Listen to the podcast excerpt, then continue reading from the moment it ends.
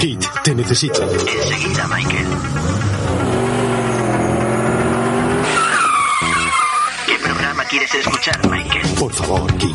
Remake a los 80. ¿Y de qué hablan, Michael? En el programa redescubren junto a interesantes invitados y contertulios que vivieron en los 80 los auténticos títulos de videoclub. Muy interesante, Michael. Kate, ¿has actualizado tu sistema para reproducir el formato podcast? No, lo siento, Michael. Mis circuitos siguen siendo de los 80. Ah, ¿Por no te cambiaría por un DeLorean cuando tuve ocasión?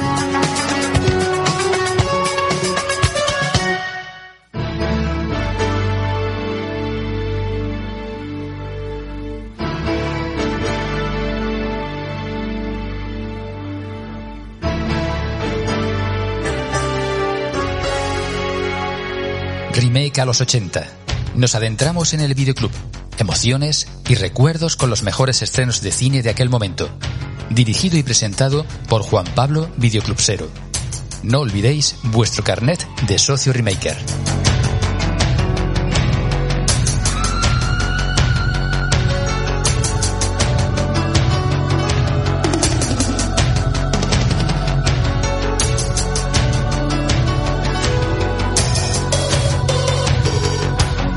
Bienvenidos remakers, bienvenidos a un nuevo episodio de Remake a los 80. Bienvenidos inmortales del videoclub.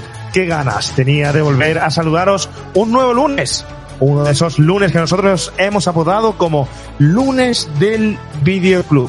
Porque sí, yo creo sé que todos os acordáis que los viernes y los sábados eran días de mucho meneo, de mucho trabajo en el videoclub, de mucho ir y venir de carátulas, de cintas, de, eran esos días que si te dabas la vuelta desaparecía el cartón de la carátula que acabas de echarle el ojo. Pero luego, queridos oyentes, había algo más. Estaba el lunes. Sí, ya sé que íbamos todos apenados a devolver la película, eh, quedaba mucho para que llegara el fin de semana, pero, pero aquellos que éramos un poco más afortunados, podíamos despistarnos media horita más entre carátula y carátula de VHS y hacer que los lunes fueran un poquito más especiales. Eso es lo que queremos transmitiros eh, estos días que nos dedicamos a vosotros en directo con la grabación de estos episodios que hacemos, intentamos hacer aproximadamente cuando la vida nos da eh, cada 15 días, ¿no? Y hoy vamos a transmitir desde YouTube para hablar de una película, una película que habéis pedido en muchísimas ocasiones, una película dirigida por nada más y nada menos que Top Hooper, una película que la Canon aspiraba a que fuera blockbuster, una película que podemos decir que puede que sea inteligente, muy inteligente o no, una película que desde luego es una rara avis en su especie. Estamos hablando de Lies 4, una película que no pasa desapercibida para nadie. En fin, esperemos que lo paséis bien en este ratito, en esta horita que vamos a estar con vosotros. Ya sabéis cuál es la tónica habitual que estamos planteando en Remake a los 80 en estos lunes de Videoclub. Grabamos la primera hora del programa con vosotros para que nos dejéis vuestros comentarios, los vayamos leyendo vuestras aportaciones, hacemos un análisis de la película, de la ficha técnica sobre todo, de su director, de lo que nos ha parecido, de lo que aportó en los 80, etcétera, etcétera. Leemos lo que nos dejáis por aquí y luego nos despedimos de vosotros. Os dejamos. Os dejamos para luego volver por nuestros canales habituales, esos donde siempre hemos estado para que escuchéis el podcast al completo. Sabéis que serán aproximadamente tres horas, siempre eh, una hora con vosotros y dos horas más que luego se estarán al completo en Evox, Spotify y resto de canales de eh, podcast. Nada, lo dicho, así que no os privéis, eso sí, os voy a decir, si sentís una fuerte atracción por nuestra energía vital ochentera hoy, no os cortéis para nada, queridos remakers. Sabemos que es casi irresistible que nos escuchéis. Que si sentís un profundo deseo y un amor a un nivel que antes no conocíais hacia nosotros, acercaros, acercaros. Quizás podáis revitalizar por algunos momentos y volver a experimentar sensaciones nostálgicas que teníais ya ahí casi olvidadas.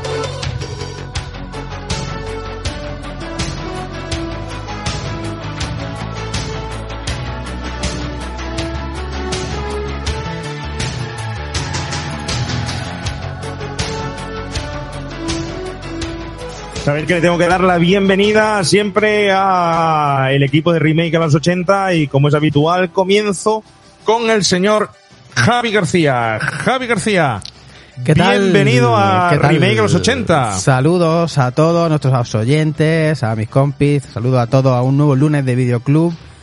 Lunes de Videoclub, que yo te digo una cosa, el lunes de Videoclub era fantástico, Qué maravilla, ¿eh? porque ¿cuántas películas íbamos el viernes o el sábado que no tenían el cartoncito puesto, no te la podías llevar, y cuando llegaba el lunes a devolver las que tenía, estaba el cartoncito de la que querías ver Y viernes dices. ¿por qué no era? No es viernes hoy. No, yo me la llevaba, pues la veo hoy lunes, la veo Qué hoy lunes. Pero a ti te dejaban, tío, de verdad, en serio, de verdad te dejaban. Yo, mi madre, imposible que me pudiera llevarme una película el lunes y verla el lunes por la noche.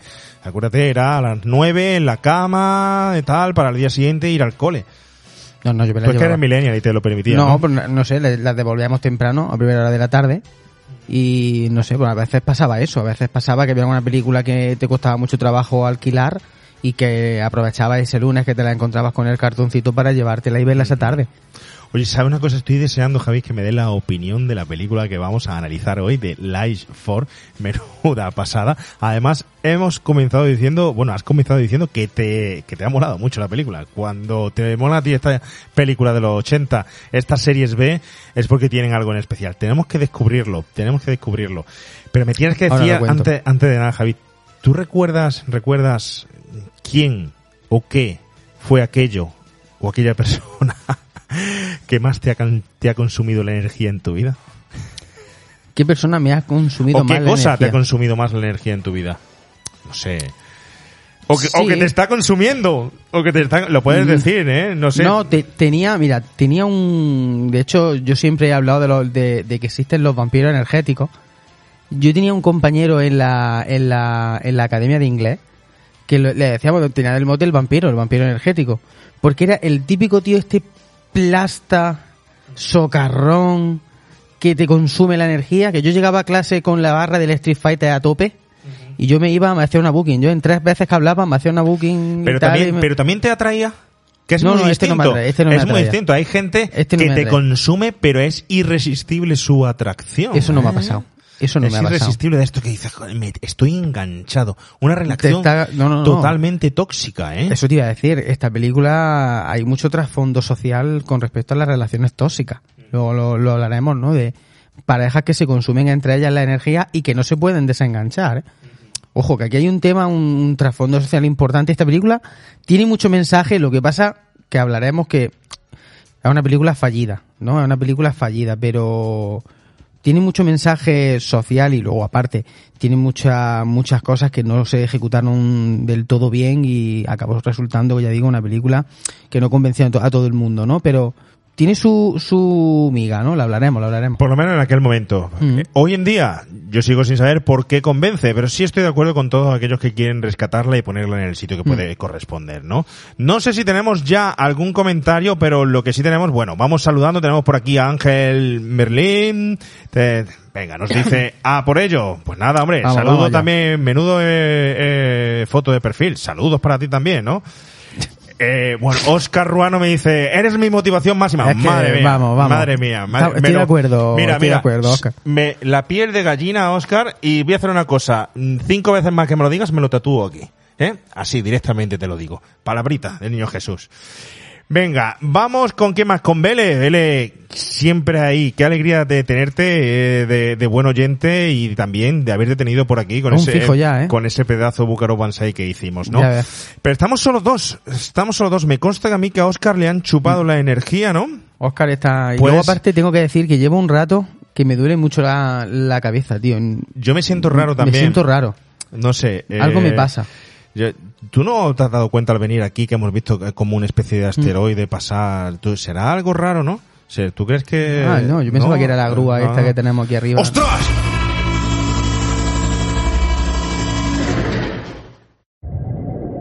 Hola Remakers. Bienvenidos.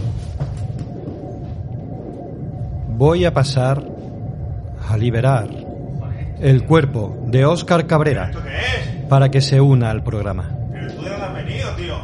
Necesito vuestra energía. Pero... Otra qué cosa más rara, tío. Joder, qué miedo, tío, pero que... ¿Vosotros lo habéis visto? A ver, comentarios por aquí. Eh, eh, Yo- Sí, sí, ya, ya sé que, ya sé que está en, en pelotas, pero... Yo, tío, mm, ¿qué em, quieres que te diga? A mí estas parecía, cosas no... parecía Oscar. Sí, Pero todos sabemos, después de ver Life Force, que la energía ni se crea ni se destruye, solo se transmite. Y a lo mejor se ha adaptado al cuerpo de él. o sea que era, era parecía Oscar, porque- pero no lo era. Claro, yo he sentido una fuerza irrefrenable, un amor hacia Oscar, eh, estoico, ganas de darle un beso en la boca, pero no sé, parece que ha desaparecido, que ha desaparecido. A ver, que alguien viene por aquí por el, el grupo también. Ostras, Oscar, tío, ¿qué te pasa? ¿Qué No te sé, me siento súper raro. tío. Me duele la cabeza, tío. Me siento como, como una resaca, no sé.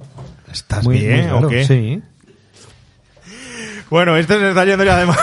Hombre, si me recibía así siempre en los programas, vamos a hacer en vez de los lunes de videoclub, los lunes, los martes, Perdón, los tío. miércoles, los jueves. Tengo, que, tengo que decir que tu atracción ha sido potente, pero no del todo como podía ser la de la chica como nuestra amiga May, ¿no? Eh, es- Bueno, pero sí como Patrick Stewart, ¿no? Exactamente igual, Un exactamente perfil igual. parecido. Parecido. Oscar Cabrera, bienvenido, Remake de los 80. Pues muchas gracias, ha sido una bienvenida maravillosa, no me la esperaba. Hombre, sido- que no se lo esperaba, Es que éramos no nosotros esperaba. ni todos los que están. No me lo esperaba yo. Si lo sé me pongo cacao. ¿Qué ganas tenía Oscar ya de que nos volviéramos a juntar los tres? Hoy no tenemos invitados, ¿eh? Queremos deciros que no tenemos invitados, eh, aparte de vosotros, que estáis ahí, desde luego, eh, escuchándonos al otro lado. Vamos a analizar hoy un peliculón, Oscar, porque al final es un peliculón, tenga más o menos presupuesto, pero este es que además tiene presupuesto, es un blockbuster por el presupuesto y es un peliculón, por tanto, ¿no? Ahora, peliculón bueno, un peliculón malo, mm, lo dejaremos en las opiniones, ¿no? Bueno, eh, remake de los 80. Eh, eh, veníamos con un montón de episodios de mis terrores favoritos. Esto quiere decir que hoy tenemos remake prohibido y tenemos otras cuantas cos- cositas más, ¿no? Bueno, pero antes de nada, Opinión te, de la, de quién la te película. quién te ha chupado a ti Ah. la energía alguna vez que te ha dejado temblando? Y además has sentido una atracción fatal. Hombre, estás delgado. Estás Sí, muy arrugadete. No, no, ya estoy engordando. Ah, Pero sí, cuando era más joven es verdad que me llevo algún que otro chupetón de energía. Eh, pero sí, a ver, si- siempre hay alguna persona en algún círculo, en algún momento de la vida, que, que tú te sientes más vulnerable o te sientes más inseguro y te pega a alguien que parece que desprende energía y que Y tiene vampiro. energía para repartir y te das cuenta que la energía que reparte es porque le está robando a ti y a otro. Entonces siempre hay momentos, pero bueno, consigo, consigo separarme de, de esas personas y, y retomar mi, mi energía y conservarla, que como tengo muy poca siempre, voy muy justico los días, yo no puedo perderla. Necesito atesorarla. ¿A ti no te pasa que ahora mira a la, a la pantalla del ordenador y solo ves a Oscar desnudo? Sí. sí. ¿Por qué? No sé, a No oyentes tío. puede que también le pase eso. Yo cierro los ojos y veo a Oscar desnudo. ¿Por qué me ves desnudo? No lo entiendo, Javi. Bueno, oye, ¿qué tal si, si vemos la película? ¿Vamos a la película? ¿Empezamos Vamos, a analizar vamos. un poco la película que están todos ahí esperando? Pues mira, pues antes de nada hay que escuchar el tráiler de la película. Por si alguno de vosotros no acordáis de lo que iba, para refrescaros un poquito las imágenes y que os pongáis en situación de lo que os vamos a contar. Ya os sabéis. adelanto, ya os adelanto que tampoco lo vaya a entender viendo el trailer. Pero bueno, pero hoy es lunes de bueno, Videoclub ponemos, y da todo igual. correcto.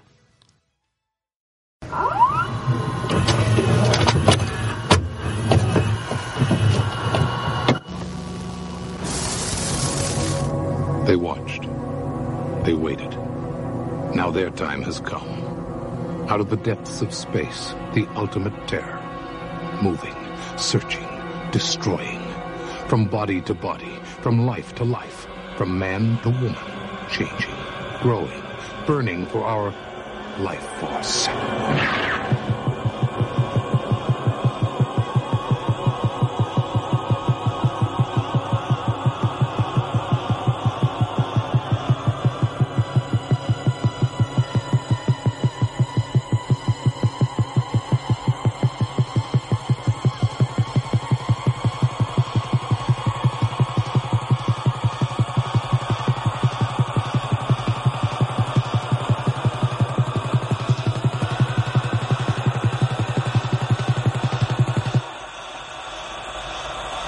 Director of Poltergeist. From the special effects creator of Star Trek The Motion Picture. Life Force. In the blink of an eye, the terror begins.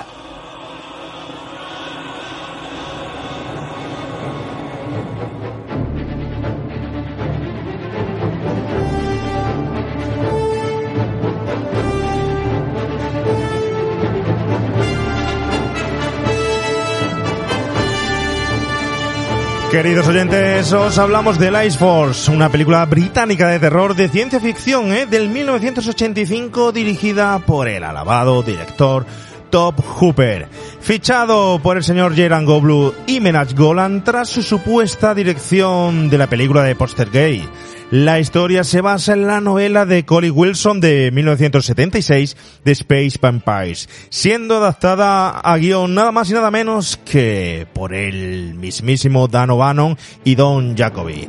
La película cuenta los sucesos que se desarrollan después de que un trío de humanoides en un estado de animación suspendida son traídos a la Tierra después de ser descubiertos en la bodega de una nave espacial extraterrestre por la tripulación de un transbordador espacial europeo.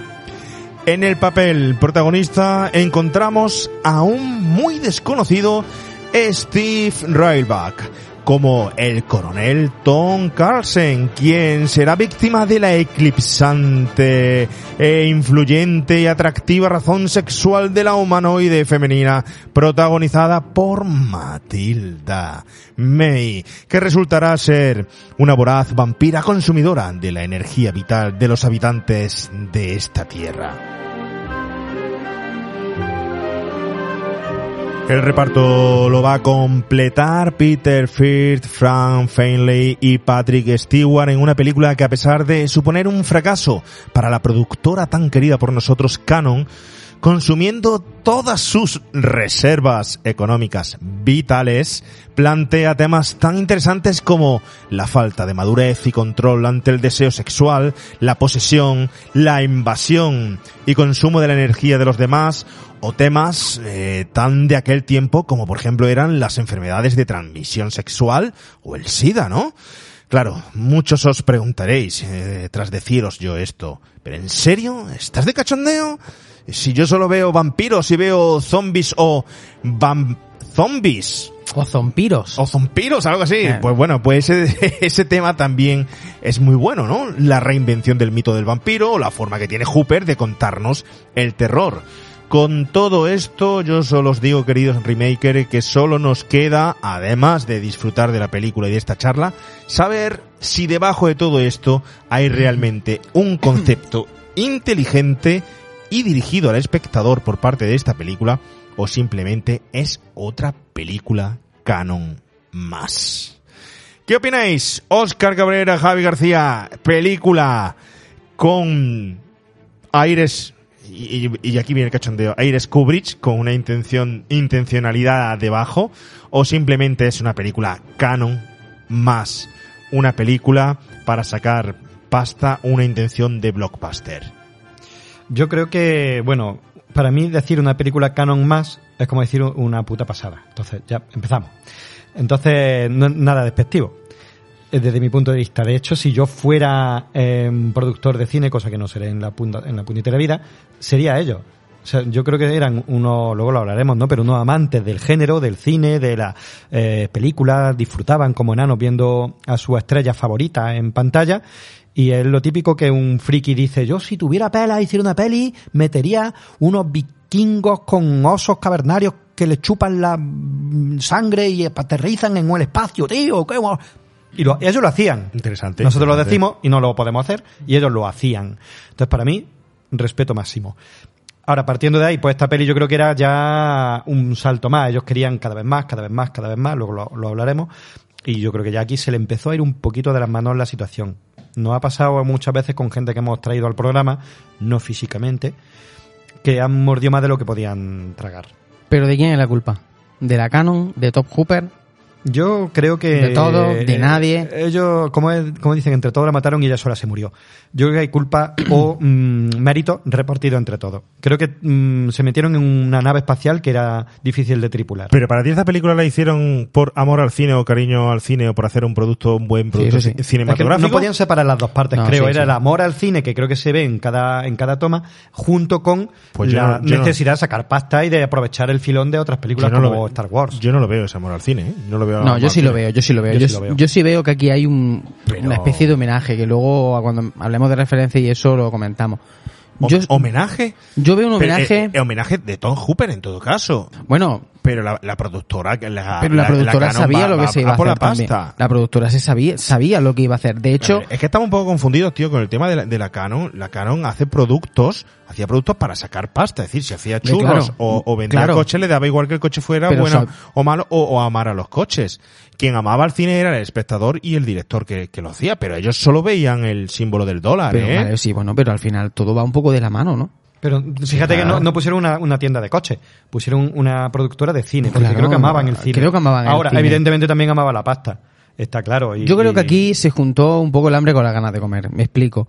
Yo creo que aquí hay, o yo interpreto que hay un homenaje a ese cine que se hacía de ciencia ficción años 40, años 50, que un poco lo querían traer a, lo- a los años 80, modernizarlo y tal. Y querían dar un paso más allá. Estamos hablando de que la película tiene un buen presupuesto, ¿eh? Joder, Ahora hablaremos, tiene un muy buen presupuesto. ¿eh? Un buen presupuesto. Y tiene un equipo, y tiene un equipo detrás importante. Eh, así que, bueno, yo creo que aquí se juntaron, ya digo, se juntó un buen equipo. Hay buena, ahora hablaremos de, de todos ellos, pero está Alan Hume por ahí, está, eh, está John Dijkstra en los efectos especiales, está Henry Mancini en la música, está Todd Hooper en la dirección. O'Bannon. Hay está Dan O'Bannon y, y Don Jacoby en, en, lo- en los guiones. Aquí hay gente buena. Aquí hay gente buena. ¿Qué falló? Ahora lo hablamos, ¿no? Aquí se juntó, ya digo que se juntaron, yo creo que se juntaron varias cosas. También creo que la película, también por culpa quizá del guion, que para mí quizá, quizá el guion sea el- el- lo peor de todo, ahora lo hablamos, pero Hombre, también... No puedes echarle todas las culpas solo al guion. No, no, no, digo que es lo peor. Digo que es lo peor. El, el, guion quizá es lo peor. Pero también es verdad que la- yo creo que no estábamos preparados para este argumento en ese momento. Y mira que veníamos de Alien y toda la historia, ¿eh? Creo que no estábamos preparados para el argumento de esta película en, este, en ese momento. Y que hoy por hoy una película con este argumento puede triunfar, ¿eh? A ver, y en los años 50 estábamos preparados para este tipo de argumentos de invasiones del espacio y tal, y ahora no estamos preparados para ese argumento. Pero yo creo que lo está- que puede que no estemos preparados es para la subtrama que realmente hay de la adaptación de la novela y lo que quería contar la novela hacia la película, pero no que no estuviéramos preparados para la película. Por aquí nos dice, por ejemplo, Ángel Merlin, era amor al cine sin control. Vale, sí. Eh, por aquí nos dicen, eh, ¿os acordáis de Franco Nero, el vestido de ninja? Era maravilloso la cano. Vale, sí.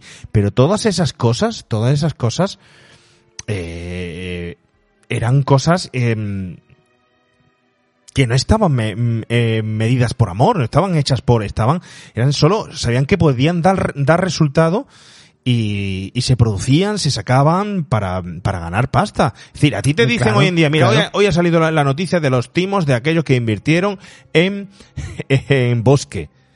Aquellos que invirtieron en árboles, ah, se ha salido la noticia, invirtieron en árboles para fomentar el crecimiento de árboles y cuando pasaran X años, pues podrían talar esos árboles y ellos conseguir eh, beneficio por eso. Ellos fueron inversores y vieron un, un negocio ahí seguro, seguro, que luego ha sido un timo, y han conseguido, pues bueno, en este caso ser timado y no pasta. Pero ¿cuánta gente invierte su dinero? No buscando simplemente eh, el amor a lo que está haciendo, sino porque es una inversión segura, ¿no?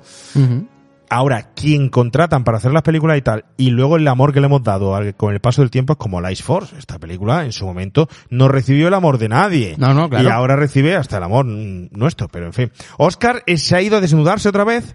A ver si lo retomamos. Que no, hombre, que no, ¿vale? que estoy aquí con ropita, estoy bien. Estoy... Venga, Oscar, quitarte la. Oye, Oscar, me viene muy bien que hayas vuelto. Comenzamos. Adaptación de novela. ¿Qué y guion? ¿En qué novela se basa esta película? La novela de Colin Wilson, ¿no? Sí, correcto. La novela de Colin Wilson llamada Los vampiros del espacio. Que ya solo el título mola. De hecho, el título de la peli va a ser ese. Lo que pasa es que aquí los primos dijeron, ah, a lo mejor otra cosa con más gancho, que si no va a parecer una peli de serie B, no como lo que queremos hacer. Porque bueno, serie B no era desde luego, con, con el presupuesto que No tenía. querían pero, hacer serie B, Pero el resultado no es que sea tampoco serie A. Pero bueno, Pero no querían hacer serie B, claro. Nah. El caso es que la novela, yo no me la he leído, aunque la tengo hace un tiempecillo y me la, me la quería mm, pues leer despacito, pero no, no me ha dado tiempo. Pero sí he investigado un poquito y parece ser que Colin Wilson es un autor así un poco extraño. Claro, el, ideante de Life Force. Entonces, su, su personalidad era así un poco eh, profunda, intensa, y un tío eh, filosófico que hacía muchos ensayos. En realidad la ciencia ficción para él no es que fuera eh, su género preferido, sino que era una excusa para contar ciertos temas que le preocupaban, ¿no? Entonces es muy interesante. Por ejemplo, en la solapita de- del libro, cuando las editoriales publican y tal y ponen la reseña, dice algunas palabras que me han llamado la atención, como por ejemplo que Colin Wilson habla en esta novela de los componentes sadomasoquistas del alma humana. El misterio de la crueldad gratuita. De hecho, tiene unos libros que son Enciclopedia del Crimen, del, del origen del impulso sexual. Es como que estos temas que hemos hablado antes los trataba ya en la novela, ¿no? El adentrarse en, en la naturaleza primitiva del ser humano, en la violencia, en la sexualidad, en los deseos. También habla en este, en este libro de mitos, leyenda arcaica, habla del origen de los vampiros relacionándolo con, con estos seres del espacio, que esto se ve un poquito, un poquito en la película, ¿no? Entonces, no sé, parece que a mí me ha dado ganas de leérmelo, aunque luego he leído las críticas y dicen que es regularcillo. Este autor tuvo un exitazo haciendo un tipo de novela cuando era joven, más underground, un plan diario personal de un inconformista de la generación Beat y tal. Y cuando publicó esto, pues le dieron palos por todos lados. Fue como, ¿qué mierda me ha hecho Colin? haciendo, no? Colin, tío. ¿qué mierda haces, Colin? Claro. Entonces, he leído que su madre le dio una colleja y todo, ¿sabes? Que fue como un plan, tío. Venga, tío, machote. Entonces, bueno, el caso es que a alguien le gustaría. Aquí a los primos de, de la Canon supongo Sí, que pues, le llamó la atención. Sí, le llamó la atención por lo menos porque por eso cambiaron luego todo la- el guion. Y, Que la, no, y la película no se parece casi nada al, al guion o a, la, o a la novela original, ¿no? Además sabemos que el propio Colin pues terminó bastante quemado con el tema, ¿no? Y bastante jodido. Es que depende y, de y no, le, no le gustó para nada lo caso, que, lo sí. que pasa- pasó. Generalmente lo que suele pasar, ¿no? Esta comparativa otra vez con El Resplandor y Kubrick y Stephen King, pero bueno, no nos metamos en eso otra vez.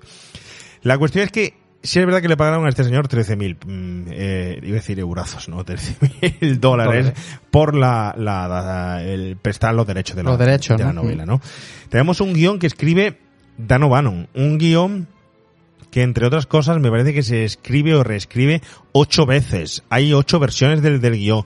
Un guion que llega a manos de, de Dan O'Bannon en el 1981. Una película que estamos diciendo que se estrena en el 85. 85. Es decir, que hubo ya un gran interés por esta novela, eh, nada más que a los dos años de publicarse, porque se publica la, la novela en el, 76. En el 76, perdón, en los 76, efectivamente, ¿no?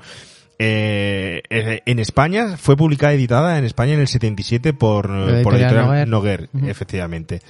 Bueno, mm, Luego y también. Dan O'Bannon ahí también metido. Sí, eso te iba a decir. Lo que pasa es que creo, y aquí empiezan ya quizás los problemas argumentales, que la idea de Dan O'Bannon, y luego también se sumó al- a las reescrituras del guion, también se, se sumó Don Jacobi, y yo creo que el principal problema fue que no tenían muy claro exactamente qué es lo que querían adaptar. De hecho, hubo, ya digo, ya has dicho, se- hubo muchas reescrituras del guion, no tenían muy claro qué es lo que querían, y no fue hasta que llegó Top Hooper, que aclaró muchas cosas y muchos conceptos. Fue el propio Top Hooper, por ejemplo, el que decidió, no, mira, la, la historia se va a ambientar en el 85.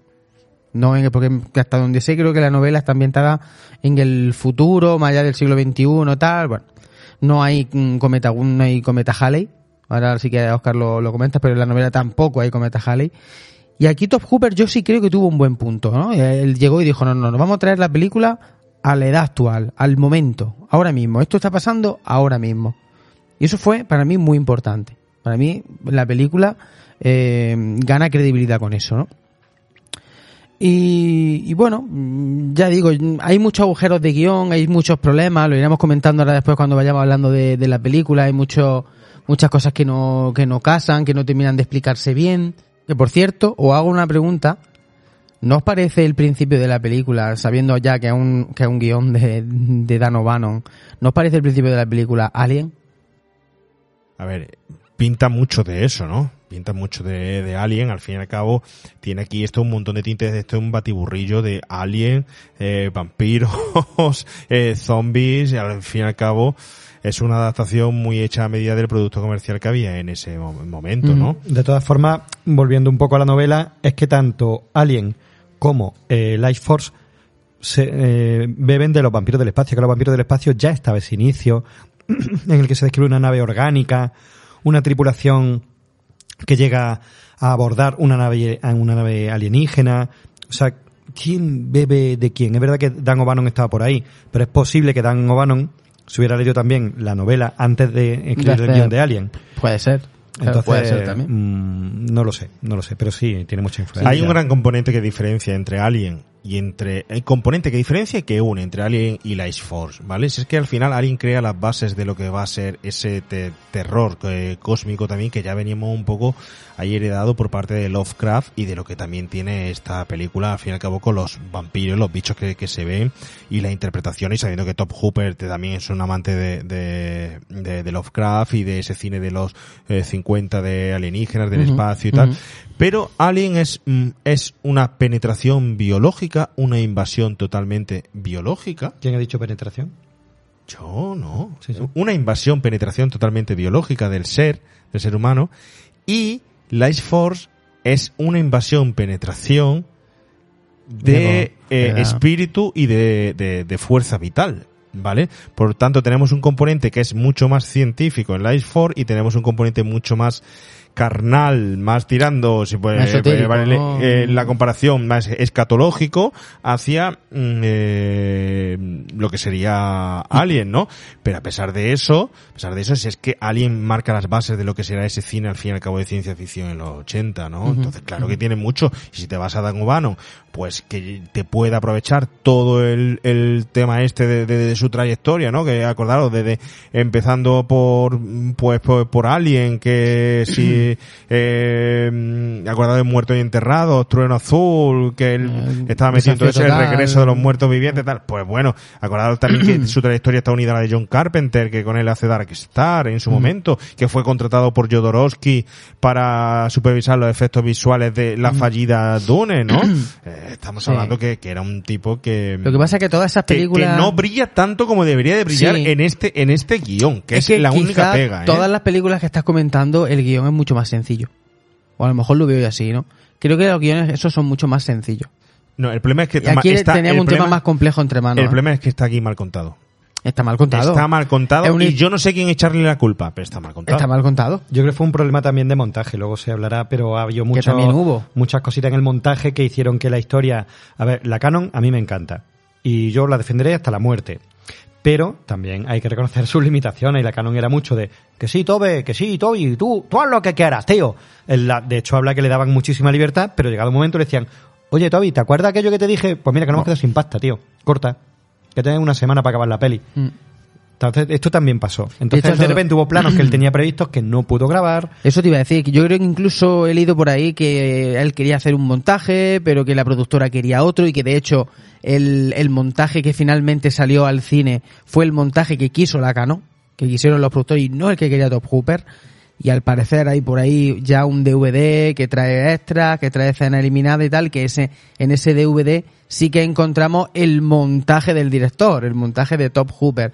La verdad, no, no, tampoco tengo muy claro qué versión he visto, o sea que tampoco te sabría Ahora os contaré yo las versiones, las Tampoco, tampoco sé muy bien. ¿no? Sí, pero pero sí- que sí, que lo que decía antes, que al final yo creo que aquí hay una falta de consenso, que cada uno miró un poco lo suyo y no lo pusieron en no lo pusieron en común en todo en, para todo el mundo no Eh, no trabajaban todos a una. A ver, aquí- ni guiones ni efectos especiales ni la productora con el director A ver, aquí lo único que pasa es que la Canon está de- en la palestra actualmente desde que está, hemos evocado tanto al cine de los 80, o se sacó el Electric Boogaloo, o, o se ha escrito sobre ella, o tal. Pero hasta ese momento, hasta que llega ese momento, nadie tiene en el recuerdo realmente la Canon. ¿Tú te acuerdas? Bueno, eh, Carol Co, yo le tenía más recuerdo como tal, por títulos importantes que, que la propia Canon. Ahora sí es verdad que te han hecho meditar sobre la propia influencia que tiene en el cine de los 80, las producciones de serie, De la de serie B, y tan importantísimo que fue para nosotros, ¿eh?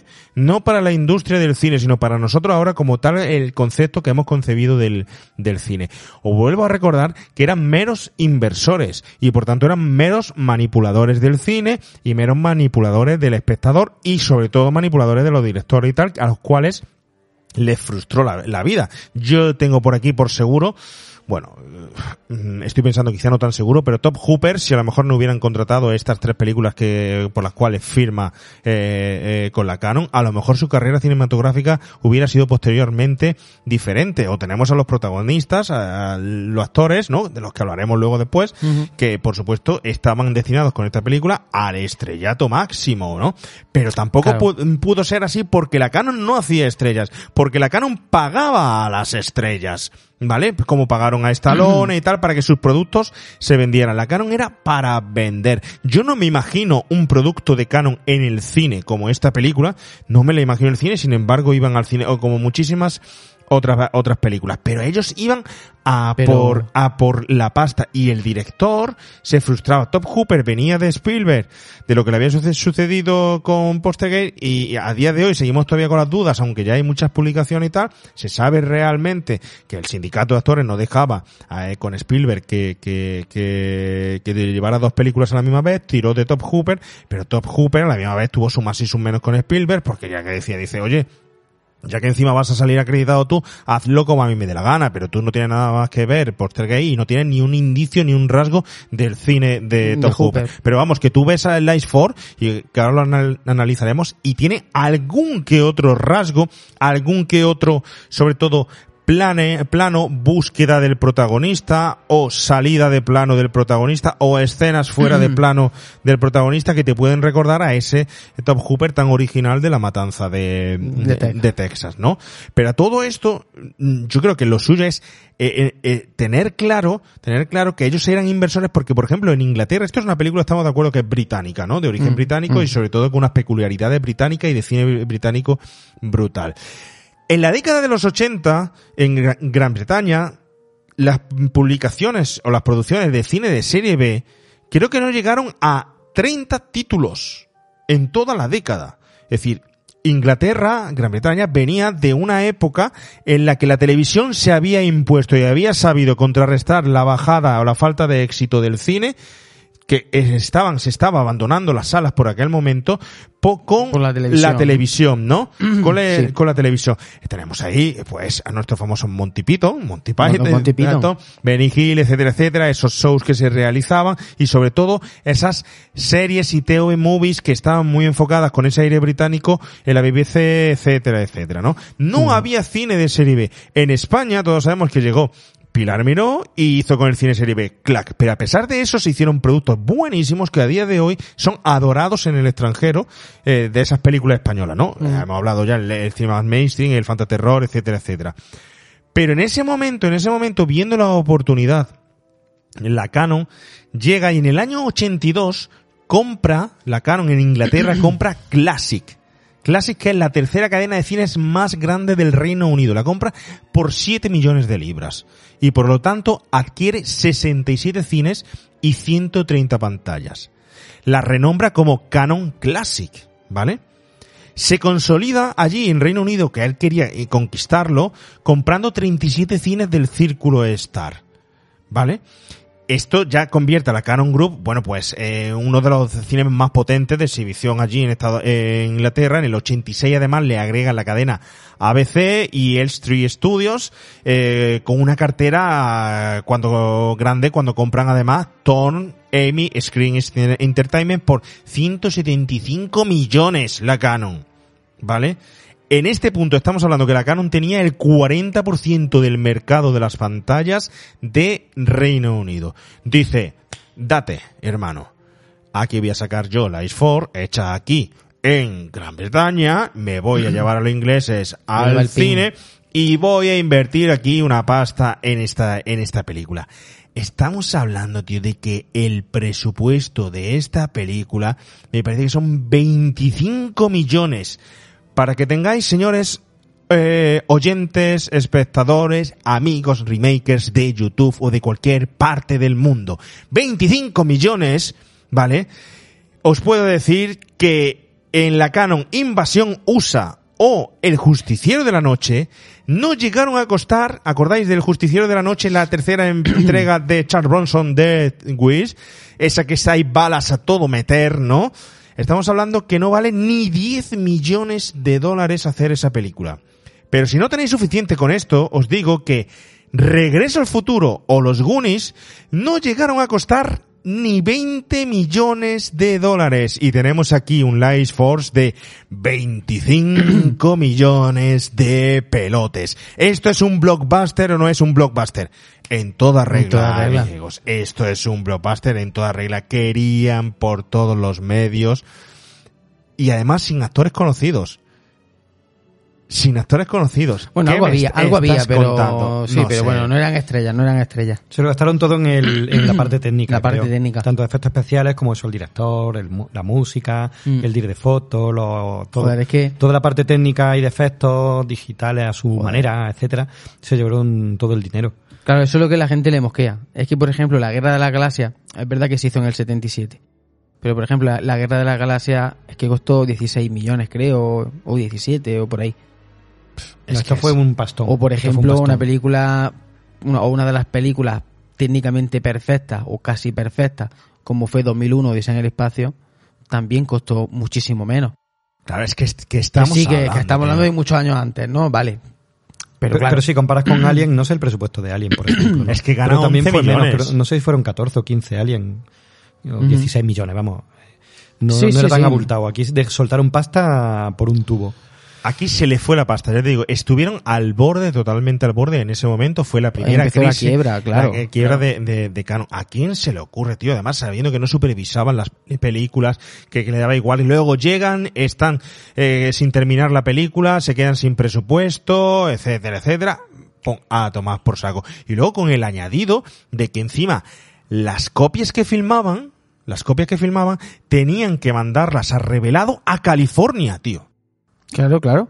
Las Claro, mandaban a California y luego se las devolvían a Reino Unido y veían si los efectos especiales se habían quedado bien o, O no. no. se habían quedado bien. ¿Vosotros sabéis el tiempo que pasaba en eso? Claro, que no es llegó- como ahora, que no es llegó- como ahora, claro, Llegó claro. Menach- eh, no se podían haber buscado un eh, autorrevelado en una hora allí en, en Reino Unido. Que no hay, ¿no? Señores, eh, a ver, eh, No había, no había, no había, porque el sistema de grabación pues requería una edición especial que en el Reino Unido pues estaban tomando té, hechos con su limón, y no tenían tiempo de eso. no iban al ritmo tan rápido Iban al que, ritmo. Claro, iban ellos. Pero bueno, es, es una Nah, pasada. eh, esto se le fue de las manos. Yo creo Se que tanto, tanto a los primos como a Tube Hopper se le fue de las manos. Claro. Sí, claro. De hecho, la liga de la Canon, a mí me encanta la Canon, pero creo que la liga de la Canon era hecha Charles Bronson, Chuck Norris, el Guerrero Eso te iba a decir, eso te iba a decir. Ese era yo, su juego. Yo creo que quisieron abarcar ya tanto. Se vinieron arriba. O sea, yo- la Canon se había autodefinido por un tipo de cine. Hmm. Claro, vieron, vieron que tenían éxito y quisieron a por más. Ellos Coño, que querían, reconocen, hacer, que querían hacer un Star Wars. Claro, Querían ellos reconocen- una tetralogía de ellos querían, ellos querían estar a la altura de la, de las mayores más importantes de aquellos años. Hmm. De la, de la Century Fox, de Universal, etcétera. Ellos querían estar a esa altura. Hmm. Y se les fue de las manos, no, no fueron capaces de, de llevar. Por eso digo que quizá aquí la culpa no es solo de Todd Hooper, ni es de John Dijkstra, ni es, no, un poco de todo, de que no supieron llegar a un consenso para hacer una gran película. La culpa del resultado final, y Javi. con todo, sigo pensando que la película tiene cosas muy buenas, ¿eh?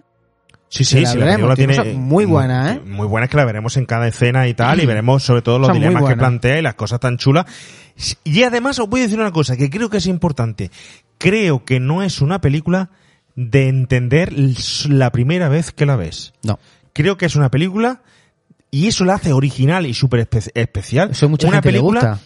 que hay que volver a ver una segun- segunda vez. Podemos o, o decir- incluso 10 veces. Sí, pero, pero para entenderla digo. Eh, es decir, eso.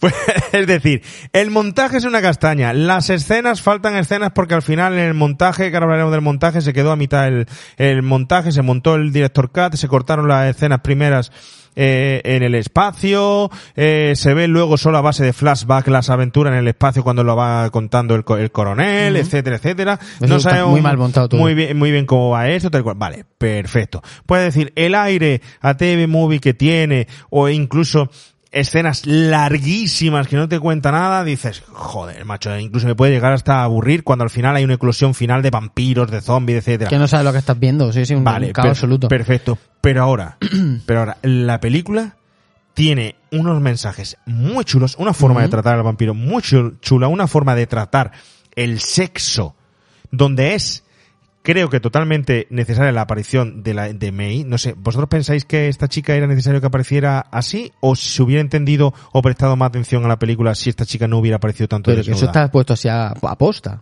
Hombre, Pero- no creo que fuera por recorte en vestuario. pero lo que voy, ¿creéis que es desnudo gratuito o que no es desnudo gratuito? A ver, mm, yo creo que es un desnudo totalmente gratuito, pero que ellos tienen su intención. Lo que pasa es que creo que esa misma intención se podría haber conseguido de otra forma. Se basa mucho en la seducción del vampiro hacia sus víctimas, ¿no? Y de esa conexión erótico em, química mágica que, que se genera. Y en toda la película de vampiros se consigue sin ese, sin... Pero yo os hago una pregunta. A ver, pero hemos Yo hago contestado. una pero me has contestado, Javi. A ver, no, no, siempre sé me que, haces no, no, lo no, sé mismo. que con esta pregunta es una pregunta para seguir ¿Una el pregunta hilo. para la- la sí, pregunta? no, pero sigue el hilo de lo que tú Se me comentando. las respuestas. Sí, Venga. sigo el hilo de lo que tú estás ¿La Canon es una productora para tíos? No, pero. Pregunto, a ver, pregunto. eso no va al hilo de lo que estamos sí, hablando. sí va al hilo, no, sí va al hilo. No, no Tú estás preguntando que si era, que si, que por qué se puso a Matilda May desnuda, que si Sí. era gratuito. A ver, Top Hooper lo decía. Hay vampiros, hay fantasmas, hay Vale. zombies y tal, y hay desnudos. Vale. Pero vosotros creéis, Pero- yo he preguntado, ¿creéis que este desnudo, eh, este desnudo es gratuito? ¿Creéis que es innecesario? Y tú te has ido directamente, casi me estás respondiendo y dices, No, ¿es una película para tíos? Porque te quiero poner en Por- contexto de, lo- de- de la respuesta que te quiero dar a la pregunta. A O ver, por el- la, la Canon en origen, antes incluso de que la compraran esto, era una pequeñita distribuidora de productora que hacía cine en medio porno. Ellos empezaron también con ese tipo de pelis. Yo creo que a ellos las tetas le molaban. Y que salieran Claro. tetas en pantalla le molaban.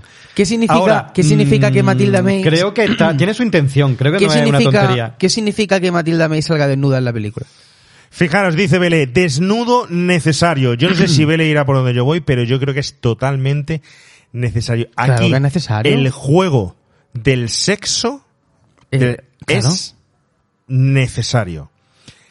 Forma parte de la trama y de la esencia de la película. Y a ella no, la, no te la están vistiendo, permítanme, señores, eh, de- en los términos o tal, eh, de forma erótica. Ella te la están mostrando desnudo, natural, integral, sin poses, sin sensualidad, sin... eh, Hombre, sin sensualidad, No, sin sin, sensualidad. sin intención. A ver, una mujer desnuda es una mujer desnuda, pero ahora, una mujer desnuda con intención y con postura mm, premeditada hacia el interés hacia el hombre es muy distinto y no llegas incluso a fijarte tanto en el cuerpo desnudo. Aquí muchas veces solo ves un cuerpo des- desnudo. Importante. Es que un eso es lo cuerpo que pre- importante. Es que pero, eso es lo que pretende la película. pero claro, es lo que, lo que pretende, efectivamente. Al final es una atracción, una atracción sexual por plena transmisión casi, casi animal. Necesidad de vida. Top Hooper está Bueno, metiendo bueno, bueno, Top bueno, Hooper está que- que metiéndote- grande, que grande la película. Top Hooper está metiendo al espectador también en la historia. Te está sumer... ¿Os acordáis cuando hablábamos de Terciopelo Azul y comentábamos que los planos que nos enseñaban, que nos, los planos que nos ponía, sugería que nosotros como espectadores también éramos voyeurs? Ujú. Aquí lo que pretende, bueno, ya se puede contar la película, ¿no? Aquí lo que se pretende, podemos contarla. Eh, aquí lo que, pretende- lo que se pretende es que tú también te sientas atraído por la actriz. Y Te lo consigue, atraído- y lo consigue. Como, como espectador, que también te hipnotice, que también caiga en sus redes. Si tú estuvieras allí físicamente, en ese, tú también, nosotros también seríamos víctimas. Es lo que pretende. Sí, pero, por la ejemplo- Canon es una, es una productora de tíos. Pero la Hay sacan, que decirlo pero, así. la, pero la sacan, la sacan, es decir, en principio te aparece ella, pero luego la sacan, te la dejan ahí ver, pero luego la sacan de, de, de la película. eh. Bueno, vale, sí. A Sí, ver, sí, podía, sí. podía correr el riesgo de ser una película. Podría haber creo sido que, peor. como Juan Pablo, erótica. peor. es, que, no lo es. es que no es bolero. No lo es, No no es lo bolero, es. no es esa tía en lo alto Cierto. del caballo, taca, taca, taca, taca, Cierto. ya, claro. No es eso. Totalmente. Ahora, A ver, que se podía contar lo mismo de otra forma. Mira el Drácula de Coppola. Es súper erótica y no sale ni una teta de Winona Ryder. No hace falta, aunque tenga vampira esta así. Es que se puede contar lo mismo de mil formas. ¿Era necesario? No. ¿Es gratuito? Tampoco. En el Drácula de Coppola te recuerdo que sale hasta Mónica Bellucci allí. Sí, un ratico, un eh, ratico. También sale. Pero la parte erótica de A la ver. atracción química entre Gary Oldman y, y, y Winona Ryder no hay nada. Y es muy erótica la relación. Yo creo que se podría haber contado de otra forma. Ahora, no es tampoco, como dices tú, no es bolero, no es la lambada. No buscan que te pongas cachondo. Tú ves a la actriz de este y dices, hostia, qué desnudo más neutro. Un Pero- desnudo muy blanquito, muy, muy Pero neutro. Es que no hace ninguna pose, que va así la tía tiesa. Pero es que también en esta película, como lo haces de otra manera. Podría haberse hecho mucho más picantona y no lo hacen. Ahí elegante. Es, ahí es donde falla Sí, Top sí. Hooper. Ahí es donde falla Top Hooper. Top Hooper falla en toda esta película Pero porque no la tiene previamente en su cabeza montada. Pues yo no- tiene yo no estoy de acuerdo. Un buen, no, ¿cómo que no? yo no estoy de acuerdo. Con Yo creo que un Top buen Hooper director- hizo, hizo esto porque sabía que la película era de la Canon. No. Y sabía el tipo de público que iba a tener esta película. Y dijo, yo me planto aquí a Matilda a mí en pelota. Yo creo que no. Yo creo que sí. Top Hooper, un buen director tiene que tener en la cabeza todos los planos que se van a rodar. Claro. Cómo se van a rodar, cómo lo quieres describir y cómo se va a montar, aunque luego haga aportaciones el montador. Y aquí, o lo tenía en la cabeza Todd Hooper y no se lo dejaron terminar por el tipo de montaje que al final le hicieron y por las prisas, o no se había planteado ni una mínimo de cómo iba a terminar la, la película. O tuvo mucha dificultad en el rodaje, no lo sé. Porque tú te vas realmente a la matanza de Texas y el tío lo tiene todo estudiado. Se ve que sabía perfectamente cómo quería hacer su Porque- película. porque la película es Ese suya. plano de esa chica acercándose con la cámara en el traveling entre las piernas, acercándose a la casa, la forma de enseñarte de, salir de la escena unos personajes otros, cuando está la, la, la tipa que la, la persigue en la gasolinera y sale, el tío sale de escena y se queda ella sola ahí. Lo tenía todo perfecto y ahí se ve que podía ser un gran director. ¿Por qué aquí? Porque aquí hay otras personas que también... Solo es grabar cámara en, en mano y, y no sabes lo que, lo que te, te- te- te está contando, tío. A ver, No sé, yo sí que creo que lo hizo aposta, ¿eh? Yo sí que creo que la Canon quería un tipo de película, repito, una película para tíos, porque aquella época, hay que decirlo, era así. Hoy a lo mejor no se haría así. Hoy a lo mejor, hoy en día esta película, porque la representación física de Matilda Bay del, alienígena, se supone que eso es lo que nosotros estamos viendo, se supone que realmente su forma física como alien es el murciélago este grande que aparece. Lo que pasa es que para atraparte, tú lo que ves es lo que a ti te atrae en tu mente, ¿no? De- Desde un punto de vista sexual, ¿no? Hoy en día, ¿por qué poner solo a Matilda May? ¿Por qué no se podrían haber usado 10 actores diferentes, hombres y mujeres? Hombre, salen otros dos amigos también. Claro. La May desnuditos Claro, también. porque no se- pero no se utilizan. No, se utiliza solo a ella. ¿Por qué? ¿Por qué no se utilizan más a ellos? Hombre, porque era la época también. Porque es que no había... Aparte que... que, la censura lo hubiera prohibido. es que porque aquí hay que aquí hay mucha gente metida en el ejército. No hay mucho ejército que al principio de la película está inmerso. No había homosexuales que le atrajeran los tíos. a ver, no lo había. Sí, a ver, a ver. no te vayas a algo tan complicado. Puedes decir, ¿por No. qué no sale el chico desnudo y atrayendo a mujeres? Solo se ve la atracción hacia Pero hombres. también es que- lo compro. por es así. Porque eso Y- es la y- y Al hombre- final la canon va y a lo que hombre, va. y hombre atrayendo a hombres. Pero a ver, vale que la canon vaya donde O vaya. pero mujeres aparte, atrayendo a mujeres. Simplemente la censura de la época, que era una época determinada, que no es la misma que tenemos ahora, se permitía enseñar en una película el cuerpo femenino sin que fuera clasificada a X, pero si tú mostrabas una parte eh, genital masculina, directamente pasaba a ser cine X. Los mm, Globun y Melanjan Golan no querían Que una se- peli aquí. que se hubiese- Entonces, que se si hubieran mostrado un tío en pelota, que se hubiesen inventado algo. claro, pero que el tío te- en pelota no que- lo podían mostrar. Que te pongan en escena a un tío atrayendo a una tía, para más después quitarle la energía vital. ¿A que no lo ves en la película? Son cuatro ¿Por tíos de protas contra una tía. A ver, eso es- Porque es una película para tíos. Bueno, No lo sé. a ver, retomamos Top Hooper. ¿Cómo lo veis vosotros en la película? Yo ya os he dado mi, mi opinión. Vosotros seguís con el tema. Seguid con lo que de si la chica, no la chica, que sea atracción para hombres, tal cual. Sí, Bueno, con lo que bueno, bueno. Yo, yo me he leído entrevistas, por ejemplo, aquí al de efectos especiales, ¿no? A, a John Dijkstra. Y el tipo te cuenta eh, cómo la planificación de la película, que viene al hilo de lo que tú comentabas, Juan Pablo, era maravillosa. O sea, el tío, para poder meter los efectos digitales y efectos especiales y jugarlo con los animatrónicos, lo que él necesitaba, es tener perfectamente claro qué se iba a hacer en cada momento. ¿Dónde iba a poner la luz? Para que luego, luego lo hablaremos más despacio, ¿no? Para que eh, luego, cuando él metiera el efecto, encajara. ¿Cómo Sí. tenía que estar iluminado? ¿Dónde tenía que estar cada Lo uno? del tema de las ¿Qué es lo luces, que va- aquí, era, aquí era muy difícil, lo de los halos de azules. Estaba y todo planificado. había, era muy difícil, eso era muy difícil porque eso ya estamos hablando que hay que recordar que no había FX, ¿eh? que no había digitales. Claro, Estamos hablando todo que todo artesanal, eso es todo artesanal, artesanal. efecto de luz, hacer esa historia envolvente. No sé si luego pintaron el fotograma o no, como en Star Wars, pero eh, hay algunas cositas que, que ya se ve que son por espejo, por... Pero bueno. Luego es- lo hablamos, pero, pero eso requería que hubiera una planificación previa muy buena. Entonces yo creo que Tom Hooper sí que tenía su idea de película montada en su cabeza. Otra cosa es que porque le cortaron los tiempos, porque luego en el montaje llegaron aquí los primos y empezaron a meterle caña.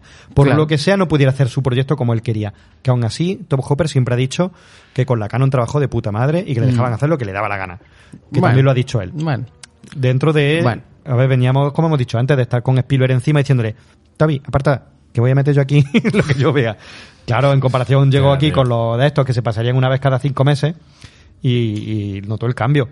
Entonces yo creo que sí, que una película ahora, creo que hay gente con mucho talento, gente muy buena, pero que el resultado final no, no, No, no, no. corresponde. No es ni el mejor trabajo del dire de foto, ni el mejor trabajo del dire de, de Todd Hopper, ni el mejor trabajo de, del efecto especial. Bueno, el efecto especial quizás sí. Pero no son los mejores trabajos de ninguno de los que hay No, ahí, a pesar no. de ser tan buenos. Y hay un gran fallo de arte, ¿eh? un gran fallo de arte. Mm. De arte hay un gran fallo en esta película que luego lo hablamos también, pero en arte, oh, madre mía. Le dejaron el pelo muy largo a Matilda May, ¿verdad? No, sí, Que ahí está obsesionado el Todd Hopper. Recórtale un poco más, recórtale un poco más. No, no me refiero a ese arte, me refiero a otro arte, me refiero a otro arte, ¿no? Hay que tener en cuenta que además no fue la primera opción, ¿eh? Que estaba Michael Winner, que Hmm. dijo, no, yo me voy a hacer el justiciero y tal, la tercera entrega, y afortunadamente para él. Y os recuerdo, queridos oyentes, que, queridos remakers, que eh, entra con Lies Force, donde se le promete el oro y el moro, eh, al señor Top Hooper, que luego eh, había firmado para tres películas, eh, que sería Invasores de Marte, en el año 86, y en el mismo momento, La Matanza de Texas, o Masacre en Texas 2, del 1986, también el mismo año.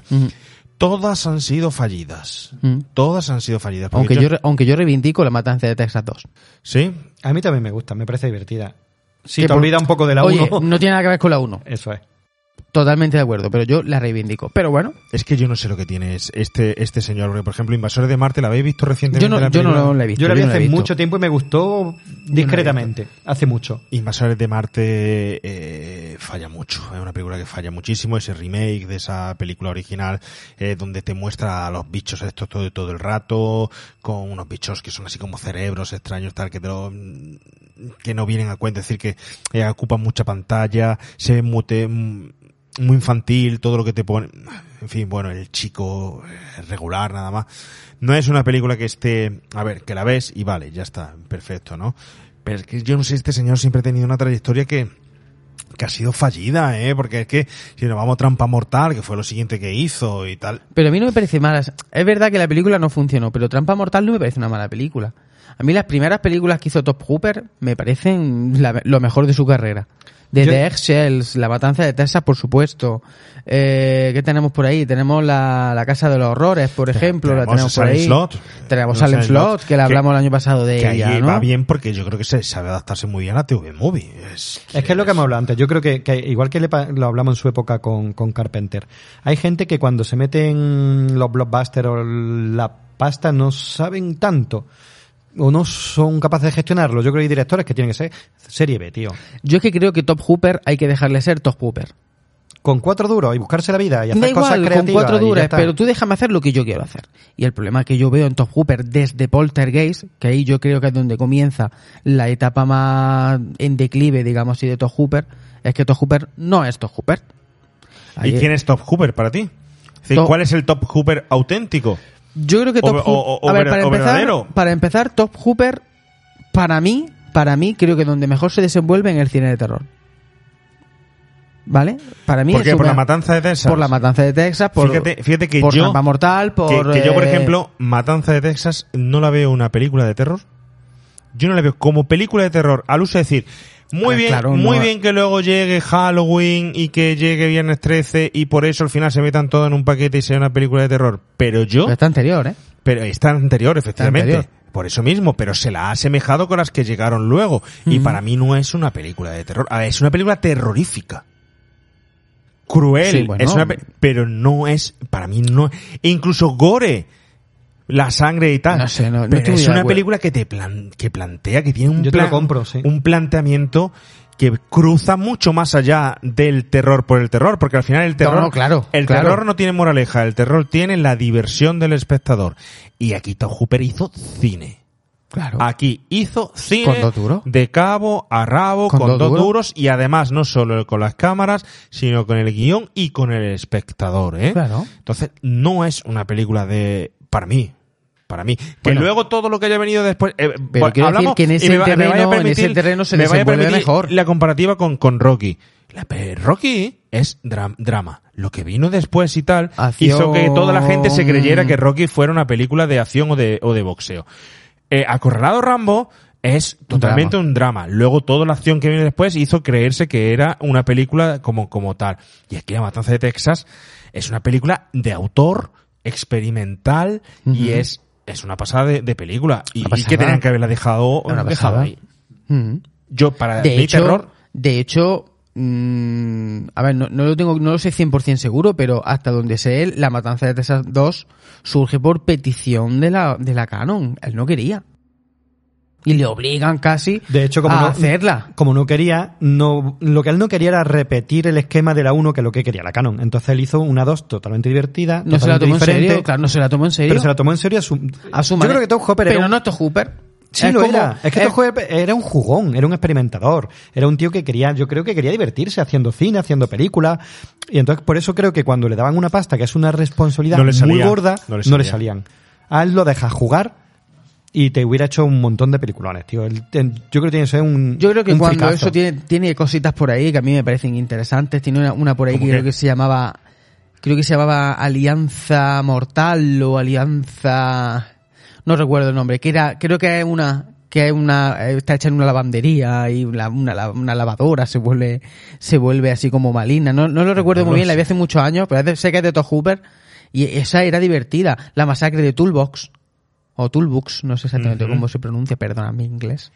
combust- Tiene, tiene, combustión espontánea, tiene, ¿no? tiene, tiene muy buenas ideas por ahí. Me parece que también grabó algún episodio del Master of Horror de la serie. Sí, de bolsa Hizo de- por ahí y de algún- bolsa de cadáveres, y de bolsa de sí, cadáveres, sí. hizo por ahí alguna cosita. Lo último que creo que hizo antes de fallecer fue, mm, si no recuerdo mal, la, no sé cómo se pronuncia, Jim o algo así, Jim, de sí. Hot Jim. Yo no la he visto todavía. Yo esa, tampoco sí, la he, sí, he visto. He visto el tráiler, no, no he visto el tráiler, he visto la película. Tiene buenas cositas por ahí, buena idea, sobre todo dentro del campo, vamos a decir, del fantástico y del terror. Aquí ten en cuenta que el Lifeforce se mete por primera vez en ciencia ficción. Él no había hecho nunca ciencia ficción. Algo que le chifla. Algo que le chi- Oye, que no lo hace tan mal. A mí me gusta. Yo Que no creo lo que, hace que tan resuelve mal. bien muchas cosas y otras no. Vale. Es que yo, yo no sé si echarle la culpa a él o no del resultado final o tal, porque aquí hay muchos factores. A mí la, mucha gente la fotografía no me convence, el arte no me convence, hay un cine ahí metido que está muy bien, pero eh, hay muchas cosas muy, muy... fe- La interpretación no me convence. Que hemos dicho a veces, hemos- a veces hemos hablado de películas que hemos dicho que por una magia mm, extraña todo coincide para que sean grandísimas. El, el momento perfecto del director, el momento perfecto del actor. Esta es gran. em, Los Aquí canon se eran, juntaron compro mu- un pedazo de banda sonora, compro un pedazo de director de foto, compro un pedazo de Y director aún de- así no y aún así no era su momento de estar conexionado.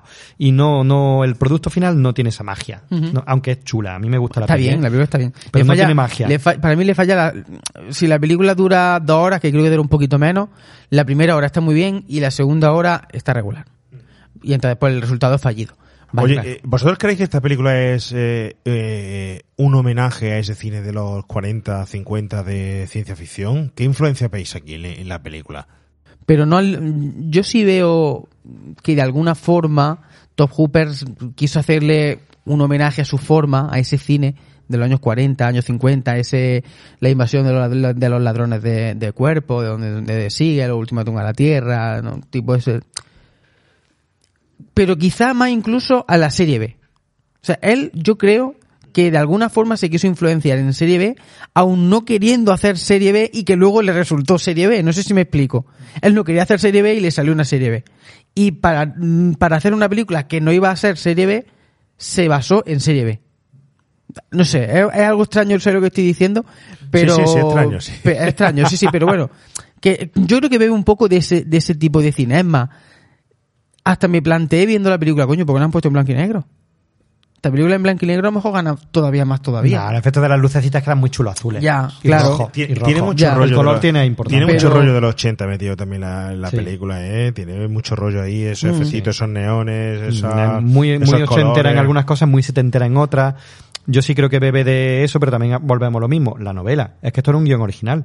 Es un guion que ya está en la novela. Que es la Muchas de esas referencias a la literatura pulp de los años eh, 50, 60, a las novelas de ciencia ficción, a los cómics de ciencia ficción de la AEC, estos que decíamos. Todo eso ya está en la novela. Lo que pasa es que es verdad que aquí parece que acentuó mucho más la parte pulp, incluso el final Claro, es distinto. claro. El final es diferente. No me he leído la novela, pero por lo que comentan, El final no tiene es, nada que es ver. distinto, ¿no? Sí. También, también creo que es la primera vez que el guion no, que Todd Hooper no trabaja con un guion original. Incluso no sé si también es la primera vez que él no tiene nada que ver con el guion. Eso ya lo tengo un poco, Puede un poco ser. en duda, tendría que mirarlo. Luego en Invasores de Marte también está con Porque Invasores de Marte también, también partes de un material que ya existe, que es la película original. Hmm. ¿no? Igual que aquí partes de la novela. Y en La Matanza de Texas 2 partes de que existe la primera. Las otras son guiones originales. Sí, puede ser. Eso te limita, claro. eso te limita. Ya sabes que te tienes que de aquí no te puedes salir. Mm. Pero yo creo que sí, que, que recibe toda esa influencia la novela en O'Bannon, O'Bannon la novela Hmm. en Hmm. Toby Hooper, y aparte lo que tú dices, el Jam también tiene su historia, Sí. pero que es muy ochentera, que tiene cositas No, te mucho entera. de Alien, tiene cositas, como hemos dicho, no sé si la novela fue primero en la inspiración de Alien o fue al revés, pero de Alien tiene cositas, tiene cositas de, Mm. evidentemente, Regreso a los Muertos Vivientes de O'Bannon, que fue Sí. en el 85.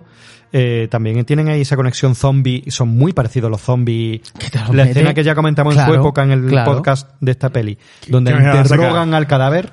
Yo creía que me ibas a hablar de la zona bizcochal que, No, que- no, no, no. ahora- la tienen, no, pero no, también- que la tienen en común, ¿no? Pero porque- también. porque pero aquí, eso no es no, aquí es que en YouTube nos censuran, pero ahora ya cuando nos pasemos al podcast hablaremos de la zona bizcochal porque es importante en esta película, es muy importante. Sí. Eh, En fin, pero sí, en Regreso a los Muertos Vivientes también se ve una influencia. Vemos influencia, e incluso mira, hay escenitas que a mí me recuerda que este tío hizo un pastiche de películas que le gustaban. Hay un trocito de ET, casi. Cuando van Pues los sí, encapuchados sí. con las linternas por el bosque buscando la cápsula donde ha aterrizado el piloto. Un poco Eso es ET. Eh, hay cositas de póster que hay, evidentemente, con, con, como codirigida por Hay Toby incluso- Cooper, estos rollos azules de las Eso, almas. eso, eso, eso, eso, Eso a es. Poltergeist eso es también. poltergeist, sí. Eso es Poltergeist. Sí, sí, sí. También el Que no- cazafantasma, el que no cañón este sabemos azul que sube. que no sabemos si lo cogió él de Spielberg porque lo metiera él porque eso O al yo- revés. eso es muy de no eso es muy de Spielberg porque te recuerdo Indiana Jones el arca perdida También, sí. eh, Sí, incluso la momia del arca perdida también son parecidos a estos zombies. Sí es que todos bebían de todo, ¿no? Pero sí, este se nota que recibió mucha influencia de la época, de Sí. muchísimas cosas. Yo tengo por aquí apuntado, Eh, por ejemplo, de Roger Corman, la, la película Emisario de otro mundo, que es una película en la que también hay vampiros del espacio.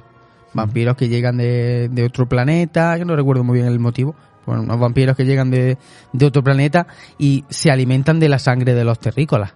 De hecho, tengo en mi cabeza ahí una imagen de una, de una enfermera o un médico, algo así, pasándole, haciendo transferencias, una, una transfusión sanguínea, a, de una banco. transferencia, una transferencia de, de dinero. ¿en qué estaremos Una pensando? transfusión sanguínea. ¿habré cobrado a- la nómina o no?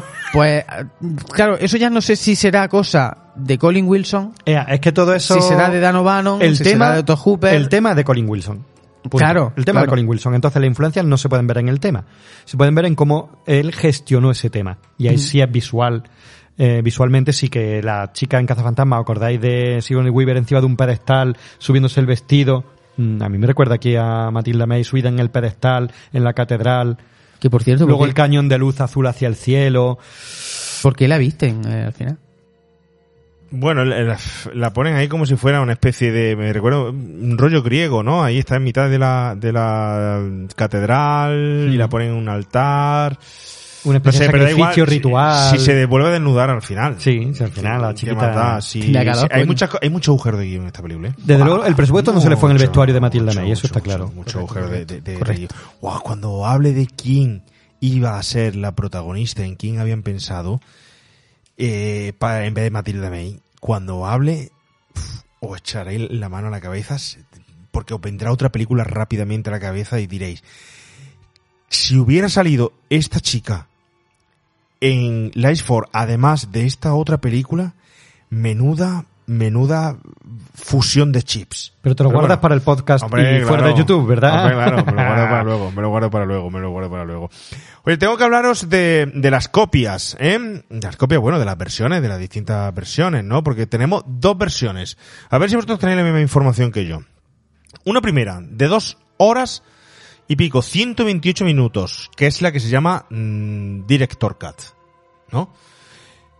Tenemos 12 minutos más larga que la versión final, en la que se cortaban varias escenas, ¿no? La mayoría de las cuales tienen lugar en el transbordador espacial Churchill, del que luego hablaremos también de el cometa Halley, porque se decide, cambiar en guion y todo esto, ¿no? Que creo que es la versión que llegó a Europa, ¿no? Efectivamente, efectivamente. Eh, bueno, pues se, se consideró que había demasiado material filmado en el espacio en esta película, ¿no? Por lo que se elimina la mayoría de las escenas del Churchill, ¿no? Sí es verdad que incluso las escenas que quedan son tremendamente largas y aportan poco, porque se ve aquí a nuestro protagonista, del que hablaremos ahora después, acercándose lentamente la cámara hacia él o flotando por el espacio de una forma demasiado demasiado, pues bueno, con demasiado, utilizando demasiado tiempo, ¿no? Bueno, la cuestión es que, que como se cortaron luego esta escena, no se pudieron grabar todas las de la que había en el Churchill y tal, al final el montaje fue lo que pasó, ¿no? Eh, no se filmaron las más importantes, el, montaje no tuvo mucho sentido, luego se metían todas estas escenas para explicar lo que pasó, porque se pretendía explicar al principio y hacer como una especie de película que durara más dentro de la eh, narración del espacio, pues se fueron metiendo, como hemos visto, ¿no? En eh, flashback. También el cronograma de la película cambió totalmente debido a la dificultad de los efectos visuales. Fijaros que las filmaciones estas de los animatronics que iban eh, viendo cómo se consumían y tal, que están, están muy chulos. Aunque a algunos se le ven mucho, mucho, mucho las costuras, pero, pero, pero, pero bueno, está chulo, no está mal. Pero eso, una escena nada más que de eso eran semanas para, para, para grabarlo, eh. Muchos retrasos, eh, ya os he dicho, mandar, que había que mandar los films a California y tal. Total, que al final se hizo ese montaje, eh, que no, fue- que no fue del todo mm, como, como fallido, se esperaba, ¿no?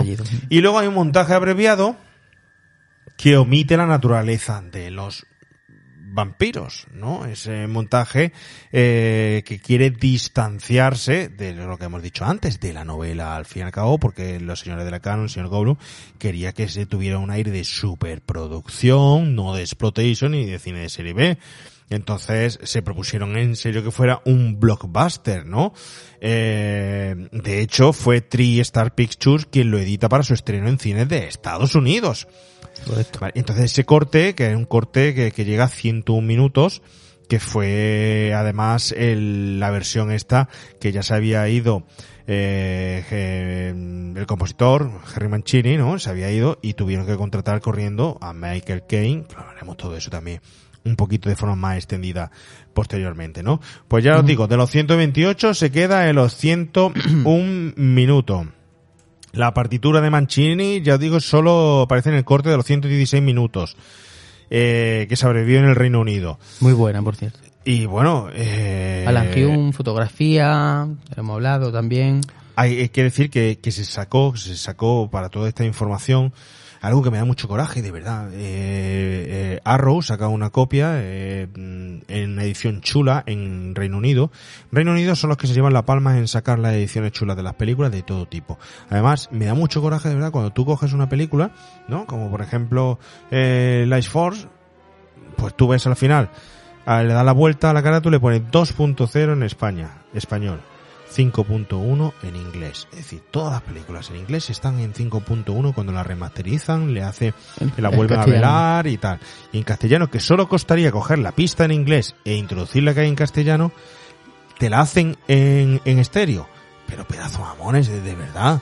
Dejarnos disfrutar de, de, de esto, que hay que verla en versión doblada, que eh, la película o una película de este tipo, que no puede utilizar el 5.1. En fin, me da mucho coraje. Pero más coraje todavía cuando saca una edición especial de lujo Arrow, con unas características especiales, con comentarios del señor Top Hooper, ¿no? Con comentarios de Steve Reisbach, el, el protagonista, con una entrevista a él, una entrevista de siete minutos y pico, con Tom Hooper hablando de los vampiros en Londres, ¿no?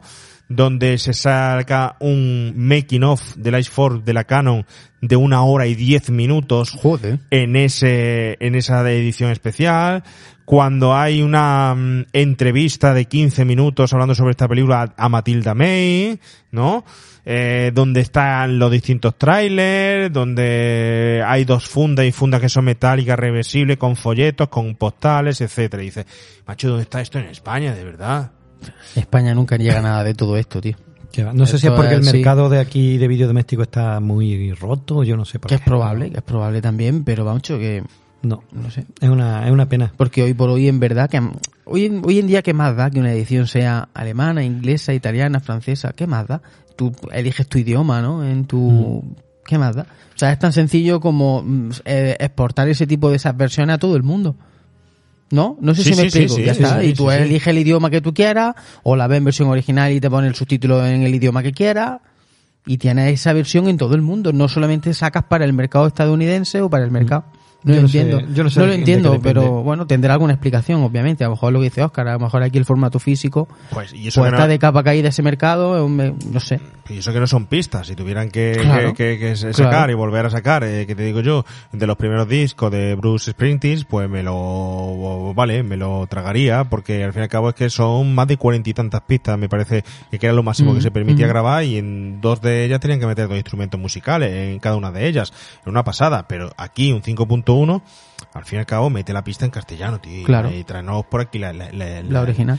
Pero la- versión que tenemos, déjame la Oscar, la versión que tenemos, la tuya, esa es chusquera. estas chusqueras de las que a mí me gustan. Sí, sí, sí, es esa chusquera. De hecho, por detrás, que creo que está en 2.0 en inglés y en castellano, me parece. Mm, ¿eh? Sí, sí, 2.0 en castellano y en, Y en y inglés, en inglés, sí, sí, sí. Y no trae, Es una película- y no trae extra ni Es una película que se estrenó, se estrenó, fijaros, Bueno, ahí no se ve bien con el tengo foquito, dudas, bueno. tengo dudas de que la viéramos por primera vez en el videoclub, ¿eh? Porque solo tengo indicios, y eso no sé si habrá algún oyente que nos lo pueda decir, por favor, si algún oyente eh, esta película, además de en cine, la pudo ver en videoclub, alquilarla en videoclub, ¿vale? En los 80 que nos lo diga. Porque yo las noticias que tengo es de que las primeras ediciones que sacaron de esta peli, a lo mejor me equivoco, pero creo que fue en Laserdisc. Disc. Sí, hombre. Sí, sí, sí, ¿Eh? sí, sí, sí. Y luego ya se pasó, se pasó, creo que no hubo ni en DVD y se pasó directamente ya Al Blu-ray, Al, ¿no? al Blu-ray. Yo te he dicho, yo realmente pensaba que la había visto cuando la hablábamos siempre y tal, y luego cuando la he eh, vuelto a, a coger ahora para el programa, me he dado cuenta de que no, de que no la había visto. Había muchas cosas que me resultaban familiares, pero no la había No visto, la había cosa visto. que, que creía que, que, que sí. Entonces me ha sorprendido, o sea que yo no la vi en el videoclub. Así, no lo sé. Yo tampoco, yo tampoco la había visto. Pues se queda, oye, hemos hablado fotografía, música, ¿queréis hablar algo más antes de despedirnos? Vamos llegando llegando el momento de, de decir adiós a los amigos de, de YouTube, La Facebook, fotografía, Twitter. la fotografía luego la hablamos, vamos, vamos a hablar un poquito largo y tendido, un poquito de los efectos especiales y tal, y ahí meteremos un poquito de, de Alan Hume, eh, que fue el director de fotografía de esta película, y luego, bueno, pues Oscar creo que lleva algo de Henry Mancini. Para mí la, la- para mí la banda sonora es maravillosa. Para mí eh, me pasa como con lo que hemos hablado antes, con lo que hemos dicho con el director de fotos, efectos especiales, director. Son Henry Mancini es un, el puto amo, un clásico de, la, de las bandas sonoras. Y en esta banda sonora creo que hace un trabajo muy bueno, pero creo que mm, no me acaba de gustar cómo encaja con la película. De hecho, es que trabajó también un poco engañado. Le dijeron, Henry, los primos estos, Henry en el bar, con la servilleta Es para que- firmar el contrato. Henry, vente para acá, que te voy a dejar, mira, ¿tú has visto la Odisea del Espacio? Es que es un Te voy a hacer lo mismo, 15 minutos de música instrumental sin diálogo para ti, para la película, tío, vente arriba. Y el tío hizo una, una, un tema que es grandioso, con esta fanfarria, estas cosas Es que es un, espectaculares. es un peplum. Es que tú lo escuchas y es épico Sí, sí, o sí, medieval o romano. Es un peplum que...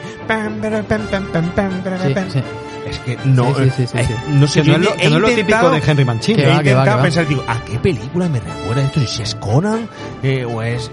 No lo sé, alguna medieval, el Cid, no lo sé, tío, pero... pero Sí, sí, sí. Algo, quería hacer algo muy épico, muy épico, porque iba a ser todo mm, contado con la música y con, y con cosas visuales. Pero luego cambiaron y dijeron que no, mira, vamos a meter palabricas desde nada más empezar. En el año, no sé qué, la nave espacial, Churchill. Entonces se cargaron toda la idea de, de Henry Mancini. Cuando tú compones pensando en algo y te lo desmontan, ya no encaja. Ya no encaja, Ya claro, claro. Luego encima, él hizo sus temas en función de lo que iba viendo de película y tal, lo, lo hizo al principio, y luego en, el- en el montaje, como hemos dicho, le cambiaron, rodaron otras escenas, quitaron otras y ya no pegaba. De tal manera que le dijeron. Henry, tienes que hacer otros cuatro temillas. Y el Henry dijo, ah, yo ya cobro el cheque, a mí que me estés contando, hijos de puta. Y entonces cogieron aquí a, a- Sí, sí, sí, sí, yo lo he leído. Me lo creo, vamos, He escuchado las grabaciones.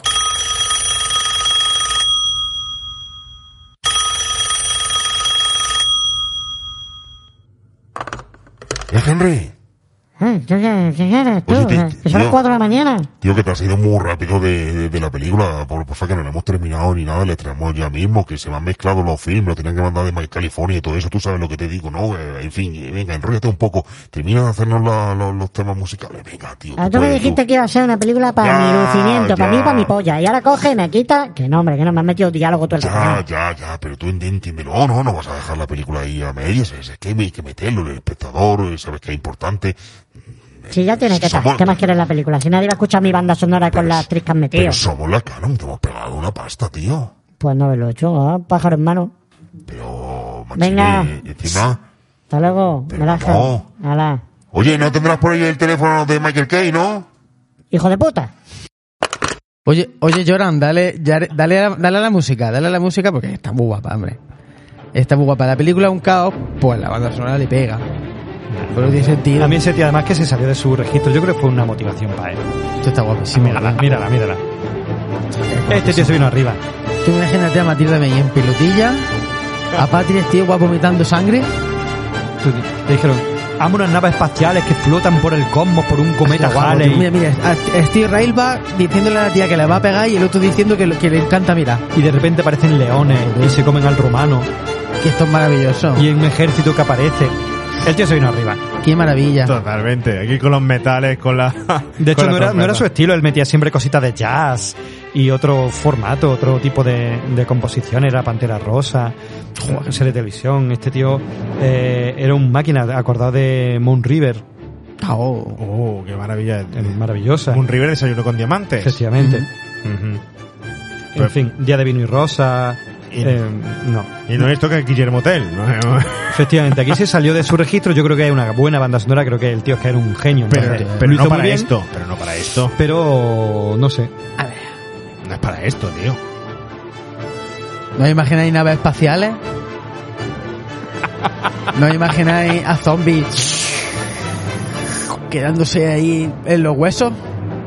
Y por supuesto, la verdad y- es que es tan buena que pega con cualquier cosa. dime que ¿eh? no pega con el pedazo de espadón medieval que te saca al final de la película, que no sé a cuento de qué, sea, pero te saca el espadón, joder. hombre, pega con una producción de veintitantos mil millones de dólares. Eso sí Hombre, pega. claro que, joder, el espadón, tío. Luego lo hablaremos, el espadón, eso es de lo mejor de la película, ¿eh? Sí, sí, sí, sí. De, de, de hierro emplomado. De, De hierro, hierro emplomado. ¿Era un espadón o era una antena espiritual que De conectaba con otro mundo? chaval. Como las tuberías. De plomo. además le tienes que dar justamente en un punto. Digo, joder, macho, la Tienes Virgen. que tener una tine que para qué. tre- Tremendo. Yo, yo veo romanos nada más, no veo nada más que romanos. En tu cabeza tienes Troya, tienes. yo veo a Moisés por ahí persiguiéndolo detrás del faraón. Pero es que tú imagínate a estos dos vendiéndole la moto en, en la tabernilla después de los globos de oro, después de en Sitges o cualquier cosa. Henry, Henry, hombre, ven, Henry. Henry, Tengo Henry. una cosa para ti, un caramelo, tío. Henry. Te voy a decir aquí. Pues claro, el chiquito lo. Yo creo que lo engañaron un poquillo. Son maravillosos, son maravillosos. Dime que no es maravillosa la Cano, ¿eh? Bueno, Toma bueno. esta servilleta, Henry, fírmame aquí. Contratado. Igual que maravilloso, maravillosos son los espectadores que han estado con nosotros en YouTube. Eh, nos vaya a perdonar, pero nos tenemos que despedir ya. Vamos a hacer un descansito y vamos a seguir hablando. Nos vamos a meter en la escena, vamos a analizarla junto con los contenidos. Vamos a ver todo lo que sucedió, vamos a hacer pequeñas sinopsis, eh, veremos mucho más los efectos, veremos mucho más la trama que hay sumergida, cómo encajan o no encajan las piezas, analizaremos actores. Pero ya sabéis, todo eso lo vais a poder escuchar seguro, seguro, seguro, pero no aquí en YouTube, sino en la versión de podcast que está en Evox, en Spotify o en cualquier otro sitio donde allí estéis. Solo tenéis que hacer una cosa, porfa, suscribiros a YouTube y suscribiros a nuestros canales de Evox. Los que habéis estado con nosotros, mil gracias, mil gracias, espero que hayáis disfrutado y sigáis disfrutando en el próximo lunes de Videoclub Yo me voy y con desnudando. este podcast. Yo me voy desnudando otra vez, ¿vale? Para Sí, nos podcast. vamos que se nos queda en... Es verdad que no se ve, pero bueno, a mí me, me siento más cómodo. Nada, nada, no se ve, no se ve nada. Chicos, adiós.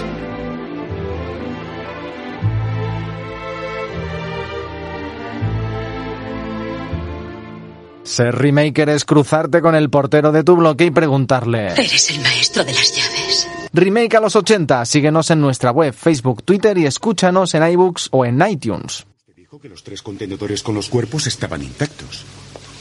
Es correcto. ¿Dónde los encontraron? En la cubierta que la nave utiliza como almacén. Donde todo lo demás estaba quemado. Increíble. ¿No es cierto? ¿Ha examinado los contenedores? Usando todas las técnicas que tenemos. Las radiografías de las cajas no nos dieron ninguna imagen. ¿Qué significa eso?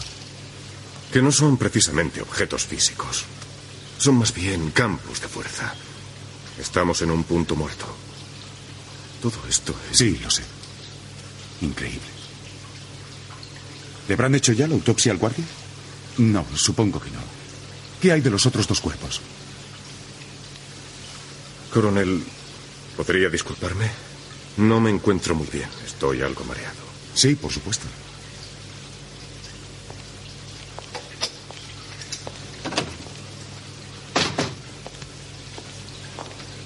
He visto en su despacho, doctor Falada, que su especialidad es la bioquímica. Pero tengo entendido que se interesa especialmente. La por muerte, coronel Kane, así es. Su nombre científico es tanatología. La muerte para usted es un problema burocrático. ¿Quién lo hizo?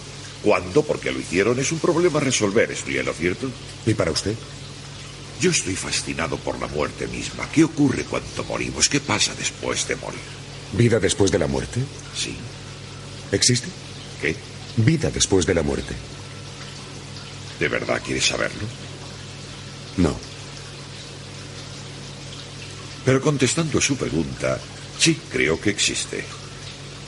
Si tengo razón, la fuerza de la vida se conserva siempre en todos los seres, incluso después de la muerte. ¿Cree que eso es aplicable a lo que ha pasado aquí esta noche? Sí. Sí, eso creo. Creo que esa chica, esa criatura, consumió energía, consumió fuerza vital parcialmente de Bukowski y totalmente del guardia. ¿Un vampiro?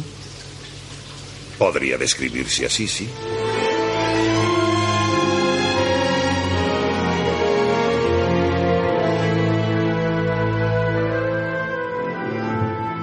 Muy normal, muy normal no es encontrarse tres eh, cuerpos en mitad del espacio en la cola de un cometa y además tener la terrible ocurrencia de meterlo en tu nave espacial, aunque sabemos que es algo que va a pasar, siempre pasa en el cine, ¿no? Traerte al final un invitado, y volvemos a las referencias de Alien, en este caso son tres invitados que te traes a la Tierra. No sabemos lo que ha pasado en ese trayecto, todavía no importa.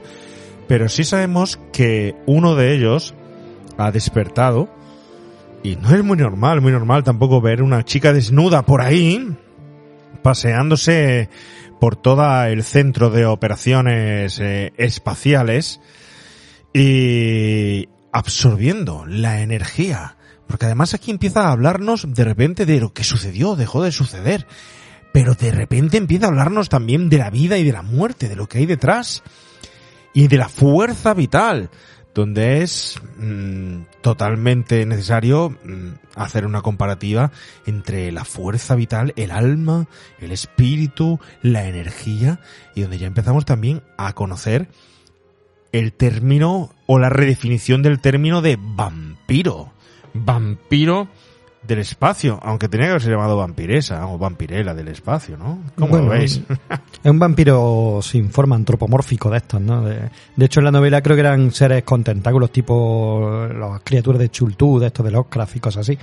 Aquí las ponen de otra manera, tipo vampiro más vampiro. ¿no? Tiene más sentido, ¿eh? Tiene más sentido, ¿eh? Mm, sobre todo por la afinidad del señor Hopper con, con Lovecraft, ¿eh? ¿eh? y de Colin Wilson. Entonces, bueno, no sé, el, el tema es que a mí me- este, este fragmento me recuerda mucho pues a las influencias que hemos hablado antes, las teleseries de la BBC, Doctor Who, incluso la serie americana de Star Trek, la original, ¿no? Porque son una fantasía, una ciencia ficción, un alienígena, pero siempre te meten un fondo filosófico profundo, eh, envuelto en un papel de colorines, de caramelo, de cartón piedra, de monstruos extraños. Doctor Who, por ejemplo, si veis la serie antigua, bueno, la moderna supongo que también, meten un montón de cañas sobre la existencia del ser humano, eh, planos filosóficos, la moral, la ética, Star Trek igual. Tú te ves la serie original y es que son debates morales en cada episodio. Es muy chulo. Y aquí también te hablan de cosas muy profundas, entre medias de cuerpos desnudos, vampiros espaciales flotando y naves espaciales. Todo ese rollo de filosofía barata, perdón, pero Aparte mola, pero, ¿no? pero mola, mola, mola, mola, esta parte mola. mola y es muy de hablar. Es una de esas películas, este trozo de esas películas de hablar. Que hacía mucho la Hammer también, en todas las pelis de la Hammer de los 60-70, había un trocito en las que explican qué es lo que ha pasado. Y esto me recuerda mucho también ese rollo. A mí todas estas partecillas es verdad que a lo mejor a alguien se le hacen lentas, pero a mí me mola. Cuando decían que en el cine de los 80 no se explicaban las cosas, ¿eh? Aquí Pero aquí vemos explica, un ¿eh? montón de explicaciones y largas explicaciones, que aquí todavía no hemos visto el recurso del flashback.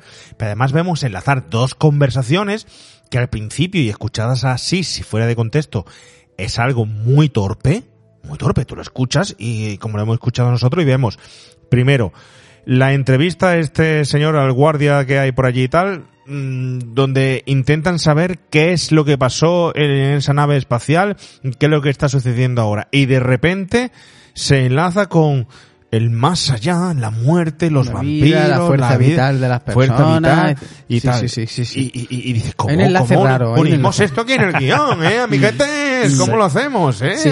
Y sin Hay- embargo te lo comes con papa. Hay un enlace raro y que incluso en algún momento puede resultar un poco tedioso. De hecho, cuando hemos elegido la escena, eh, nos costaba muchas veces elegir qué escena metemos porque hay muchas que los diálogos, las conversaciones son muy largas. ¿Y qué metemos? ¿no? Y todo realmente te está explicando mucho la, la película. A mí esta parte también me parece muy interesante. A mí el principio, esta primera parte que yo considero que para mí es una película de ciencia ficción, y sobre todo en esta primera parte queda evidente que es una peli de ciencia ficción, aunque en el trasfondo luego hablaremos del vampirismo y tal, pero me viene un poco a la mente, por ejemplo, eh, por poner un- una similitud, ¿no? De esta nave espacial que va en la coleta del cometa, que de alguna forma parece que se quiere aproximar a la Tierra, ¿no? Realmente luego descubriremos que lo que buscaban es acercarse a la órbita terrestre para poder bajar a la Tierra a alimentarse, ¿no? Y esto me recuerda a mí mucho, por ejemplo, que además la vi hace relativamente poco, a Drácula de Bram Stoker, a ese, a ese viaje que hace en barco en el Demeter el conde Drácula para llegar hasta Londres para alimentarse. Estás O sea, in- invadiendo los sitios primero, Exacto, el, el me- medio me- de, de transporte para que te lleve de un sitio. Vi ahí un poco el símil, el símil del viaje del vampiro hacia el destino en el que quiere encontrar o acechar a sus víctimas. Ve un poco, está muy bien traído, que ahora lo comentará el tema del cometa Halley. Está muy bien traído porque además creo que la película se estrenó sol- tan solo unos meses antes de que, de que el cometa Halley realmente pasara por la Tierra. Y estuvo eso ahí, estuvo muy bien traído. Y me parece una película, ya digo, en esta parte me parece mm, que interesante, que eh, de momento te engancha, su trama te engancha, ¿no? Y que quién es esta, esta tipa, qué es lo que está haciendo, qué es lo que está pasando y qué ha pasado, que me parece también muy interesante. ¿Qué ha pasado en la nave? ¿Se ha incendiado la nave? ¿Quién ha incendiado la nave? ¿Por qué? ¿Dónde están los tripulantes? Sí, a mí me costó cuando la vi, me costó pegar este eh, salto argumental. De repente estás con, te estás comiendo una peli de ciencia ficción tipo Alien y todas estas que Ujú, hemos hablado. Y ahora de repente, pues es tipo eso, una producción de la Hammer de Drácula, y es como, pero espérate, ¿cómo que la nave se ha incendiado? ¿Cómo que la nave no estaba tripulada? ¿Cómo es que no sabemos nada? ¿Dónde están todos? Si este parecía el prota al principio, el de ciencia ficción, que luego realmente vuelve a aparecer, ¿no? Pero en este punto tú no lo sabes. Y es como, mm, perdona, esto es otra peli, estoy viendo otra peli ahora. Hemos pegado un giro. Ha, ha pegado un giro. Y, y, mm, es verdad que nos lo hemos saltado un poco de puntillas, pero que toda la primera secuencia, viendo como el transportador en la Churchill, que por cierto, aquí hay todo, todo lo decía antes, mucho, mucho rollo british, está Char- la- la- el transportador Churchill, está el cometa de Edmond Halley, en fin, hay mucho british por aquí, ¿no? Que la novela original, perdona Javi, se llamaba, la nave no era Churchill, era Hermes, que era el mensajero de los dioses, el que acompañaba las almas al infierno. Mucho más simbólico. mucho que- más simbólico, que la mucho más Churchill. simbólico, mucho más simbólico que aquí, sí, sí, es verdad. Pues no digo que hemos pasado un poco de, de puntillas por la secuencia inicial, que también me parece una jodida pasada. O sea, esa- ese Sí. transbordador llegando al cometa. De- parece ser que iban a hacer alguna investigación o alguna cosa en el cometa. Y encontrarte los, una especie estos como de murciélagos grandes que los tocan y se convierten como en, en arena, en tierra, está muy chulo, ¿eh? Está A mí, chulo, lo que pasa es que... Muy alien. Tengo que reconocer que es muy alien. No, lo que pasa es, Javi, que se le ve mucho las costuras, tío. O sea, Claro. Yo, yo no estoy viendo el espacio, yo estoy viendo esto, estoy viendo un, un indecorado en un plató donde se ve en primer y segundo plano eh, todas las telas que han puesto intentando Mm. imitar el, Claro. tubo, el tubo este del espacio por donde se meten con los efectos y tal. Mm. Veo perfectamente las vitrinas perfectas de cristal. Con muñecas. Con los tres Con eh, personajes, por cierto, tres personajes que es inevitable para mí eh, no que no me recuerden a Krypton y a, y a Superman 2. Esos dos hombres y una Mm. chica que vienen, eh, lo mismo utilizan un medio de transporte distinto que vienen a invadir eh, la Tierra. Es decir, que al final es que todo esto tiene un montón de referencias aquí la, la, la película que parece que no, pero están metidas. Como hemos Mm. dicho antes, cazafantasmas, no sé qué, no sé cuánto.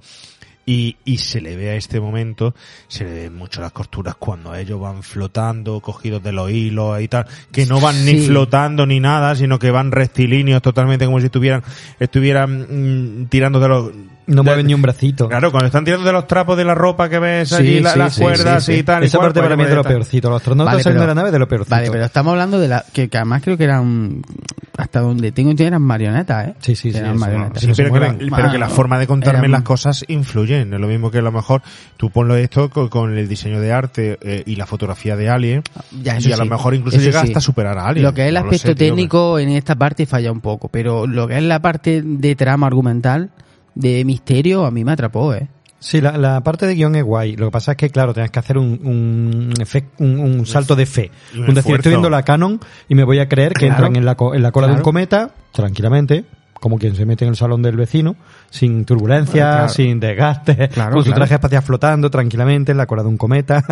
me meto en una nave espacial pero- extraterrestre muy limpita toda, lleva mm, deteriorada por fuera desde hace años, se supone que, que golpeada por fragmentos de roca y tal, y dentro está perfecta, bien iluminada, que lo que dice Juan Pablo. Yo, Alien es que está en oscura, humos, viscosidades. Aquí y mucha esto es todo bonito, mucha luminosidad. Hay mucha luminosidad. Luces muy directas, todo muy blanco. Sí. Se nota que es plástico. El juego de, la- Sí, el juego sí, de, sí, de las claro. lu- de las luces eh, en peca de no, no saber usarlo. Eh, los planos, el tipo de tiro de cámara que utilizan no son favorables a lo que te está contando y cómo te lo está contando porque te deja ver todas las costuras. Tienes que utilizarlo de otra forma distinta. Aquí en la dirección son esas cosas que yo te digo, dirección, montaje que yo te digo eh, eh, que falla. Te puedo creer, me puede estar contando que es un homenaje al cine y los efectos de que se utilizaba en los años 40 o 50 y que Top Hooper te quiere representar eso y hacerte casi un homenaje y por eso te lo planta de este tipo de, forma. No, pero no lo compres porque tenemos 25 millones de presupuesto. Vale, entonces Es, es que a mí eso, yo, y yo es estoy que viendo un episodio de Star Trek. Ah, estoy de acuerdo contigo. Los mismos efectos especiales con episodios de Star Ahí Trek. de Es que en aquel momento la Canon no es la Canon de ahora, es decir, en aquel momento te daba igual que una película viniera de la Canon o de viniera de quien fuera. No te fijabas en el sello de donde vi- viniera, solo si era Warner o tal, porque porque tú traías Izarofil y te la tragaba igual, pues te podía traer Izarofil, te podía traer cualquier pasada y era distinto. Lo que pasa es que es verdad que a lo mejor vista hoy día con mi ojo, quiero decir, sabiendo que todo lo que voy a ver desde un punto de vista técnico no va a ser tan bueno como lo que tenemos ahora, pues a lo mejor inconscientemente he pasado de largo. Sé que no es- que no son los, no tenemos la tecnología que hay ahora, ¿no? No, y a pero- lo mejor pues, he pasado de largo. A mí esta parte me ha atrapado. Yo ver aquí estos murciélagos por aquí gigantescos, ves que se han encontrado tres cuerpos, aparentemente tres personas, tres humanos, que no saben lo que son hasta que luego ya despiertan y la lían parda, ¿no? Pero hasta ese momento, a mí todo ese misterio, de algo de misterio, de ciencia ficción, a mí me atrapó. A mí A me gustó la historia, me atrapó y la- los vampiros flotando, el encontrar los tres cuerpos, el misterio de que te encuentras en una nave, eso me mola. Lo que pasa es que es verdad que a mí, como me mola también, pues esas series de bajo presupuesto, tipo eso, Doctor Who, Star Trek y tal, pues yo te lo compro, porque a mí me parece que estoy viendo un episodio. Si me Incon- olvido, inconscientemente- si me olvido de que hace poquito antes habían puesto a Alien, que le pega 100 vueltas con menos presupuesto. Correcto. Claro, también hay que tener en cuenta eso. un poco que lo británico es así, lo british es así, porque Doctor Who, a pesar de eso, es que va por por eh, por ese rollo, como tú bien decir, que el- Y películas de posteriores, como por ejemplo la guía del autotopista galáctico, exactamente igual te muestra ese tipo de, de, de costura o de esos decorados que parecen totalmente artificiales, ¿no? Porque aquí una de las cosas que falla aquí y luego posteriormente y mucho, y eso es de lo que yo más me quejo de la película, a ver, que no estamos dándole demasiados palos, no queremos darle palos a la película, solo estamos analizándola en todos los puntos, porque eh, algo tiene también la película cuando resulta que al final, después de tanto tiempo, ha llamado la atención de tantísimos espectadores y quieren revisitarla, revisionarla y sacarle su, eh, su enjundia, ¿no? Pero, por favor, mm, eh, el diseño de arte, eh, en los interiores mm, de la NASA, el vestuario que llevan, las o- escafandras que ¿Os habéis llevan. dado cuenta de que cuando el astronauta coge el dedo del vampiro, sus guantes no tienen dedos, tío? Tiene los dedos al aire. ¿En Claro, serio? es que- los dedos al aire. Me di cuenta. Es que está todo demasiado impostado y demasiado de juguete. Es que tú ves que los escenarios, los decorados son de juguete. Tú dices, Pero se, por ha, eso Alien se ha es ido a- Alien al todo 20 duros Claro, en claro, ese claro, momento, o a claro, los chinos claro. ahora, a comprar Claro, todo claro. esto y además está todo perfecto. Los cristales están todos lim- limpísimos, no hay pátinas, no hay nada de nada, de nada, de nada.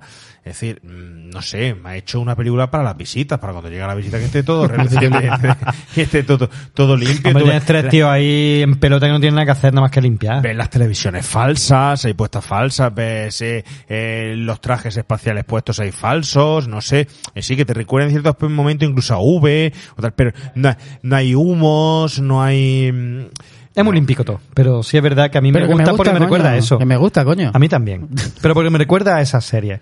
Lo que Sí, pasa es sí, que luego sí. te dicen el presupuesto y dices, Ya, eso sí, eso- ahora que se gastaron luego, que luego vienen unos efectos especiales que son de puta madre, tío. Hay cosas que me parecen que están muy Pero bien este conseguidas, pues pero no. bueno, ahora lo, lo, lo veremos. Hay cosas que están muy chulas, hay cosas que están muy chulas, ¿no? Sí, sí, sí. Eso Pero aquí claro, no, se lo gastaron, en esta parte no fue. Eh, tío, eh, a ver, es que eso, ese, ese, ese arte de juguete ahí que tiene las rebabas, el, el- las cositas, pues, luego lo, lo de, lo de la chica, lo de la Matilda May por allí paseándose, pues bueno, ¿vosotros no creéis que insinuando un poquito menos o apareciendo menos en escena, en plano, eh, al final va a resultar el mismo efecto? ¿Va a hacer lo, lo- mismo? Mm, Eso es lo que yo te decía antes cuando decía, ¿está justificado el desnudo? Sí, hombre, Pero el tiene sentido. Lo veo justificado. pero- Pero... una exposición tan prolongada que haya tanto plano con ella eh, desnuda, porque yo cuando la veo veo anatomía. No veo mm, sensualidad, de- a pesar de que sea muy guapa, tal y cual, veo anatomía, ¿no? Que ahora me tenéis que hablar el tema de, de esta chica de Matilda May. La Sí, no, intención- la anatomi- intención ana- anatómicamente estaba bien. estaba bien, ¿no? De las intenciones que Pero, tenían con ella y tal, pero... Hombre, la- lo mejor, como yo creo que tenían que haberlo hecho, que es como hubiese quedado mejor, es que cada, cada uno de nosotros viendo la película viéramos a la tía que nos gusta.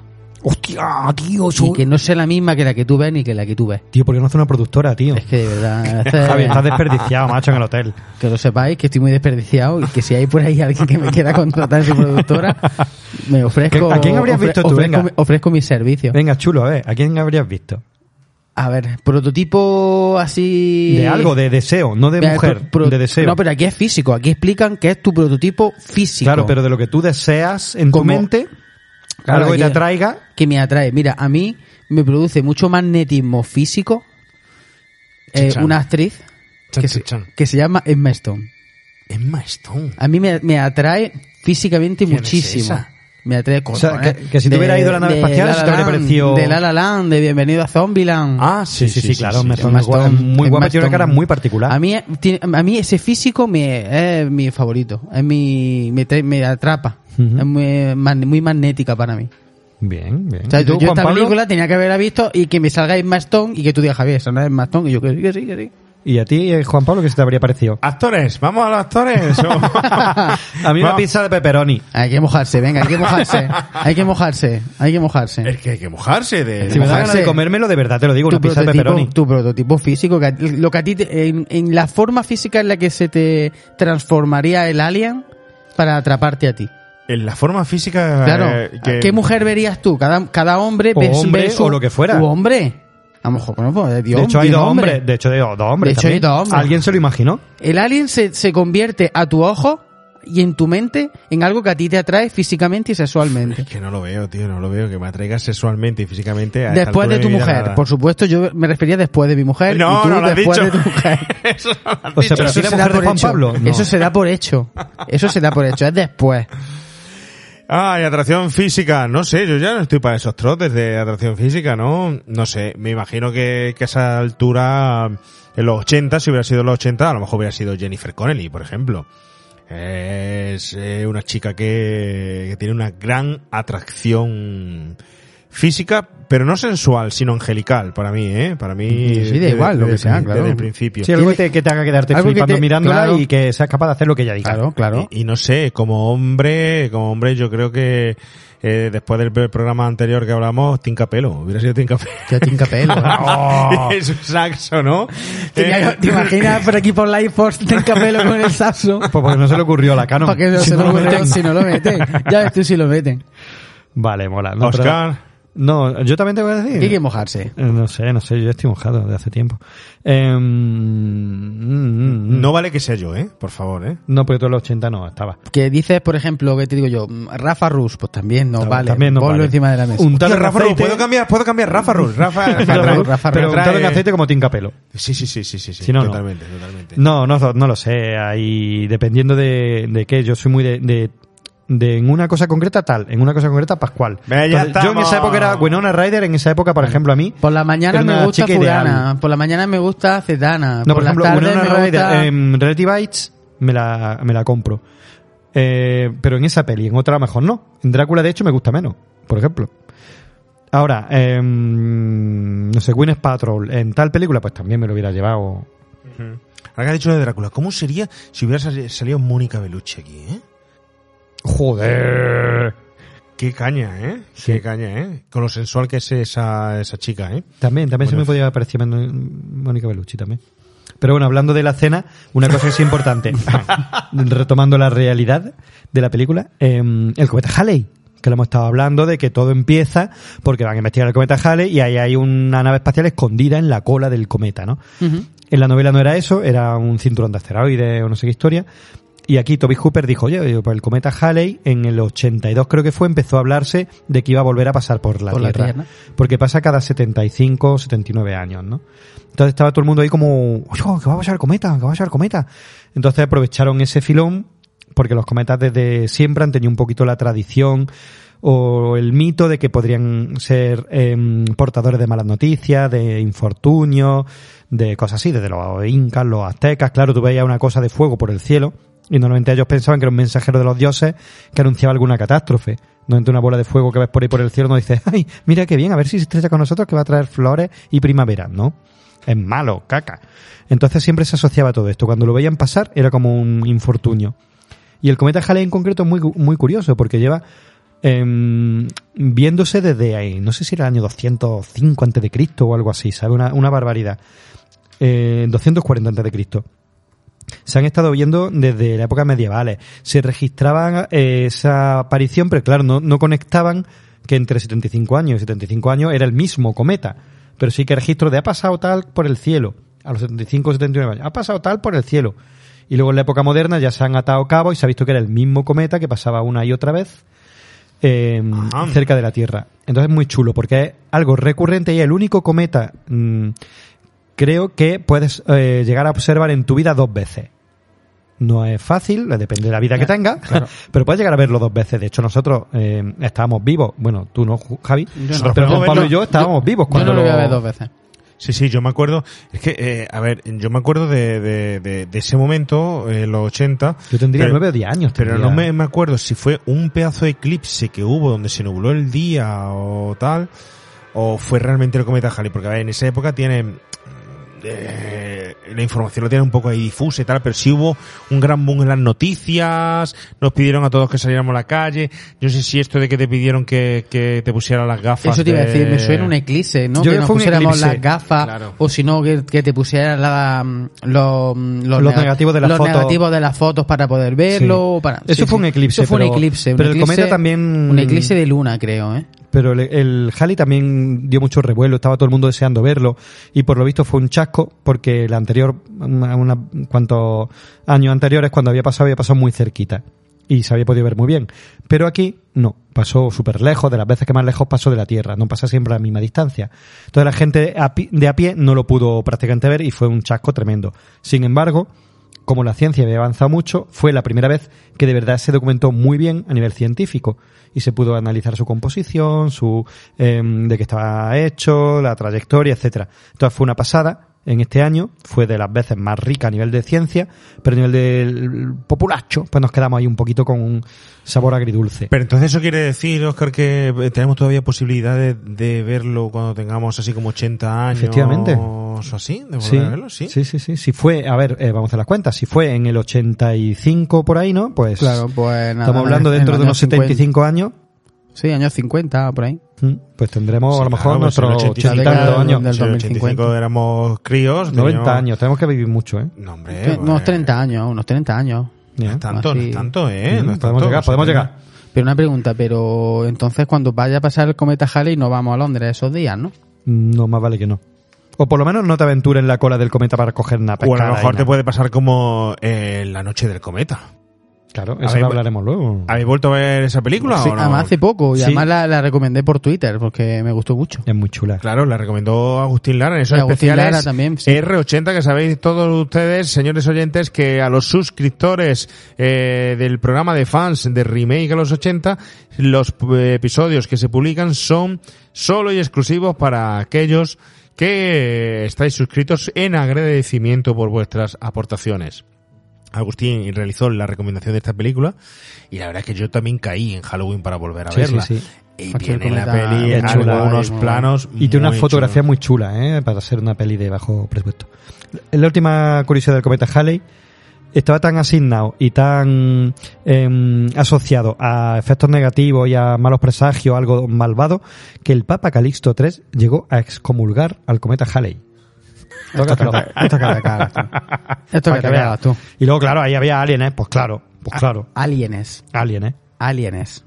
Alienes había, había ali- ali- alguienes, alguienes. Es que este cometa Halley dio mucho, fíjate lo que has dicho tú, la noche del cometa, precisamente el cometa que, que, Era el que sale el Halley, pero es que en la rebelión de las máquinas del 86 también el cometa Halley, el que provoca que las máquinas cobran vida. El apocalipsis. El apocalipsis. Si es que al final era Armagedón. Si es que al final nos gusta mucho grande. el sentido no escatológico de eh, esa parte de la Biblia, el apocalipsis, el quedarse en el se acaba el mundo, cuando no sabe la gente realmente lo que significa el apocalipsis, ¿no? No lo sabe la gente. Es espero lo- averiguarlo muy tarde. Es todo lo contrario. Más vale que lo averigües pronto, porque estamos en un momento apocalíptico ahora, con tanta guerra, tanta historia y tal. Pero cuanto antes pase, antes llegará Antes el de nuevo. tiempo de esperanza y el nuevo tiempo. Efectivamente, Pues el también es apocalipsis no verdad. es nada más que volver a empezar. Bueno, bueno, bueno, bueno. Interesantísimo, ¿eh? Todo lo que os estamos contando, ¿eh? Queridos remakers, para que veáis. Hemos tardado, yo sé que hemos tardado más en llegar a este programa, que últimamente llevamos retraso. Nuestra vida es apocalíptica, caen cometas continuamente en ella, no caen chicas desnudas, pero sí tenemos alrededor gente que nos chupa la energía. Así que, eh, aquí estamos hoy con, con, con vosotros hablando de todo esto, de todo esto. Y hablando, pues, eh, cómo no, de, de actores, de actores, porque a mí me llama la atención, por ejemplo, el papel que hace este señor, el Peter eh, Firth, que, que al final, yo no sé por qué, eh, Javi, yo creo, no sé si estoy equivocado o no, pero al final me resulta más protagonista que el mismo protagonista, ¿no? Pero ¿quién es el protagonista? Eh, ¿eh? Son- Eso te iba a decir, es que tampoco tengo muy claro si el protagonista es Peter Firth o es, o es Steve Railsback. Sé lo que sé, están todos más pasados. Aquí que- están todos más que- pasados de vueltas que la leche. Hombre, como te ves Hopper, que era heroína para todo. Pues aquí están del rollo. De hecho, si la película la ven, la veis en, en, en versión original, o sea, si ya en versión doblada están pasados de vueltas, ya en versión original es tremendo, ¿eh? Es tremendo lo- los sobreactuadísimos que, que están. Pero bueno, vuelvo a lo mismo. Eso estará hecho así a conciencia. O yo creo que está hecho así a conciencia. Me imagino. no Cuando un- si un actor está sobreactuado, puedo entender que ese actor, para la interpretación que él se ha preparado para ese personaje, pues ha preferido tirar por un terreno así más sobreactuado. Cuando son todos, No lo sé, pero por No lo ejemplo, sé. en la matanza de Texas no están tan sobreactuados. No, no están como- tan sobreactuados. Eh, pero quizás es lo que dice Javi, yo no lo sé, pero puede ser que Toby Hooper quisiera ese rollete de película antigua Claro. en las que los actores sobreactuaban Están- muchísimo más. claro. No se buscaba el naturalismo, eh, coño, Van Helsing, Drácula, toda esta También, gente eran... también eran actores británicos y los actores estos Son muy teatrales. También son muy teatrales, mucho eso es cierto, eso es pero hay cosas que están muy fuera de contexto. eso es cierto, ¿eh? eso es cierto. Sí. De hecho, Peter Firth y Frank Finlay, que son los dos actores con los que vamos a empezar la ronda, eh, es verdad que trabajaron mucho en el teatro, ¿no? Nosotros no vamos a entrar ahí porque si no necesitaríamos un programa de 77 horas, pero es verdad, es lo que estoy hablando. Son gente que ha trabajado mucho en televisión y en, y en teatro y a lo mejor también es verdad que luego el contraste con la interpretación cinematográfica pues es diferente. Es probable. Bueno, Peter Firth es el personaje del coronel este de las Fuerzas Armadas que lo, que lo contratan para un poco... que me, que me llama la atención porque siempre tiene que haber un héroe relacionado con el ejército por poner un símil, ¿no? Para arreglar lo que los científicos han destrozado, ¿no? O algo así, ¿no? Lo que no podemos Bueno, cuando no está el ejército y los científicos del mismo lado y la lían entre los eh, dos. Entre los dos, sí, sí, sí. Me recuerda al, al resto de los muertos vivientes, ¿no? Que como no lo podemos hacer desde el punto de vista aquí entre el científico y tal, pues la película acaba con, con el ejército, ¿no? Metiéndose por medio. Y aquí un poco pues pasa, pues pasa eso, ¿no? Peter Firth, bueno, súper conocido, súper popular en Reino Unido, una carrera extensísima desde la década de los 70 hasta la era de la actual, la era de los 2000. Yo he destacado, por ejemplo, una serie muy, muy popular en Reino Unido, en la que interpreta el personaje de Harry Pierce. La serie se titula Spooks Doble Identidad y es del rollo que le gusta mucho a los británicos. A los británicos les gusta mucho el rollo del- de, los servicios de inteligencia Ujú. de- al servicio de la reina, tal historia, ¿no? Aquí, eh, bueno, aquí es un grupo, se llaman, es un grupo de oficiales de, de servicio de inteligencia inglés del, del M15, ¿vale? Que se conocen como The Grid. El- la- esta, digamos, este grupo, ¿no? Se, se conoce como The Grid. Él forma parte o él, digamos, el, el jefe de esa, Como lo, como lo intocable, ¿no? Americano. rollo. Lo que les mola a ellos, el el espionaje este británico, ¿no? Pero es verdad que es más conocido en Reino Unido por su trabajo en televisión que en el cine, ¿no? Mayday, Innegable, son así de las series más populares que ha, que ha protagonizado en la televisión británica. Yo la verdad es que creo que no lo, no lo he vuelto a ver, o no me ha sonado de nada, vamos, estos actores la mayoría no... de, Muy de británicos, de pasada, claro, por de ahí, pasada. de pasada, no sé si Pasada. aparece ahí en alerta roja con, con este, con, oh, Con Sean Connery. con Sean Connery Mm. y también Invasor de Marte, también me parece por ahí de refilón. Pero a Mm. mí aquí, en la película es el que más me gusta. A mí en la peli es el que menos sobreactuado está. Bueno, está todo el rato de mala follá, ¿eh? Eh, sí, todo está, rato- está todo el rato de mala folla. Pero tiene, primero, es el que te mete una versión nueva también dentro de la película que no tienen los demás, que es el thriller, el que te produce investigación, es decir, le da el giro de tuerca de la búsqueda de, de la persona, la chica, el por Mm. qué, está todo el rato con la- Mm. las preguntas de investigación, de, El Colombo. de interrogatorio. El Colombo, es el- el, sí. el Colombo y le da ahí el aire un poco también de misterio y el que le va sacando también el que hace que eh, el otro le saca la información. El dime por qué, el no sé Mm. qué, no sé cuánto, al, al propio protagonista, el, el que lo guía y al final es el que resuelve, va resolviendo las papeletas y el que lo resuelve. de al- alguna al forma, el- de alguna forma el prota o es, o el Sí, héroe, el sí. héroe el que el que va a acabar Sí. Salvando Y luego a- tiene, tiene un, un- la película un plano final que sí es muy Top Hooper, en el que va jugando con la cámara desde el suelo y haciendo eh, con la grúa, va haciendo una toma elevada que se va quedando él ahí en plan solo, tipo inmortales ahí, Mm. eh, que está chulo y lo, lo cogen a él como, como primer plano, como protagonista Mm, de eso. mm. Bueno, yo, el- si tengo que quedarme con algún personaje, me quedo un poco con este. Y además luego tiene la versión de lo que luego hablaremos. No, no, no, si a mí me gusta mirar. Si... Pero así, así, pum, así. Luego lo vemos, sí, de verdad. En fin, muy- en fin. Y bueno, y luego tengo al doctor, al doctor, no sé si es doctor Fallada o doctor Farada. Ese- Y su larga melena, Y su larga caballera, melena. caballera blanca, ¿no? Ese sí que es Eh, un señor británico de verdad. De la este Hammer, ese de la Hammer. duro, sí, Frank Finlay. Sería un Bueno, Drácula perfecto, ¿eh? Fue un, le- fue un Van Helsing perfecto. Fue un Van Helsing. ¿Ah, sí? En, la- en una serie de Drácula de televisión de la BBC. Qué bueno, qué Mm. bueno, qué bueno. Yo he traído algunos títulos como El día más largo, La sandalia del pescador, que sale por ahí, años 60, en Cromwell, en La Chiave, ¿Cómo Life- me gusta esa película, Sandalia del Pescador? Me encanta esa Sandalia del pescador, El pianista, este Anthony señor sale en. El pianista, Ujú. este señor sale en El pianista, El- sale... la cuarta tecla negra. el- sale en la trilogía de los tres mosqueteros, años 70. Eh, Portos, en fin, creo ¿no? que es. No das ni idea. No, ¿verdad? no, que sí, te lo digo en ¿Ah, serio. sí? Por- Lo de la tecla negra no. Este Pero señor- este sí, sí es Porto, sí es Porto. Este señor fue nominado al Oscar en la película Otelo, 1965, por su personaje Yago. Joder, pues fue eh, nominado casi al nada, Oscar, eh, ojo, Casi eh. nada. Y os traigo la hispanoanécdota. ¿Cómo llamarla así? Hispanoanécdota.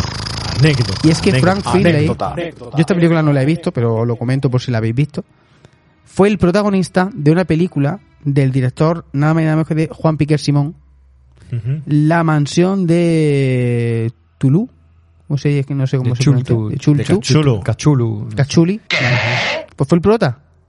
De una, Hostia, pel- de una producción española, de la mansión de Cachuli o Cachulu. o- Vi la peli, no, me, no, no tengo un buen recuerdo de ella. Que no te rías que no tiene Pero- risa. No tiene risa. Vamos a buscar. Pachuli, Vale, Pachuli. La mansión de Pachuli. Vamos a hacer una cosa. Vamos, vamos a buscar, vamos a buscar Cul- esa palabra. Vamos a buscar esa A palabra. ver, si, si es que Lovecraft lo hizo impronunciable a propósito. Claro, macho, a veces que no te rías porque voy a buscar la palabra a ver si consigo a ver si consigo saber cómo se pronuncia en español, y luego ya lo verás en inglés. chulu. Chulu. Del Chulo Simeone. No sé qué eres chulo. Ya estamos. Tenemos Monty Python y Chutulu. De verdad, es que Ay. A ver. A ver, vamos. ¿La he encontrado o no la he encontrado la palabra? A ver. Tú déjame que lo voy a buscar, a ver si encuentro un audio de estos que te... Sí, sí, Busca, sí. busca. Busca con acento británico y no me vale el acento Ah, no, americano. no, no. Tú busca, chulo, que eres muy chulo.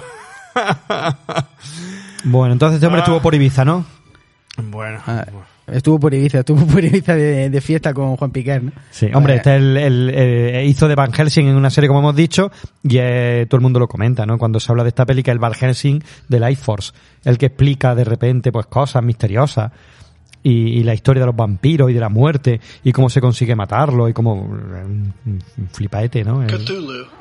¿Cómo? Cthulhu. ¿Quién coño lo ha dicho? Cthulhu. Se queda cazurro. Cthulhu. Cthulhu. Ca- Cthulhu. Coño, que no es tan fácil. Cthulhu. Cthulhu. Cthulhu. Cthulhu. Cthulhu. Que se, Cthulhu. que se no sabe tampoco pronunciarlo. Yo creo que este que ha escrito el vídeo este de YouTube, yo creo que tampoco tiene puta idea cómo se pronuncia. Ese no sabe Pero nada. eh, pro- pronunciarlo. Y aparte que no, que mola más cachuli. A ver, va, está, está, está clarísimo. Que digo yo, que de, así que no duran los podcasts seis horas, cojones. Claro, estáis cojones. ahí con el chulu, chulu. Yo, tío, te voy a decir una cosa.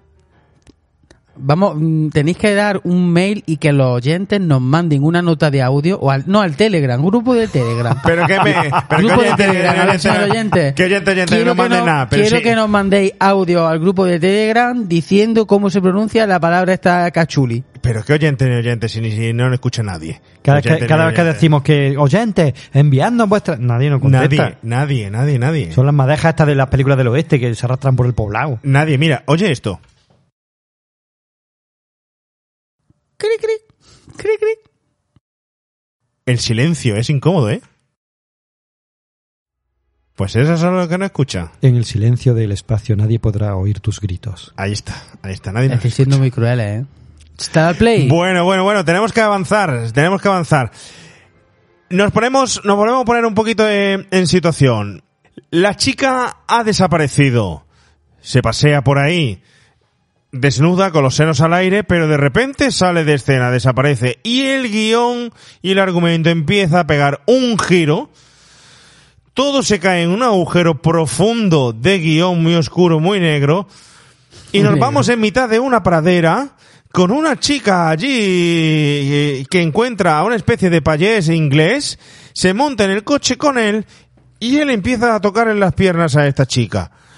¿Qué tiene que ver esto? Pero no sé qué tipo de conexión o radar tendrán nuestros protagonistas que consiguen dar con esta chica y consiguen encontrar dónde viven y por supuesto interrogarla y hablar con ella. ¿Puedo sentarme? Queremos hablar del hombre con el que ha pasado la tarde, Ned Price. No sé de qué me está hablando. Yo creo que sí. Déjeme ver su mano. ¿Cómo dice?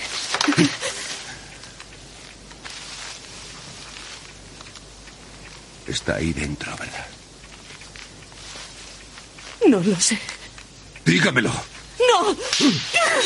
¡Cárcel! Ya no está en ella, ahora está en otro cuerpo.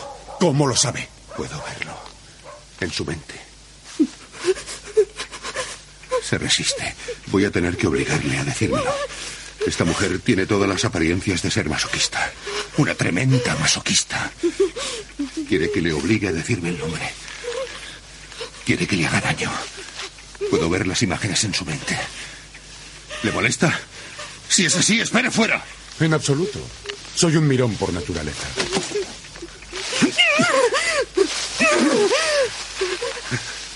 ¿Estás ahí dentro?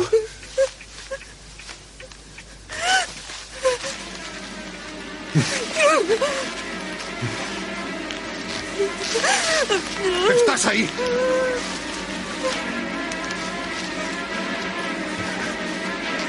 Déjala.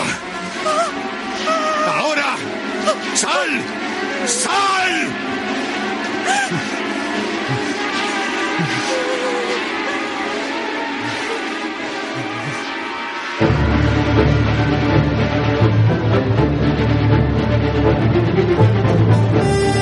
¿A alguien le ha quedado dudas de que esta chica es una masoquista? ¿Y de que él es un mirón boyerista? ¿Y de que se ha producido un exorcismo? ¿Quién más puede hacer un guion con tantas cosas a la vez en una sola escena? Qué maravilla de película, ¿eh? Tanovanon, te queremos. Por favor, eh, contadme vosotros qué ha pasado aquí. Primero, Eh, No te lo podemos tampoco contar, pero bueno. que ¿Cómo me- que no me lo puedes contar? ¡Habla, Javi! ¡Dilo! Es maravilloso, tío. Aló, Javi, que a mí me gusta mirar, tío. Pégale, pégale, Oscar. Si, si le gusta.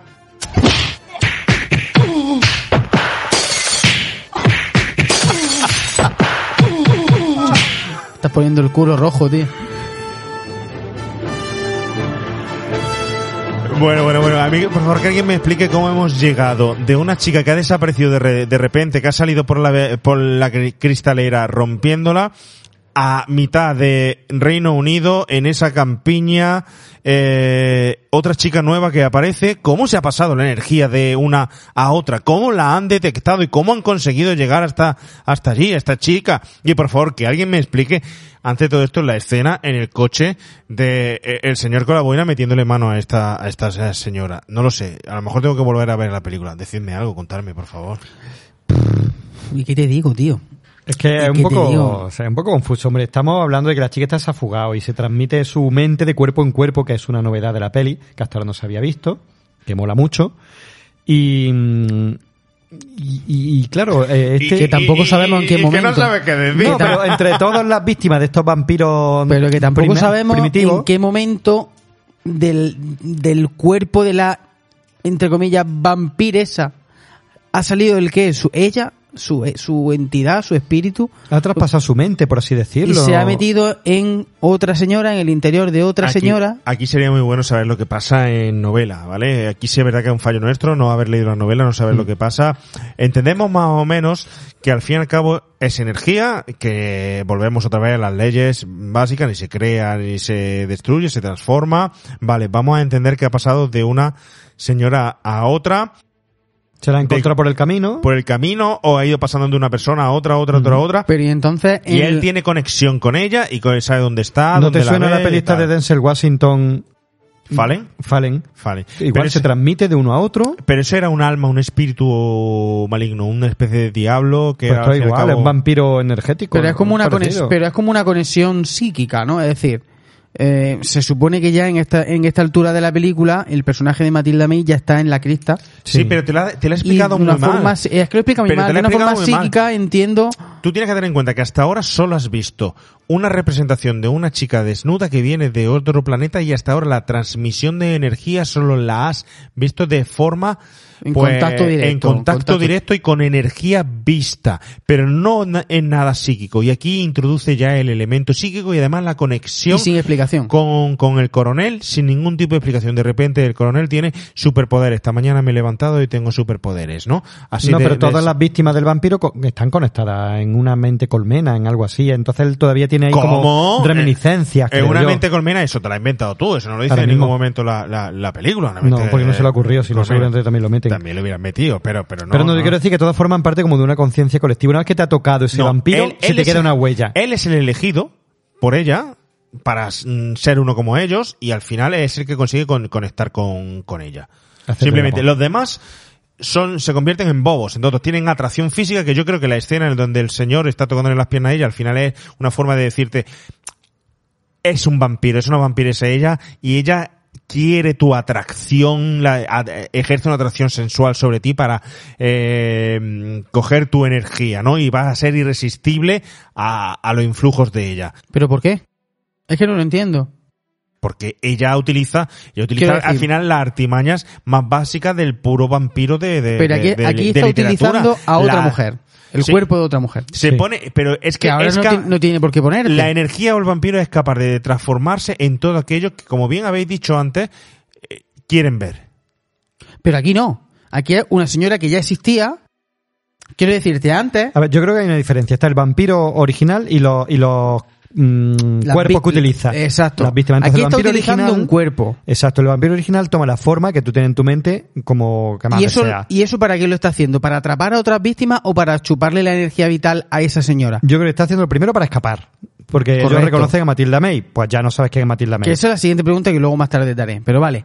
Está haciéndolo para escapar. Para escapar. Y Vale. de camino, hombre, va chupando la energía de los cuerpos que, que toma, pero no los mata. En realidad, esta chica está ¿Cómo viva. sabe, ¿Cómo sabe Carlsen que la, el aura, la mente, el espíritu de la vampira está en esa- metido en esa señora? Están conectados. Eh, es Lo- que- eso sí lo ha dejado Exacto. claro. Están conectados. Igual que luego Y sabe por que, eso está, sabe, ¿no? que está en el doctor y, y todo Por eso eso. decía lo de la mente colmena, en el sentido que todos están conectados a una fuente primitiva, a Todos un vampiro no. original. Él, él, no todos. Ella está continuamente llamándolo a él. Sí. Ella quiere estar que él se quede solo Él con, con ella para unirse sensualmente, sexualmente y para formar parte de su mm, historia, Él ¿vale? es Mina Harker, que ya que está conectada con Drácula y Drácula la llama en su inconsciente, en sus sueños, este sueño Claro. que aparece justo antes, todo rojo, en lo que ellos hacen el amor encima de una de una especie de cementerio, que eso sale previo a esta escena, es totalmente Drácula, y es eso, Es Drácula, es, sí, sí, es Drácula. eh, solo que aquí se invierten los papeles, ella es el Aquí- vampiro y él es Mina. Exacto, aquí Matilda May está en la crista Mm. y de algún tipo de, con- de conexión psíquica está conectado con esta señora. Lo que quieren es, y no sé si transformarlo. ah, exacto no sé si es que quiere a- así castarlo a él a Carlsen castarlo a él como víctima o a otras víctimas de hecho supongo que otra de las víctimas será el señor este que comentabas que iba con ella en el coche Claro, al final ellos víctima. roban y energía. al final robar la energía Pero si todo eso está pero muy que chulo, todo tío. esto es pero que todo esto lo sabemos porque porque te has sentado porque lo has pensado y porque lo estamos aquí pero que tú estás viendo la película y que a ti eso no te lo explican Por eso No. es. por eso ve- vuelvo a lo que decía antes que lleva razón que la película hay que verla dos veces Sí. Eso es. Eso Luego es. hay que decir una cosa. Me parece muy interesante, y ya, ya poco a poco nos vamos metiendo en el tema del vampirismo, me parece muy interesante que quizá una de las formas más efectivas de que un vampiro pueda cazar su presa sea a través de la atracción física. Hay una frase por ahí en una escena, no recuerdo cuál, Pero que, directamente le dice ¿eh? usa mi cuerpo o utiliza mi cuerpo, Pero como que dando a eso- entender... pero eso siempre ha sido así. La, sens- Bueno. la sensualidad en los vampiros Pero aquí, pero, el aquí, arma pero aquí ya para es, de atracción. pero aquí ya es a- un nivel Pe- Pero era una. Brutal. En los primeros vampiros era. Acuérdate, Nosferatu. Eh, Bela Lugosi. No era una atracción física del hombre guapo. Era un hipnotismo, un Era magnetismo. un hipnotismo. Eso es lo que iba no a era decir. el tío guapo sensual, Bela Lugosi, con cariño. No es que Sí, fuera sí, eh, el de Bendan, el Drácula de Bendan, de Benham. Pero estoy contigo. Ahí Era otro en- tipo de en magnetismo. Drácula hay un tipo de magnetismo que va más allá de lo físico. Sí, sí, otra cosa. Ahí no tiene Es un nada que ver. hipnotismo, una- Aquí de- están utilizando su forma física para dominar a los hombres. Sí. O a las mujeres, según si es, si es la vampira o, el, o los hombres los vampiros. Pero, eh, a ver, si es que a lo que vamos al final en el trasfondo de la película, que a mí es algo que me parece muy interesante. A ver, mm, lanzo primero esta pregunta. ¿Vosotros creéis que todo esto que nos está contando lo cuenta de una forma errática o inteligente y manipuladora del espectador solo para Eh, el claro. espectador que quiera llegar a profundizar en eso? Lo segundo, claro. Mm, Yo creo una ¿Es, mezcla. ¿Es solo entretenimiento o hay un porqué de hace, porque hace todo mm, esto? ¿Hay brillantez en lo que está haciendo? ¿Demasiada brillantez como para no entenderlo? ¿O es totalmente un producto desordenado canon? A mí, para mí, es un carrusel. Yo creo que, que está un poco desordenado para lo que me gustaría. Aún así, me atrapa. Consigue atraparme esta escena. Joder, si no te atrapa esta escena, me, me dejó claro, claro. muerto, me reventó Claro, la cabeza cuando la claro, vi. claro. No sé si me gustaba, me, me ofendía, me asqueaba o era como esto que, que- que estoy viendo aquí, ¿por qué? Pero te atrapa, desde luego. Claro que te atrapa. Que la Canon no, no buscaba tampoco otra cosa más que gustarle a la gente. Entonces, esta, esta, yo creo, esta escena, y hasta aquí te han llevado en hombros. Se podrá hacer más larga o menos alguna escena, pero el sueño este de pesadilla, cuando empiezan las investigaciones, a mí me está llevando la peli, hasta este momento me está atrapando. Yo incluso, hablando lo que comentabas tú, Juan Pablo, temas sociales que de alguna forma Todd Hooper te los está metiendo por ahí, yo incluso en algún momento me llegué a plantear el como pareja la atracción física que pueda sentir un hombre hacia una mujer, una mujer hacia un hombre, o de un hombre a un hombre, una mujer a una mujer, de dos personas. ¿Cómo puede trascender lo, lo, lo psicológico y, y dejarte llevar por un problema? Quiero decir, ¿cuántas parejas hay? Y yo conozco a gente que me gusta tanto mi pareja que aunque sea la peor persona del mundo conmigo, pero es que es la persona más guapa y es la más y es la- físicamente es la que más me la que más me gusta. Y está atrapado de alguna forma a su atado a su pareja Pues solo, por, solo por un, por un aspecto físico. Yo conozco a gente así. Sí, hay gente que se deja atrapar Yo nada más que por el a gente así, tío. Pues eso es lo que pone en escena también la película. La atracción sexual, la atracción física, ya sea, como tú dices, bien en una pareja, que no eres capaz de desengancharte con ella por la atracción Física, que, ¿eh? te, que te hace esas formas, esa eh, aspecto tal que te, te, te hace estar totalmente enganchado. Vamos a hacer el símil, por ejemplo, pues te compras un cochazo que incluso no lo saques, pero estás todo el rato mirándolo tal y estás totalmente enganchado al coche y lo gusta y es que lo quiere, lo quiere, lo quiere. No te para a pensar si es bueno, si es malo, si es no sé qué, no sé cuánto, no. Es, sabes que lo quieres y es que lo quieres y es que lo quieres. Pues esto es lo que viene un poco a poner también en, Claro, en escena claro. La Totalmente, película. Totalmente. La falta de control humano y la atracción animal hacia eh, eh, lo sensual, el sexo, la falta de control, un momento en el que estábamos también en una liberación también sexual, por esto entonces, donde las relaciones sexuales empezaron a, a tener unas connotaciones totalmente distintas y no estaban reservadas solo para matrimonio, etcétera, tienen un protagonismo y además de aquí en, en esta escena es que te mete el tema del boyerismo también. Hay como que no También quiere como quiere. la cosa. eh, ya- a ver, eh, Hooper te va conduciendo porque la escena del coche me parece muy chula, muy chula en el sentido de que tú ahí eres Boyer. Ahí la Claro, te está claro. enseñando y tal, y estamos como hablábamos de, de terciopelo azul. Luego, tú te esperas, que incluso te estás esperando con lo que ha pasado y tal, que cuando están de le gusta, es masoquista. No, a mí me gusta mirar también. Te esperas que allí la desnude o que le haga cualquier cosa o tal. Pero al final lo que hay es una atracción que también te lo deja luego como claro. Nunca he sentido un amor como este, ¿no? Y volvemos otra vez a, a lo que ha comentado Oscar. El exorcismo, referencia al cine que de éxito. ¡Sal de aquí! No sé qué, Satanás. De eh, vaya acá. Al final aquí, cuando tiene esos tintes, es cuando dices, es una chomina lo que me estás contando y no lo que yo quiero que, lo que yo creía que me ibas a contar chulo, ¿no? Pero bueno, es, yo qué sé. Pero es que hasta este punto, ya te digo, ha sido un- un- esta escena ya es desconcertante. Pero para llegar hasta aquí, ya ha habido un montón de escenas desconcertantes. En las que tú ves los cadáveres, esto en la, en la celda, que uno se descompone contra los barrotes. Que otro se consume porque Se ha pasado horas sin, sin sin alimentarse. Mm, Has visto ya cómo la, en el parque encuentran a una mujer muerta, que suben es la primera víctima de Matilda May una vez que se fuga. Y además es muy bueno. Con dos chavalitos diciendo, yo es que la seguí para ver si le me- se Eso metían mano entre las dos. Yo qué sé, una, una cosa mm, surrealista todo el rato, un- unos saltos que dices, pero, pero- pero-. Yo a esta altura de la, de la película me, me pregunté una cosa y ya me tuvo rayado todo lo que queda de película. ¿A quién buscan? A Matilda May. Pero todos no ven a Matilda May. Quiero decir, no todos ven la misma apariencia física del alien. No, yo, yo creo que sí, que, que tomaron la imagen sí. de la primera mente que se, torpe- que se tropezaron y ya se ha quedado así. Pues yo no entendí eso. Yo entendí que tú, a ver, porque no te puedes no te puedes utilizar 17 actrices diferentes, te está poniendo una que yo interpreto que es la, la- lo que quiere ver Steve Railsbaugh, el personaje de Steve, que No, el no, no, protagonista. porque están, cuando se pasea por el pasillo están los policías y todo viendo a la tía de los senos ahí en el aire. Pues ¿no? yo te juro que yo entendí en la película que cada uno estaba viendo a su mujer personificada. Yo creo que no, que eso al y inicio, entonces cuando yo están en decía, la y entonces, cápsula. ¿a quién buscan? Si todos están Claro. buscando una mujer diferente. Claro, eso hubiera sido ya el, el, el rizar el rizo más todavía. Que eso sería lo guapísimo, por favor, productores. Tú- tú hoy estás creando, Javi. 653-46. Os digo, no- de verdad, llamadme porque tengo ideas Eres, cojonudas. eres un puto guionista, productor de Canon. De verdad. Y tío. los productores, ¿de dónde se sacaron aquí al amigo eh, protagonista, al Steve Reichbach este, que me vais a permitir, pero no me digáis que no es un sucedáneo de cabo a rabo de Tommy Lee Jones? Para mí estos tienen una hostia no bien. Hay que empezar por ahí. Sí, pero, pero no recuerda a Tommy Lee Jones, tío, de verdad, en esa época, por Pelín, favor. un poquillo. Hombre, hombre, es que yo lo estaba viendo y había dudas, en momentos que tenía dudas. Tommy Jones no un poquito mejor que este hombre.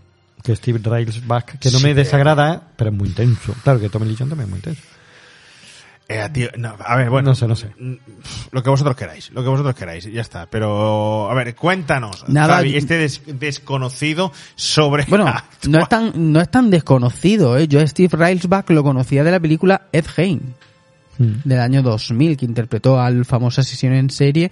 Es curioso Del porque. año 2000, en esa año época era 2000, súper eh, mucho después. Sí, bueno, pero yo, lo claro, pero me refiero que lo conocía de esa película. Me, me llama la atención porque ha encarnado a dos asesinos, a dos importantes o a dos célebres asesinos Ha interpretado a Charles Manson en la esta sí era una película directa para televisión en Que los esta- años esta 70. sí la vi yo. Manson, retrato de un asesino, esta del año 70.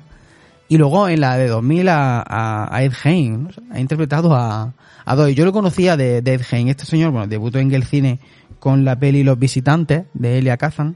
Y bueno, tiene por ahí Parecido, un tinte y una cosita parecida. una cosa así, parecida.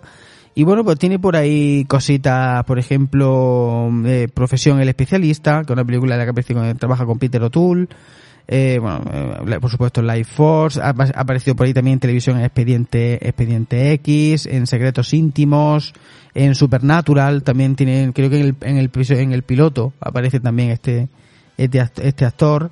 El Imperio de la Muerte, La Foca Dorada y la hispano anécdota. Aparece en la película de 1990 La Cruz de Iberia de Eduardo Bencos, también producción española y con él como protagonista. Esa sí que no la conozco, pero estoy usando tu hispano anécdota con Matilda May.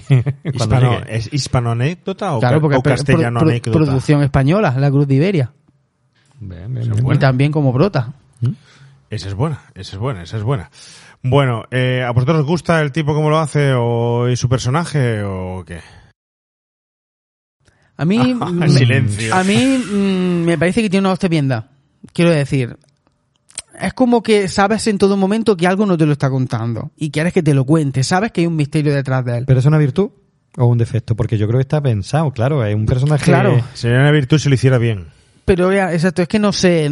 A mí no me acaba de disgustar un hombre febril que está todo el rato como si estuviera enfermo, porque realmente está enfermo, entonces es raro, es un tío raro, no es natural en sus reacciones, Se me no hace es un poco creíble, cansino, a mí se me hace es un muy poco intenso, cansino. a mí también. Se lo hace un poco cansino. Pero claro, date cuenta de que el tío estaba interpretando a un hombre más o menos poseído, mm, desesperado buscando a la fuente de su deseo máximo. Nunca jamás he querido a nadie, como no te puedes imaginar hasta qué punto que hay enamorado de ella. Está buscando una, una barbaridad, una, una quimera, obsesionado, enfermo. Entonces, bueno, en ese punto de intensidad, pues me convence a veces. Lo que pasa es que es verdad que no me acaba de. me hace un poco cansino. Pero suda muy bien. Viene trastocado del espacio, si no era Sí. así antes. si era Sí. así Hombre, y le antes. comió la boca a Patrick Stewart. Hay que decirlo también. Bueno, yo, yo también se la comería, perdona. eh, Al el profesor X, tío, al Bueno, profesor bueno, bueno, vamos a dejarlo eso para el si- siguiente momento. Vamos a dejarlo para el siguiente momento. Porque después de la exortización, Vamos. se diría bien o no, ese, ese- O exorcismo. ese eh, bonito vocablo, eh, de esta chica, ¿no? Esta chica que, que acaba de aparecer de forma intrusiva aquí, que aparece y desaparece rápidamente, ya no sabemos lo que le pasa después de sacarle el cuerpo, ni dónde el alma, el- la fuerza vital de, de la- señora del espacio, que no sabemos para dónde va ni dónde deja de ir. Oye, no, Pero- la madre, no la madre de la de los problemas crecen, ¿verdad? No. Pero de repente resulta que localizan esa fuerza vital ahora eh, en un laboratorio, en una especie de clí- clínica, donde hay allí un doctor. Y curiosamente, curiosamente, está dentro de este doctor, que no es nada más y nada menos que el doctor X. Sujétele.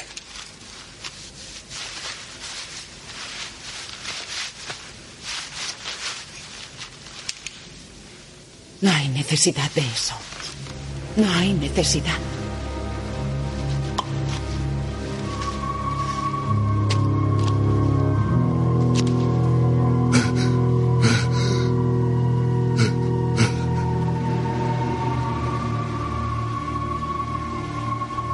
¿Estás ahí? ¿Aún me oyes? ¿Puede entrar en su mente? ¿En la de ella? La droga funciona como un muro. Tal vez le apostó demasiado. Tal vez... ¡Cállese!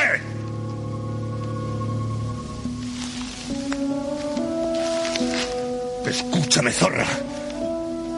Te mantendré en este estado durante semanas. A menos que hables conmigo. Carlsen, ven conmigo. ¿Qué quieres de mí? Te quiero. ¿Quién eres? Eres tan humana, tan perfecta. ¿Quiénes son los seres de la nave? Nuestros cuerpos no son importantes. Mientras tú y tus hombres os aproximabais a la nave, nos transformamos por vosotros. Entramos en vuestras mentes y encontramos allí cuerpos nuevos. Yo tomé mi forma de tu mente.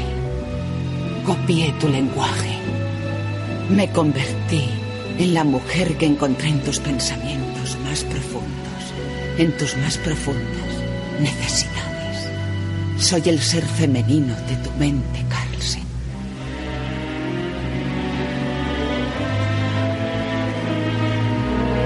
¿Dónde estás? ¿Dónde está tu cuerpo? ¡Libérame! ¡Déjame! ¡Déjame! ¡Libérame!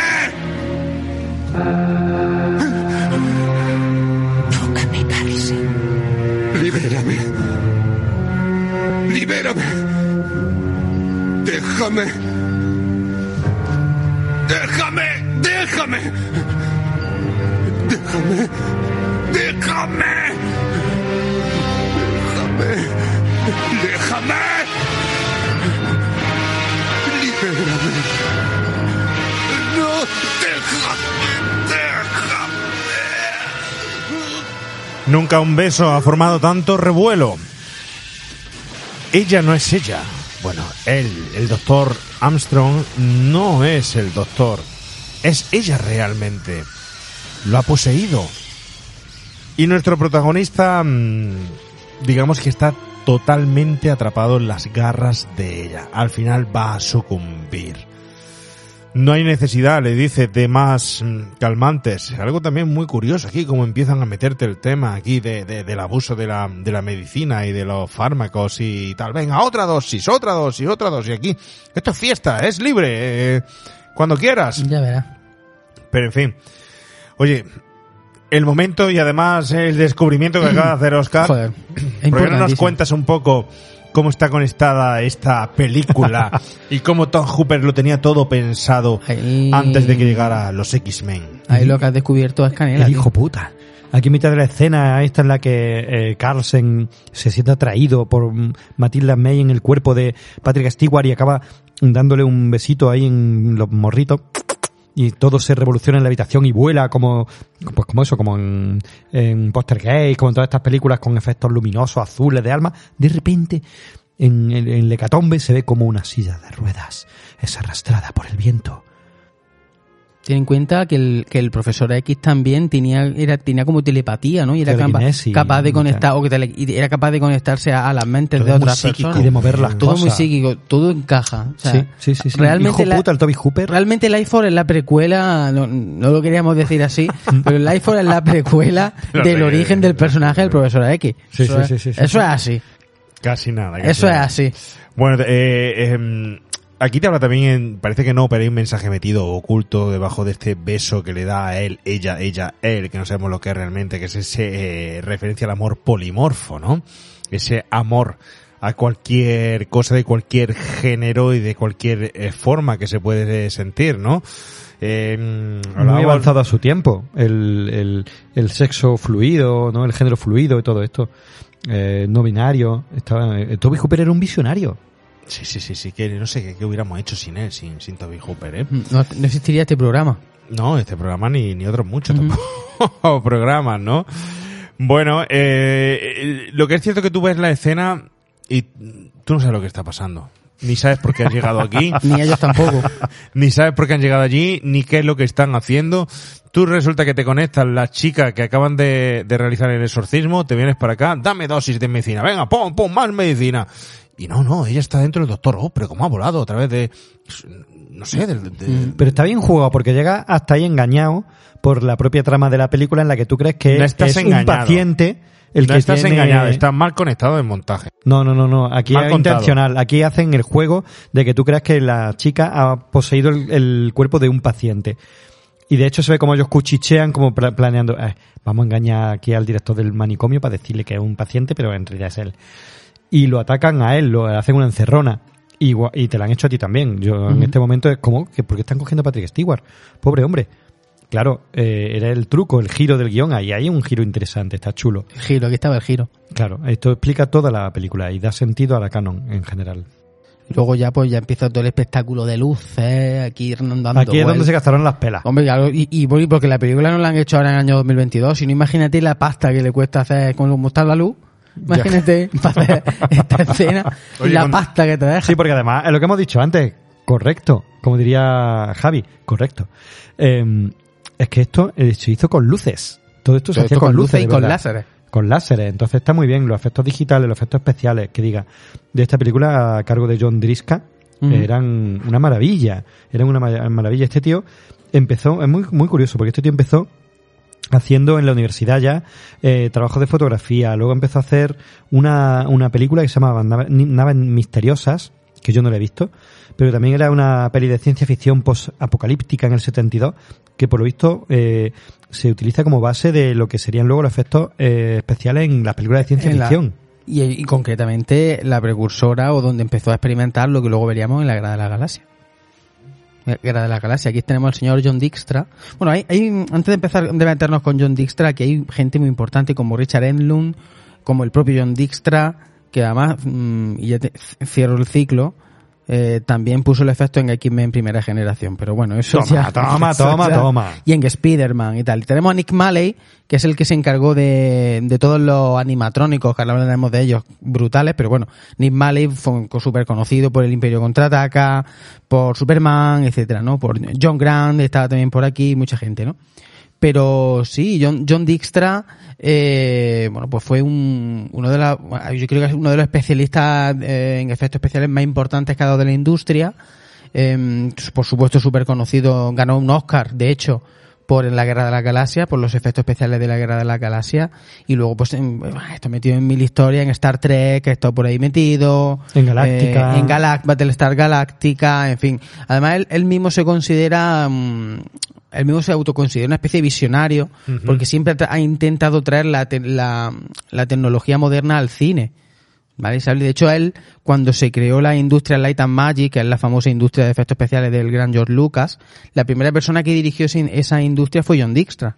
Luego parece ser que, bueno, ahí hubo una- alguna peleita con, una pelea con, con George Lucas, estu- estuvieron de juicio, hubo un pleito por ahí y tal, estuvieron de juicio, al final acabó abandonando la, la, la industria, ¿no? Pero bueno, para que nos pongamos un poco en, en contexto, ¿no? Y es un tipo, es un tipo además muy maniático, porque para hacer esta película, eh, por aquello entonces él ya había formado, ya había salido de la industria Light and Magic, había formado su, su empresa Apogee, Apo- Apogee Incorporated, y mm, él tiene una forma de trabajar muy, muy clara. A él le gustaba hacer lo que él llamaba la lista de deseos. Me explico. A ver, Eh, a ver, a ver, me explico, me explico. En los años 80 pasaba una cosa que yo creo que eso sigue pasando en la actualidad, y es que cada película en la que tú contratas a un especialista quiere los mejores recursos visuales, que, los que no haya visto nadie. ¿no? Mira, yo aquí quiero hacer una película con efectos especiales que no haya visto nadie. Claro. Y más Golan y Goblus. Claro, sí, a ver, pasta había, pasta había, pero yo también entiendo, y eh, tú imagínate, tú eres especialista en efectos especiales y cada película que haces te tienes que inventar algo. Y tienes que sacarte algo nuevo de la chistera. Son muy complicados. Pero es que incluso a día de hoy yo diría que hasta los propios espectadores, cuando vamos a ver un- al cine una película, queremos ver cosas de efectos especiales que no hemos visto antes. Sí. Eso es así, somos muy Te exigentes. llega un momento que, que no, sabes, no sabes qué se van a inventar, tío. que- que- Claro, claro. Te vuelves Eso- loco, sí. Bueno, pues él, eh, John Dijkstra, em, con- él se inventó una cosa que era lo- la lista de deseos. Es decir, él se sentó con, con Todd Hooper y su equipo y dijo, a ver, ¿qué es lo que queréis, qué es lo que queréis para la película? Vale, pues queremos hacer esto y esto y esto y esto y esto. Entonces lo primero que hacían, que quiero recordar que lo bautizó como una especie de, no sé si se llamaba guion visual, lo tengo por ahí escrito, guion visual y tal, es una especie de cómic Un storyboard, ¿no? un storyboard, un cómic en el que van a hacer bocetos o dibujos de la escena más importante. Ellos, ellos decían, a ver, eh, señor Hooper, ¿cuáles son las escenas más importantes que tenemos en la película en las que tenemos que destacar, sobre todo en efectos especiales? Vale, ellos destacaron, por supuesto, la secuencia de apertura y tal, y bueno, las, las secuencias más importantes. Y entonces hicieron dibujos, ¿no? De lo que querían hacer y so- sobre lo que iban a trabajar y sobre eso trabajaban. Entonces, como digo, este tipo era muy meticuloso en ese aspecto. Era un tipo que le gustaba. eh, le gustaba mucho el trabajo en equipo y le, gustaba ser muy meticuloso. Problema, que lo has comentado tú antes. Estamos en Londres. Pero la Apogee, y donde yo tengo mi fábrica, digamos, mi, mi, mi de efectos especiales, está en California. Hay cosas que podré hacer aquí. Pero hay cosas que no te puedo hacer aquí, que te las tengo que hacer en California y traerlas. Y eso vale pasta también. ¿No? Entonces, bueno. Pusieron sobre la mesa lo- la, la famosa lista de deseos, viendo qué se puede hacer, qué no se puede hacer, en base al presupuesto con el que se cuenta. De ahí también la importancia del presupuesto. Y bueno, pues de ahí salieron. Bueno, aquí hay mucho trabajo con luces, lo has explicado tú antes, Oscar. eh, hay mucho que se hizo durante el rodaje poniendo luces que luego en postproducción pues iban a meter los, los, los- los destellos, ¿no? Las explosiones y tal. Es lo que llamaban aquí era la, como la iluminación reactiva, ¿no? Eh, una especie de como de foco donde tú luego vas a meter Claro. el efecto Yo te voy a proyectar a lo mejor en un brazo o un foco, porque luego más tarde en postproducción, pues voy a meter ahí un efecto de aura de ser espiritual. Pero ya tienes que iluminado en directo en la escena. Claro. Si no, no, la no escena me- me queda ya, bien. eh, claro, el fotograma yo ya lo tengo que tener iluminado previamente para poder trabajar el efecto, ¿no? Eso es difícil porque eso tienes que hacerlo en, digamos, en, en rodaje en, vivo, ¿no? En, en acción, ¿no? Y eso era complicado, ¿no? Ponían bueno, espejos para que rebotaran y se torcieran los haces de luz, que normalmente un haz de luz Mm. es recto. Es recto. Entonces ellos rebotaban con espejos, unos cables que ponían por arriba donde despedían luz en puntos muy concretos, que luego iban a ser pues estos espíritus, estas almas que giran Ujú. eh, para que la luz rebotara en el actor que está ahí o en la escena. Era una pasada. Lo O sea, que- eso está muy complicado, ¿eh? Lo que quiero decir con esto es que al final, hoy día vemos la película y es verdad que los efectos especiales a lo mejor pues te echan un poco para atrás. Incluso en la... No, no, no, en no la- echan, no echan para atrás, ¿eh? No echan A mí para me atrás. molan, ¿eh? Visto A mí a mí visto hoy ver, día, ¿eh? yo lo veo Visto muy- hoy día. Muy currado, lo veo muy, muy currado. Hasta pueden llegar a hacerte creer que son digitales, ¿eh? Claro, Sí, sí. claro que sí, claro que sí. Y, bueno, y los animatrónicos para mí están de lujo. Son ¿eh? chulísimos. O sea, tú eh, ten en la mente la escena, Pero te lo enseña enteros. te lo enseña entero. El problema, Sabes y- y en ahí- todo momento que son se ve- se- animatrónicos. Se, ve la costura, es decir, Sí, un poquito más insinuados. pero están currados. Bueno, mira, Sí, hay una declaración sí. del propio eh, Nick Marey que dice que a los animatrónicos estos de los cadáveres, estos secojos, estos que se quedaban chupados de energía, era muy gracioso porque lo hacían con robots que en algunos casos estaban controlados hasta por 20 personas al mismo tiempo, por radiocontrol, etcétera, ¿no? Por ejemplo, cuando uno le robaba la energía a otro, eran, estaban conectados entre sí los dos muñecos, de tal manera que mientras uno se vaciaba, el otro se llenaba Se inflaba, se inflaba. Y dice que había alguna gente del set que pensaba, que estaban tan bien hechos, que pensaba que eran actores de verdad reales, Maquillados. maquillados. O sea, fíjate hasta qué punto de realismo se conseguía con los ver, muñecos. Es verdad que a día de hoy. A día pues de hoy los se le ves- ven todas las costuras por todos sitios. Yo no sé si en el año 85 la gente era capaz de verle tan bien las costuras como se le ven hoy. Es No la forma, la forma de, de filmarlo y de, de mostrarlo, porque Se tú nota posiblemente suelta, las mismas costuras, las mismas costuras normales serían las que hizo Robotic en The Thing, eh, pero sin embargo tú esas criaturas no las ves con tanta látex y plástico como tú ves, eh, por ejemplo, e- este, ¿no?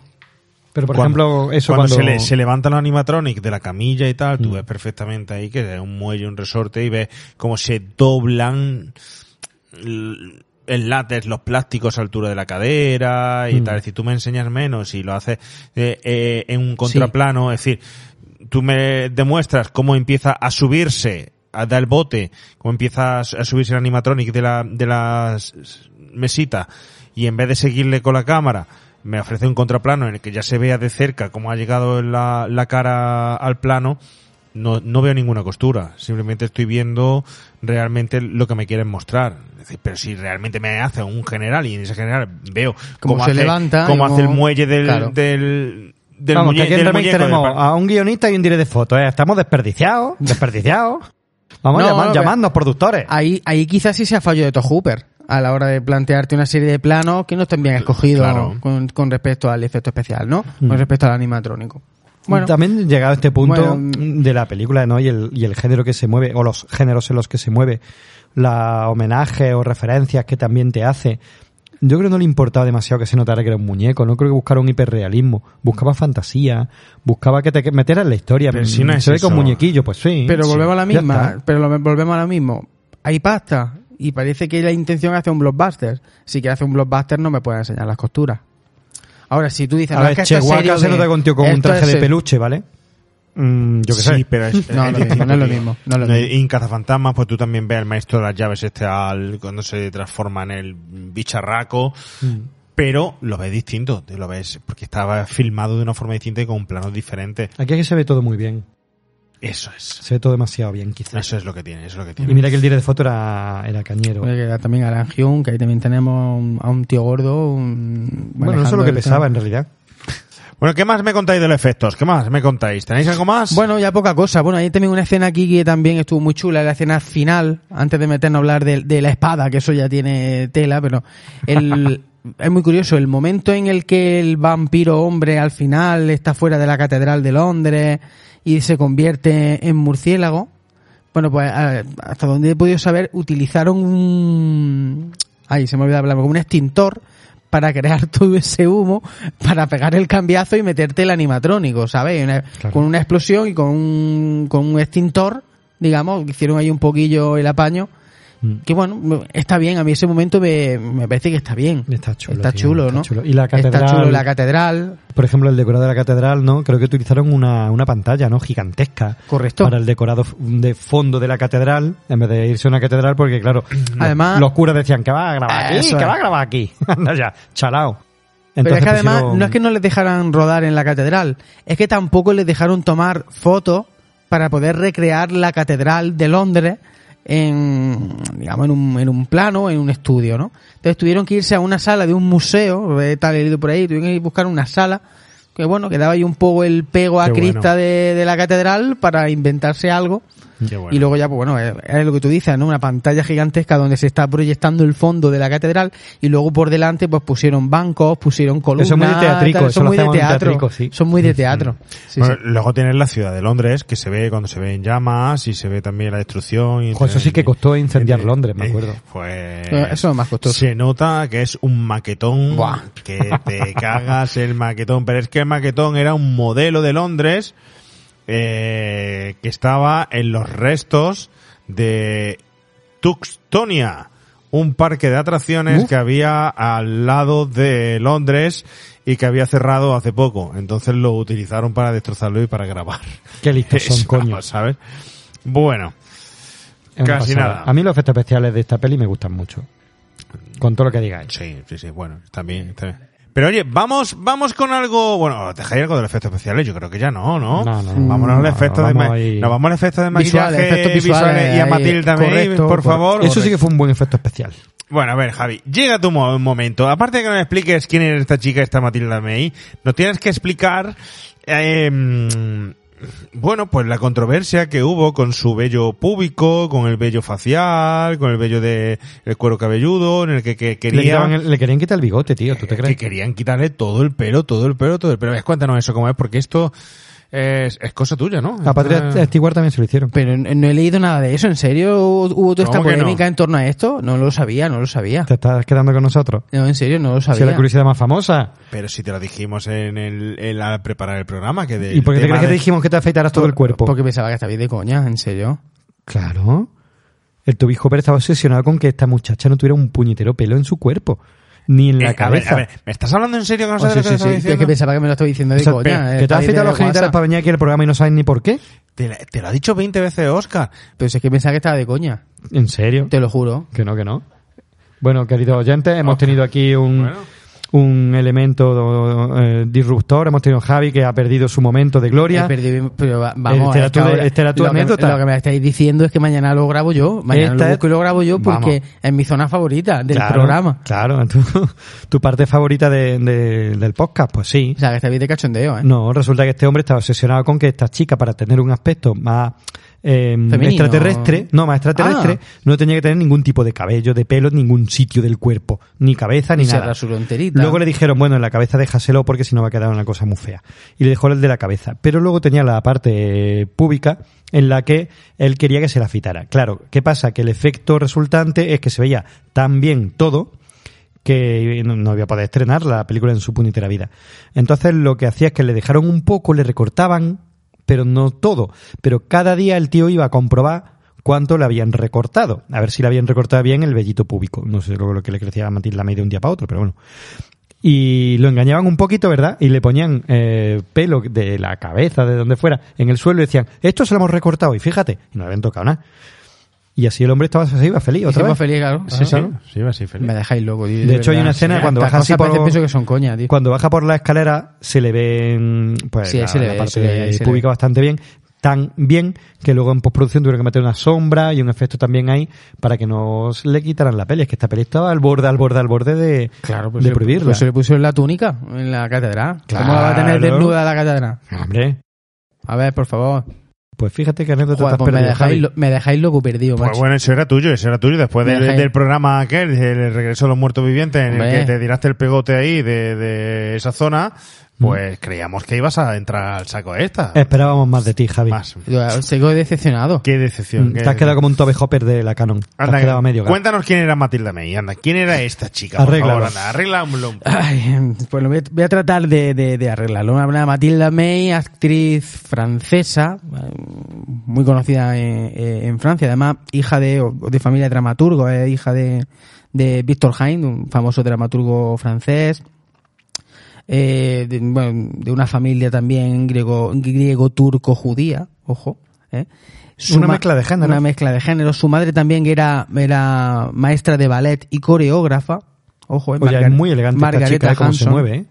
Sí, de hecho, Es cierto. de hecho esta chica practicó mucho durante mucho tiempo la danza y de hecho consiguió muchos premios y tal en el tema de, de la, de la ¿Estás danza. conmigo? No, sí, sí, en serio, en serio. A ver, ¿cómo se mueve? Sí, sí, se mueve con una em, suavidad Sí, etérea sí. que te transmite es un ser de, otra, de otro planeta. Mm. Que supongo que eso será ¿Has visto por cómo algún- camina? Ah, sí. Ay, Juan Pablo, de verdad, ¿eh? Claro, claro. Tú solamente te has quedado con la imagen esta de, que por cierto, te lo hemos comentado, cuando se escapa de, de aquí de la prisión esta y se ve como su sombra, unos pechos enormes en, de- de- en la sombra, cruzan por la cara del celador. Esa imagen es Sí, extrañísima. tiene juego con las sombras, sí, también. Sí, eh, sí, la sí. película. No, pero que no sé si estás de coña o no, porque hoy está en un plan que no es, pero que es verdad que, que, que- que es verdad no, que, coño, que mucho, mucho, mu- mucho movimiento de esta actriz Que sí, que sí. es así, era muy sensual, era muy suave, decían que era por su experiencia en el ballet. Lo hace y, muy bien. Y lo hace muy bien, y entonces te daba la sensación de, de alienígena, de... Muy bien, muy bien. Yo no he visto como- algo así como- en mi vida, en el mundo terrenal, vamos. Para matarle, para pegarle con la mano abierta. En fin, Matilda May, su, la mayor, la- su mayor parte de las películas, películas francesas, que seguro que no habéis visto la vida. Ya ni- estoy deseando ni- tu anécdota española. Ni yo tampoco, aquí no tengo ni de ¿Cómo que no tiene? La Teti y la Luna. Aquí no, bueno, la Titi y la Luna, es verdad, la Titi y Claro la Luna. te- estoy esperando Y todo el programa. anécdota, la Titi y la Luna. Claro, también Es tiene su verdad, cameo Viga Luna español. 1924, la llevo apuntada, es verdad. Es que me he traído películas no francesas, porque las francesas las, las estuve viendo y no conozco ninguna. Entonces, pues me traje las no francesas, que bueno, he destacado Tango Desnudo, del 90, Isabel Everhard, del 91, Becoming Colette, también del 91, y La Titi y la Luna. Claro, otra, eh, todos han entrado en España, del, del 94. Bueno, yo a esta chica la conozco de una película que a mí me, me apasiona, que también es de los años 90, que es Chacal. Pues esta actriz sale en Chacal. Con Bruce, eh, con Bruce Willis, Willis, con Bruce ¿no? Willis, ¿no? Son películas de los 90 que aparece por ahí. Pero ya digo, la mayor parte de sus películas son producciones francesas que tampoco yo no conozco mucho. Si, si algún oyente le quiere echar un vistazo Pues- a su filmografía. Pues eh, ¿sabes tú quién iba a hacer de... Y aquí ya os suelto la anécdota Vamos, de vamos, que sí, hemos sí, anunciado sí. antes. ¿A YouTube. quién le íbamos a ver las iba- tetas? Vamos. ¿Quién iba a hacer de, de alienígena? No, a lo mejor os digo el nombre y no os suena. Eh, en el casting se consideró muy seriamente a la señora, señorita, en aquel momento, Olivia Hussey. Hughes, perdón, Olivia Hussey. A ver, espérate, Es que si no me la pronuncias bien, no que no lo- sé que qué. lo- No lo busques lo en Google. a ver cómo se- cómo no, se- no, no, es que No, si ¿os suena, cómo se ¿Os suena esta chica? Si me la pronuncias bien, sí, si no, no. Es que... Venga, Olivia te repito, Hussey. Olivia Hussey. Olivia Hussey, no sé Pues qué, no. ¿No suena? Pues no. ¿Os suena una producción televisiva del año 77 en la que habla del personaje más famoso de la historia de la humanidad? ¿Quién es el personaje más famoso de la historia de la humanidad? Mm, La Virgen María. La Virgen María. ¡Sí! Claro. Fue la Virgen María en Jesús, Jesús de Nazaret. de Nazaret. Más dejado Oye, muerto. oye. Tiene ¿Tú su- te imaginas que tiene esta su se- puntillo. ¿Cómo que Es- tiene su puntillo, Javi? Que sí, hombre, que, Que sí, no hubiera hombre. pegado, que no, hombre, que no. ¿Tú Hombre, te imaginas sí. esta Disonancia chica cognitiva, ¿no? después de hacer la, la madre de Jesucristo, la Virgen Pero vamos a ver. María, en el telefilm del 77, la hubiéramos visto con la Canon, Que sí, hombre. con la Canon enseñando los pechos todo el rato? ¿Tú sabes la hombre. disonancia cognitiva como encima- dice? Si hubiera, como si hubiera dice? sido María Magdalena, pero mm, y la Virgen encima, María. y encima siendo virgen. Hubiese sido espectacular. Claro. Y haciendo el amor en la catedral. Claro. Que sí, hombre. yo Hubiera sí- sido demasiado impactante, ¿eh? Que sí, Demasiado hombre, impactante. no, hombre, Hombre, que sí, hombre. Mm, a ver, un actor y una actriz te hace de todo. Pero, hostia, hubiera sido... Ahora, sí, la hombre. chica es guapísima también, Vamos a ver, claro. Si tenéis la imagen visual de la Virgen María, Jesús de Nazaret, pues claro que no. A ver, pero es que Pues es- claro que no. Pero vamos a ver, eso es que es así, eso es como... Esta chica también es la de Romeo y Julieta, ¿no? Esta, chica, pero esta chica no es italiana, esta chica... Esta es la de Romeo y Pero Julieta. eso es como Robert eh, Powell. Tú solo lo puedes ver ya de Jesús de Nazaret, a ese señor. Ah, no, es inglesa, es verdad, es inglesa. Pensaba que era italiana, es no, inglesa. no lo ves de otra forma, ni... ni, ni- Y también hizo, también interpretó a la madre Teresa de Calcuta. Claro. Eh, to- Todos estos papeles era la pones aquí, venga, hombre. mira, Joder, hubiese sido brutal, ¿eh? hubiese sido espectacular. No, en serio, míramelo. ¿Es, es la de eh, Romeo y Julieta o no? ¿Es Sí, Julieta? sí, sí, sí. ¿verdad? ¿Eh? Tío, no, que no, hombre, ¿cómo la va a poner Life Force? En el 68, Romeo y Julieta, es verdad. Hubiera sido demasiado. Y Black Christmas, demasiado. y Black Christmas. oh. Bueno, Fíjate. tenemos por ahí también a Patrick Stewart. eh, ¿Algo que decir de este señor? Bueno, qué? de Patrick Stewart creo que se ha hablado ya en Excalibur, en ese programa que hicimos sobre Excalibur, en Dune y tal, pero bueno, ya lo hemos hablado, ¿no? El, el mítico profesor X, mítico actor británico, miles de películas de Y producciones. el Capitán Picard, ¿no? El Capitán Picard en Star Trek The Next. Generation. Sí. ¿Qué, qué decir de él, no? Pues entonces nada. En, esta, en esta verdad. escena queda muy raro, ¿eh? Ese convulsión, ese ataque, ese beso. Oye, ¿qué os parece? ¿Lo o no? A mí me parece que para el papel que tiene, lo hace bien. ¿Verdad? Sí, Mm. sin más, tampoco es que tenga un papel A mí me da igual. A mí- extremadamente para mí relevante. no, no, no tiene Sí, atención. el, a muñeco, muñecaco que hay cuando le sale la sangre, que se supone que es el muñecaco que hay de Patrick Stewart, yo lo quiero para mi cuarto. Es chu- chulo, ¿eh? Estamos hablando, estamos hablando de la escena después de este momento, justamente. Eh, bueno, claro. eh, abandonan, abandonan esa clínica y van otra vez en busca, en busca de la fuerza vital de esta chica, a ver por dónde ha caído ahora ya que se le ha escapado, ¿no? Se montan en un helicóptero porque no puede haber película de esta de los 80 sin que hagas un desplazamiento Importante, importante. en helicóptero, pero sí es verdad que está muy chulo que en el momento del helicóptero se produce ese esa visión sanguinaria de la protagonista del alienígena saliendo del cuerpo del doctor Armstrong y formando con su propia sangre la silueta de ella hasta que revienta en un momento de efectos especiales también chulísimo. Y aquí es cuando, cuando vuelven a entrarle otra vez las dudas a nuestros protagonistas. Tiene que decirme lo que pasó, lo que pasó de verdad a bordo del Churchill.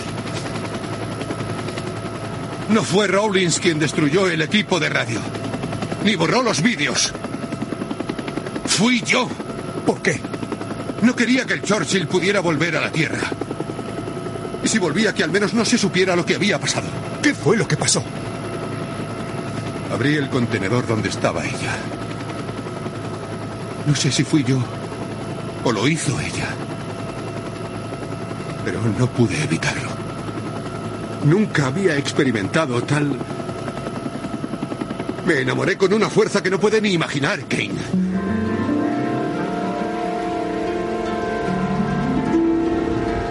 Estaba aterrorizado. Mi memoria me jugaba malas pasadas. Ella me estaba llamando. Era algo casi espiritual.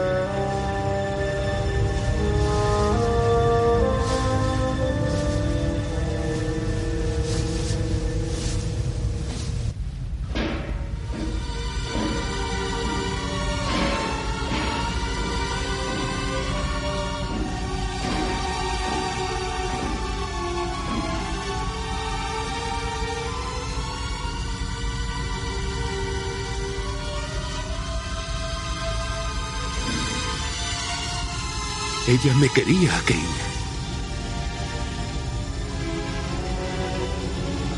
Sobrepasaba lo espiritual.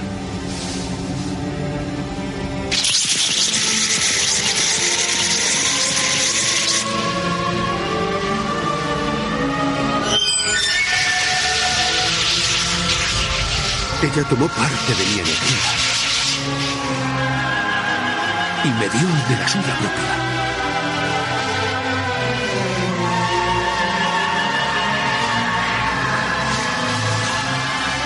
Debían estar viviendo unos de otros cuando los encontramos. Pero solo quedaban tres. Ella mató a todos mis hombres. Uno a uno. Pero yo sobreviví.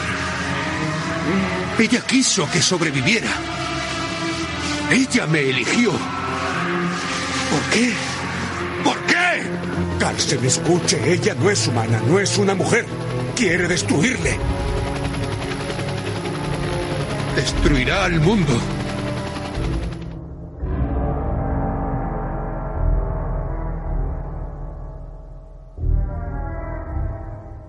Es curioso y estábamos comentando mm, lo larguísimas que son las escenas en esta película, sobre todo cuando explican, explican lo que ha sucedido. Es decir, al fin y al cabo hay que tener en cuenta que en el cine tanta explicación no es sinónimo de cine. El cine debe de ser visual para que te explique las cosas, no tanto de diálogo, no tanto de, de conversación. Quizá es un punto ahí a tener en cuenta, ¿no? Que, que, no ha conseguido durante tantas horas de metraje que contarnos todo lo que debería de contarnos y que va contando cada dos por tres en pequeños momentos fragmentitos que al final son más largos de dos o tres minutos, ¿no? Pero bueno, si interpretamos lo que nos está contando aquí el coronel, eh, hay bastantes cosas a tener en cuenta.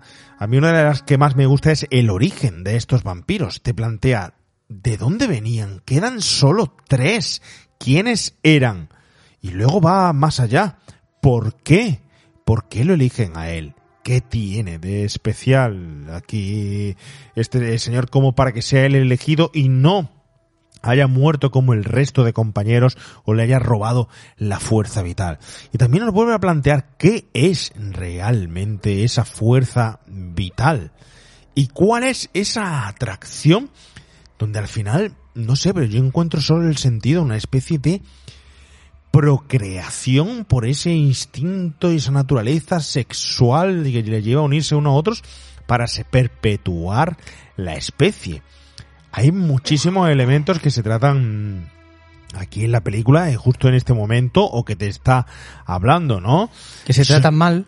Sí, sí. ¿Y, y, y qué me dices del amor? Es decir, me he enamorado a un nivel que nunca me iba a imaginar, porque no te habla solo de atracción, te habla de que, a ver, eh, y podríamos hablar de esto de, te enamoras y sientes atracción sexual, o la atracción sexual te lleva a enamorarte.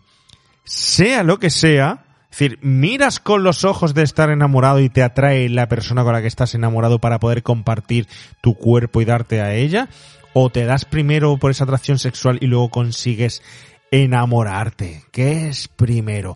Es un dilema importante, pero sea lo que sea la, respuesta o cómo lo plantee, si te plantea el peligro de amar sexualmente solo por lo que tú habías comentado antes, Javi, por sentirte atraído por un físico, ese amor platónico, idílico, y en el que solo estás enganchado por, por aunque el no, físico. aunque no te haga bien, ¿eh? Claro, porque aquí es lo que está comentando también, en la época, y volvemos otra vez a lo mismo, pues, al impulso sexual, a la falta de, de control, a, a, a, a la posesión, y, y a esas enfermedades como eran el SIDA y tal, que estaban tan, empezaban a estar tan eh, en efervescencia en ese momento, ¿no? A ver, es cierto que plantear todo eso visualmente es complicado, pero un buen director sabe hacerlo, ¿eh? Sin tanta de tipo de explicaciones como está dando aquí. Mm. A ver, sí, a partir de aquí la película falla. Falla porque plantea, o se plantean muchas cosas que no lleva, no, no llega a buen puerto. Eh, se juntan los agujeros de guion, se junta que quizás las cosas no están bien mont la, la película no está bien montada en su parte final, no está bien narrada, en fin hay muchas cosas. Deja, creo que también deja muchas cosas a la libre interpretación del, del espectador. Que tampoco creo que le haga mucha justicia a esta película. Tengo que decirlo. Y encima ya, si te junta, la, la, la, libre interpretación? La libre interpretación. Que no le hace mucha justicia a, a la esta película no. A esta película yo creo que el espectador espera que le resuelva el, el enigma.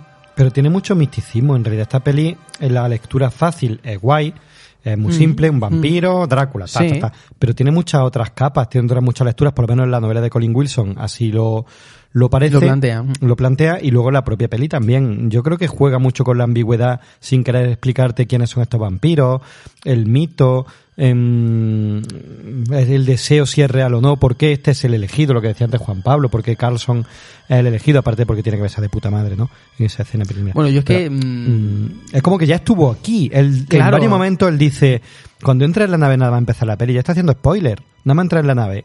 Carlson dice, tengo la sensación de haber estado aquí antes. Yo es que como tengo- que él ya era un vampiro de yo antes. que tengo la sé. sensación, yo es que tengo la sensación, pero la película, mm, la película no, creo que no lo plantea así o no lo explica así, pero esto ya es teoría mía como buen guionista productor que soy. Em, yo en un mo- yo, yo me chulo. esperaba, yo, Venga, me, chulo, yo me dilo. esperaba que Carlsen fuera también un alienígena, que Si fuera es- uno de ellos. Si es que lo dejan entrever, que a lo mejor lo es fue como o lo yo he o- sido yo soy uno de vosotros que de algún de alguna forma de lo que sea me habéis borrado la memoria pero creo que Carlsen es el punto de unión el nexo para que de alguna forma la Tierra llegue a la nave o la nave a la Tierra y se vuelva a producir la invasión alienígena en la Tierra se vuelven a alimentar vuelven al, al cometa y hasta dentro de 75 años. Entonces yo me quedé con la sensación de decir, vale, Carlsen es uno de ellos, es como un espía infiltrado que han dejado en la Tierra y que él inconscientemente ha montado la investigación con la- el Churchill para ir al cometa para así volver a traeros aquí a la Tierra y podáis volver a, a invadir la Tierra. Tú eres colega del Colin es- Wilson, ¿no? ¿Qué? Que tú eres colega del Colin Yo es que Wilson, de ¿no? verdad, Eh, vuelvo bebiendo 653 cerveza de 46, Barray. por favor. en fin. No, pero es verdad, eh, te deja muchas cositas en el aire sin explicar de eso de energía, de que si hay almas, no hay almas, cómo las cómo las roban y las proyectan hacia la nave para agua en un chorro de luz increíble. Pero entonces eh, hay algo por encima de ellos. Que él, que- digamos ahí que él, está la nave, eh, la nave se- Ahí- la nave se arriba- estaba acercando, eh. Claro, ah, pero la, na- nave no tenía nadie, se suponía que los tres vivos habían venido para acá. Sí, pero se estaba acercando y iba, iba por ellos. Y de hecho suelta el rayo y tal. Sí, sí. y es- Alguien Pero ¿quién habrá la en la nave que está recepcionando esa alma, ¿no? Eso. Sí, Eh, sí, Realmente está recepcionando esa energía vital, ¿no? Vale. Alguien habrá arriba. Si no, ¿para es. qué quiere la energía? Claro, es todo muy Pero, extraño. se que- pero queda un poco ahí en el aire. Eh, A mí, para, para mí hay demasiadas cosas en el aire que creo que no le hacen justicia a la película y lo hacen bien. Me parece que si dejas algunas cosas ambiguas para que tú, vale, pero que me dejes tantas, ¿Y tú crees, Javi, que por ejemplo el momento, el momento en el que vemos al, al doctor, ¿cómo se llama? Fala, falada, ¿no? Falada, o fa- fallada. Fallada, lo vemos ahí. Se llama Farada y sacar la, es- la espada. Bueno, esto es un momentazo, tío. Sacar la es espada. maravilloso. y explicar que ella siempre estaba allí en el lugar mm, donde la llevaron a, a- realmente a la catedral de San Pablo y tal y explicar que ese era el destino y es lo que había y tal que no, no me acuerdo exactamente lo que decía y tal pero Pero ahí da la sensación que él ¿tú ya crees está- que ahí aclara algo? se aclara poco. Pero ahí ya da la sensación que él ya ha sido invadido por el extraterrestre y lo que te- quien te lo está contando es el extraterrestre. Pero antes de llegar a ese punto, ¿cómo sabe el doctor Falada que clavándole una espada al, al pavo aquí en el pu- punto tal te lo carga? ese agujero de guion total Pero Eso punto es- dos, ¿y de dónde saca? Que el gachón que tiene la espada ahí en su despacho, Cojones, pero si lo llegó por Amazon, se ve perfectamente ¿La claro en pedido la por. AliExpress? Claro. eso es totalmente invención de, de, de guion metido ahí a ¿y qué, ¿y qué intención tenía? ¿Quién? ¿la espada? ¿él o que La o- intención de ese... mo- Sí, es dar una explicación de cómo... Eh, es como los vampiros le clavan una estaca, pues te clava Aquí- una espada. Te tienen que meter el elemento para destruirlos de alguna forma. Y en este caso ha sido a través de, de este señor que supuestamente se ha encontrado esto, que se hubiera quedado genial en una excavación arqueológica de no sé Claro, qué, no sé pero qué. dame otra explicación. No sé, no, de sí, repente aparece ahí la espada. Otra explicación, más explicaciones que ahora sí decís que son demasiadas explicaciones, otra va a ver. Sí, es verdad. Coño, vale, pero demasiadas explicaciones de cosas que no hacen falta y de lo que sí que hace falta no me lo explica. Porque me mete el elemento de la Pues espada el tío, medieval eh, ahí. el tío es un intelectual, el tío lo sabe, sabe las Oh. cosas, el tío que sabe cosas. En todas las películas de, de- siempre hay un tío que sabe cosas. Pues este es el tío que sabe cosas. Y luego Ya voy a decir una cosa. El doctor Falada, lo digo ya, el doctor Falada es homosexual. Porque no nos reáis. Porque ha matado, ha matado al. Porque se ha sentido atraído por el hombre. ¿sabes? Y ahí te saca un elemento fálico que es la espada Y se para la ha clavado. clavársela. que lo sepáis que eso es así porque lo Pero digo si yo. es que esta película. Sí, lo digo porque lo digo yo. Y esta película, Javi, te está hablando de que eh, el deseo no, no tiene género, que el deseo es una cosa que tú puedes sentir atraído sí, por sí, lo claro, que sea. Claro, claro. Y te lo mete ahí todo Claro, yo no, no me pasa a mí con la pizza con pepperoni. Pues lo mismo. Sí, pero bueno, el tema de la espada además te mete ahí el tema un poco medieval también, el tema de la referencia de los vampiros. tío. eh, Yo creo que ori- se ha querido meter en el rollo Han querido meter otro elemento más, igual que han metido el exorcismo, han metido todo eso, han dicho, venga, vamos a terminar ya aquí de, de, de, de- de- de rematar esto, vamos a meter otro elemento más místico, mitológico, tal, la super espada para matar a esta- Solo faltó que dijera que era. Excalibur. Además, tapizada en el mango, tapizada en el mango y rematada con chinchetas para eh, poder se le vaya el tapizado y vaya. ¿Que era de hierro? esté bien. Era de hie- hierro, ¿cómo era? Eh, Vulcanizado, no, plomizado. eh, Plo- mm, joder, plomo, plomo. pl- plom- plomizado, ¿no? Hierro Galvanizado con galvanizado. plomo o algo de eso se llamaba, Bueno, ¿no? El de las tuberías no, de no, no, desagües de toda hierro emplomado. Hierro emplomado, hierro hierro emplomado, hierro emplomado. Y de ahí pasamos al apocalipsis zombie. ¿Qué pasón? ¿Qué pasón? O sea que de repente se transforma en, Eso- en eso que- George Romero. Porque sí. ¿Por qué? Es decir, eh, a ver, a ver, Porque sí. eso, tío, eh, O sea, la, la, la Porque sí. extraterrestre estaba contagiando de uno en uno a través de un contacto de más o menos cercanía y tal. De repente esto es una puta catombe zombie en la que se transmitirá el virus por el aire, yo no sé qué pasa. Pero sí se ve la fuerza vital como si fuera el, Sí, espi- el sí, sí, Espíritu sí. Santo eh, Sobrevuela todo. sobrevolando todo y a cada persona que roza. Pero si lo podía haber hecho así. ¿por qué no lo hizo así desde el principio? Es que, vamos a ver, yo creo que la- nosotros le hemos, le hemos puesto ya la etiqueta de vampiros, pero yo tampoco veo aquí vampiros, sinceramente. Hombre, son murciélagos grandotes. Sí, ahí. pero luego, luego yo no veo aquí ni, ni veo vampiros ni veo zombies, sino que veo unos alienígenas que su forma de atacar a sus víctimas y robarle su energía. Justamente lo que menos veo. ¿Dónde está la alienígena en la forma de Porque alienígena? ¿No has visto Porque- que, que porque- tiene el pubis más o menos depilado eso? Pero porque vienen, del, porque vienen del espacio, pero la forma que tienen esa es de Es vampiros. una forma humanoide y de vampiro, ¿vale? Sí, pero no son vampiros realmente. Y luego lo que estamos viendo son las víctimas que han, a las que se le ha robado la energía y se ha convertido en una especie de zombie, Una o, epidemia, o sí. vampiro, o vampizbimbo, no sé. Pero, pero, No sé. pero mola mucho esa. Pero eh, mola. Cuando está la ciudad Ah, en mola. llamas y, y aquí el- estos Mola dos montón. protagonistas, ya que se han quedado en dos, porque todos los demás se han muerto, y aparecen por ahí por mitad de la ciudad, atravesando zombies, luchando, llegando a la catedral, con el tiempo en contra. Que luego eh, me gustaría ver la segunda parte en el sentido de decir. El epílogo y qué pasó después. O sea, se reconstruyó Londres, que coño se han cargado Hombre, medio mundo. Hombre, yo cuando fui a Londres estaban reconstruyendo todavía el Big Ben, te lo digo. Eh, eh, es Ah, culpa de esto. La que han liado, pollito. Pero que sí, que te mete el elemento, volviendo al tema de la espada, te mete la espada porque el final, al final de la película, en donde medio te desvelan el, el pastel, que es que te dicen que es que él ha sido o es- o es uno de ellos y tal, te cuenta. El coronel ya lleva la espada y lo que, otra cosa que yo no entiendo, si están conectados, la vampira no sabe que le está dando una espada para que la mate. Pero no está conectado con el con el otro, que no me acuerdo cómo se llama, el que hace Fran, el que hace este Peter Fitch. ¿Cómo se llama el El coronel, el coronel que, el lleva la espada. Pero lleva la espada, pero con él no está conectado. No, pero, pero en cuanto... A ver, es que los dos son coroneles, ¿eh? Cain el coronel. Bueno, y el otro el astronauta, Carlsen el astronauta. Carlsen el astronauta. El, el- el astronauta. eh, aquí el que se pega el homenaje es Carlsen. Pero se supone que si Carlsen piensa algo, ella lo sabe, ¿no? Porque están conectados psíquicamente o mentalmente o como sea eso. Sí, pero es que- Si estás no viendo que el otro te, está echando una espada para que la mate, que de hecho él te hace ahí en la Pero te va en ese momento está anakiri, haciendo otra cosa, ella. Te hace ahí el Nakiri ahí entre los dos, ahí como Goki Piccolo, ahí te hace ahí un pan. ¿para qué? A ver, Javi, Pues- cuando tú estás en el momento estás pensando en otras cosas. Pero vamos Pues no, pues estás ahí concentrado. Ah, también es verdad, ahí te di la razón. ¿ves? Ella, ella razón. lo que quería era que la penetrara. Y la penetró. Ah, correcto. La- la has dejado. Aquí puedes cerrar el programa si quieres. Y fin. Ahora lo entiendo todo. Y fin.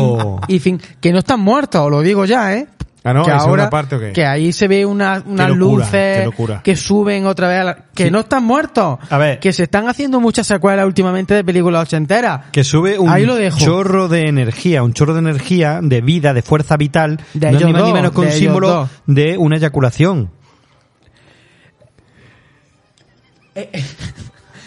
Os voy a decir una cosa. Ya sí que más- ya sí que más rematado el final de, esta todo, película, esta- el final de este programa está siendo como el final de la película. Pues una puta locura.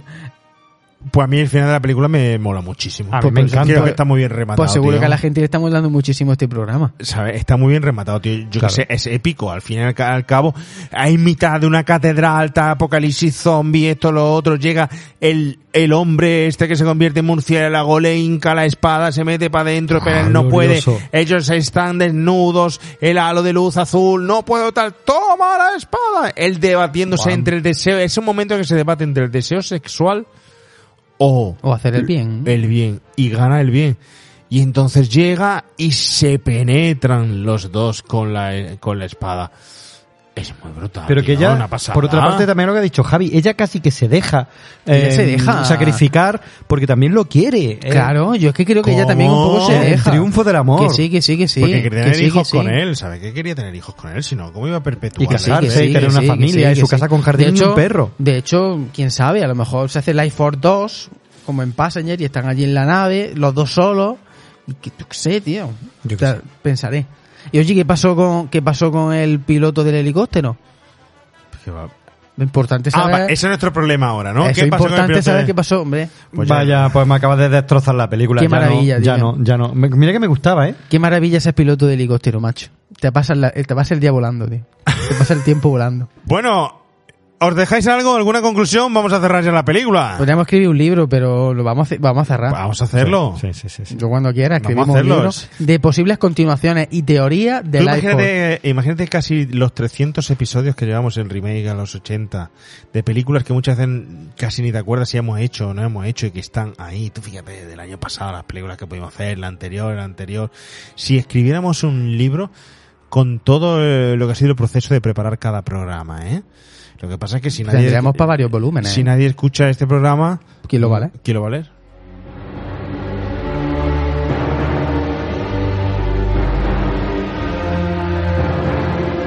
Bueno chicos, conclusión de la película, ¿alguna conclusión?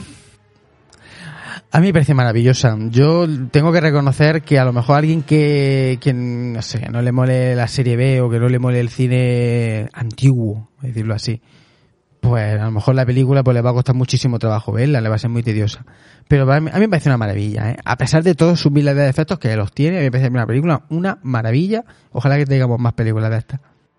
Sí, yo comparto, comparto opinión. Adoro, a pesar de sus muchísimos defectos y que seguramente eran un hijo de puta, adoro a la Canon. La Canon, Adoro tío, sus la Canon maravillosa. Y esta película, es que eso es la película que yo habría hecho. Si me dejara 20 mil millones de euros, es la película que yo habría hecho. Tío, zombie con vampiros y espaciales y una espada que aparece y un rayo láser y uno que se estrella contra una reja y explota y una tía en pelota.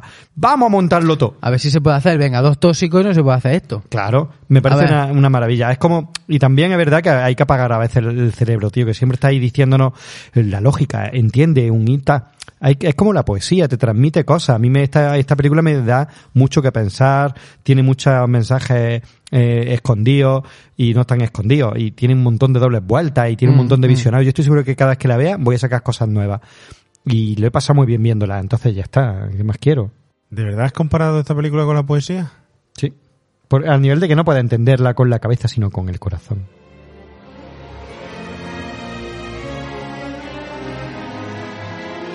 Yo, desde luego, si me dieran 23 millones de dólares para hacer esta película, ¿sabes lo que haría?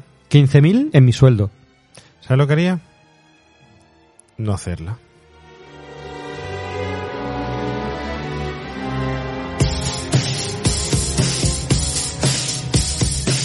El remake prohibido. Sección perdida, que los oyentes hace mucho tiempo que no escuchaban. Remake prohibido. Qué maravilla volver a escuchar esto y traer títulos semejantes a la película que vamos a tratar. Así que, por favor, por favor, Javi, Oscar, Oscar, Javi, empiecen ustedes a recomendarle a los oyentes y por favor luego ponerla cuando publiquemos el programa, por favor, ponerla en las redes, ¿no? A ver si alguien nos lee alguna vez o comenta algo con nosotros, nos dice cualquier cosa. Está muy, ¿Vale? está muy dolido, ¿eh? Sí, estamos Algo- un poco, un algo- poco, no sé, nos falta la fuerza vital. Alguien nos la ha robado en las Al- redes. algo te pasa, Algo, algo, alguien te pasa. robado.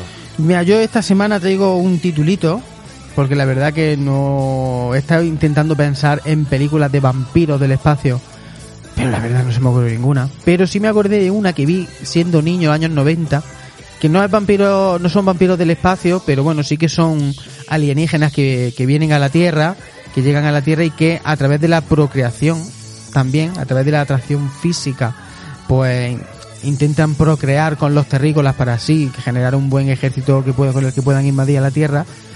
Eh, que es Especies, esa película se llama Es- Especie Mortal en castellano, Especies, ¿no? creo que es del 95 y que es una película que también recomiendo mucho porque fue aquella época eh, aquella época noventera en la que las pelis de terror se pusieron muy de moda tanto con el láser como como otros tipos de género y esta película pues nace de ese boom también y le tengo mucho cariño además la, la la recuerdo que la me la alquilé varias veces del videoclub ¿eh? Y me, me- me encantaba la, la vi muchísimas veces y la, y la recomiendo no ya digo de alienígenas no Es buena peli. Yo la tuve en el videoclub para alquilarla. En aquel momento era una peli que salía mucho, Especies 2 y tal. Y, La Especies 2, es verdad, La verdad tuvo es que, que me, la, me la está diciendo y me está volviendo a dar ganas de, de, de verla. Hay tanto que ver, tanto que ver, madre mía. Y de alguna forma bebe de aquí también, ¿eh? sí, últimamente tengo mucha nostalgia del cine noventero, ¿eh? Tengo Yo también. mucha nostalgia de, de volver a ver esos títulos que en mi adolescencia y juventud, eh, ya te digo, que es que fue la época en los 90 en los que trabajé en el videoclub. Y muchas de esas películas que te apetecen, no sé, ayer vi, ayer vi, me lo pidió mi hija, y vi el guardaespaldas. Oh, qué buena. El guardaespaldas, volví a verla con, con ella, fíjate. ¿no? Es curioso como lo que nos impresionaba a nosotros, a ellas, exactamente igual, tío. Bueno, en esa peli la escena en la que Kevin Conde se abre paso a patada entre el público de Whitney Houston. de Te recuerda fans. siempre a Homer Simpson. Sí, sí, sí, tío. Es brutal esa escena. Es verdad que es verdad que siempre hablamos del cine ochentero o cuando, o cuando se habla del cine que se hacía en los 80, de alguna forma siempre defenestramos al, al, al cine de los 90, como que en el cine de los 90 nos hicieron buenas cosas y tal. Y es verdad que llevo uno, dos años, tres años, y sobre todo en las redes sociales, que se está poniendo de moda ahora el 90, más que el Ujú. 80. Pero no va a llegar a tener tanta fuerza. No, bueno, pero- Es que, claro, estamos hablando de que los, los grandes creadores de nuestra em, de nuestra época actual bebían mucho de los 80 y ahora son adultos como nosotros, Claro, nosotros. son la gente que tiene la pasta, son la gente que hace las pelis, son la- Mm. Dentro de un año, de, un- de unos años, pues serán los noventeros los que se criaron en los 90, Ten en los que van a cuenta, ser los directores, claro. ya están siendo de hecho. Los noventeros tienen mi- son de mi Mm. generación, ¿no? Tienen mi edad. Claro, ya tú están dices. empezando a manejar Son el ellos los que negocio. están empezando a negociar. Cuando pasen 5 de años, los 90 van a estar muy de moda. Yo creo que Porque sí. son los que están van a empezar a consumir nostalgia, productos Tú nostálgicos. que, tú, a ti que te, a mí te me llama tira- la atención tu infancia, tu adolescencia, Claro. las pelis que tú veías, con las que te Yo has no, criado. estoy, yo no estoy No lo muy, sé. muy de acuerdo. Yo No creo que, que el impacto del cine de la década de los 80... Pero ligado a la que- nostalgia nuestra, además- nuestra infancia. Además ¿eh? venía No con, con herencia de los 70 y el tipo de cine. Yo estoy de acuerdo que, que, que recordar de los 90 tenga tanta fuerza. Hay muchas cosas muy chulas, pero ni creo que aquella generación le prestara tanto interés al cine como nosotros se lo, se lo prestábamos en aquel momento, ni a esas cosas de ahí en el videoclub cuando yo empezaba a ver la Mega Drive, por decirlo así. Bueno, en fin, ya veremos. en Llega- fin. llegará una época cuando tengamos 60, 70, 80 años en el que las, Haremos peli- remake al que 2000. las películas que se hacen ahora pues será la y esta época que se, cómo se va a la recordar cómo se va a recordar luego qué títulos que, que vas ahora al cine y qué ves en Disney, el cine tío todo Disney, todo Disney. qué ves en el cine en fin. La generación Disney le van vamos a dejarlo que nos vamos eh que nos vamos nos vamos. Oscar tus títulos por favor. Bueno, pues a ver, eh, Javi se ha ido un poquito a los vampiros espaciales o no, y yo no he buscado tanto eso porque, bueno, en realidad en esta peli, como da igual, eh, tiene todos los géneros del mundo, pues todo cabe. Yo tengo una que es del 65, Terror en el Espacio, eh, de Mario Baba, porque de hecho esta peli me recuerda mucho al cine británico, pero también, sobre todo en la última parte, me recuerda mucho al, al cine italiano, pues esto de Mario Baba, eh, Lamberto y toda esta gente, ¿no? Entonces, bueno, me recuerda un poquito esto. Esta peli es chula. En el futuro próximo también, donde un grupo de astronautas van a, a investigar un planeta y por una transmisión de radio muy tipo Alien también. Mm. Y se encuentran pues con que está em, dominada por una fuerza vital extraña que los lleva a hacer cosas que no harían en su día normal. Entonces también mola. Eh, luego tenemos Planeta Sangriento del 66, que tenemos a John Saxon, un querido de nuestro, de nuestro programa, eh, Basil Rathbone, Denny Hopper, en fin, hay una, un elenco ahí interesante, ¿no? Y también es muy parecido al rollo de Alien, una misión que reciben una llamada de radio de auxilio en Marte, van a investigar a ver qué es lo que pasa, y ahí resulta que rescatan a una mujer que es una especie de vampiro espacial también, que juega mucho, los efectos especiales son mucho más primitivos, evidentemente. Esto sí que ya Es que está eso te, iba, atrás. eso te iba a decir, que realmente no es un remake. Son películas anteriores a Claro. Force. Bueno, sí, sí. Son pelis anteriores a Force. Cierto, ahora te digo una posterior. Pero sí, estas son anteriores, ¿no? Mm. Pero es cierto que eh, quizás Life Force sea remake de esta. Mm. Mm. Están una chica como dorada, es que me recordó mucho a, a esta, ¿no? Una chica también muy sensual, que capta la- a las víctimas a través de una atracción y es, y es chulo, Pla- Planeta Sangriento. Y ahora ya sí, posterior, tenemos Hidden, oculto. Es un peliculón. Peliculón, ¿no? De Jack. Solder y que está nuestro amigo de Twin Peaks Ah, y de Kyle MacLachlan. Kyle, Kyle MacLachlan. Peliculón, peliculón. A mí me gusta muchísimo esta peli. Es no sé divertida, qué. es divertida. Me Peliculón, gusta. yo no la diría peliculón. A ver, no peliculón de... Joder, la mejor película que se ha hecho en la historia. Pero es No, guay. Son detectives. Pero, tío, me parece una película muy La premisa es chula. Detectives que de repente tienen que investigar cambios de comportamiento en algunas personas que de ser ciudadanos tranquilos, apacibles y muy buena gente se convierten en putos psicópatas asesinos. ¿Y es por qué? Porque este tío ha cambiado. Y entonces empiezan a investigar hasta que se dan cuenta de descubriendo en la trama que son alienígenas que se meten en los cuerpos y suplantan a, a Vamos, en los orígenes de Men in Black. Qué angustia. Los orígenes de Men in Black. Sí, es esta sí, sí, sí, correcto, correcto. Entonces, bueno, Pues ya le ha quitado mérito Men in Black. ¿Por qué? Porque están los orígenes. Pero si todos tienen un origen. Claro. Hasta lo vendo. Todo tiene origen. Joder, hasta Patty Antigua. ¿Esos son todos tus títulos? Te he traído tres y dos me lo ha desacreditado este. Pues, ¿qué más Yo, quieres? yo no te desacredito a ninguno, ¿eh? Esos no son remakes, son precuelas, si acaso. No, pero yo te quiero igual. Sí, tú me has traído. ¿Sabes lo que le pasa a Javier? Que es un chulo. Un chulo. un chuleta. Un chuleta. Un chuleta. un La palabra chuleta me gusta muchísimo. Era un chuleta. Bueno, yo os traigo algunos títulos también, ¿vale? Títulos eh, que espero que redescubráis o volváis a, o descubráis por primera vez, ¿no? Títulos tanto de los 60, de los 50 como de los 80. Lo que pasa es que los 50 y los 60 no serían considerados remake, por lo visto, según Javi. Bien. Correcto. Tiene tela, ¿eh? Tiene tela que creando la nueva base de, de remake en el 80, ¿vale? Pues es que no son remakes, son relacionados con la película que tratamos. No es por otra cosa, lo sabéis. Bueno, nos vamos a Quatermars and the Pites eh, de Roy Ward Baker del 1967. El profesor Quatermars investiga a una nave espacial que fue descubierta en los túneles del metro de Londres. Ahí os queda esa magnífica película del 67 De la Hammer, de la Hammer. O sea, de la Hammer, efectivamente. esa creo que se tituló en España mm, ¿Qué pasó entonces? o ¿Qué sucedió entonces? o algo de eso. Esa Es- película está muy guapa. Un reencuentro con esa película es muy chulo. Una sesión de esta de tarde de cine de los 60, 50. Igual que en esa sesión tiene que entrar perfectamente Devil Girl from Mars. eh, chicas no diabólicas de Marte, ¿no? Estamos ante una película, una película, eh, en este caso Life 4, donde una chica diabólica viene de, de, de un, desde el espacio, ¿no? Entonces he elegido aquí una película de una chica que viene del espacio. Bueno, pues es británica también la película, de ciencia ficción, en blanco y negro, de 54, producida por los hermanos, los hermanos Danzinger y dirigida por David McDonald.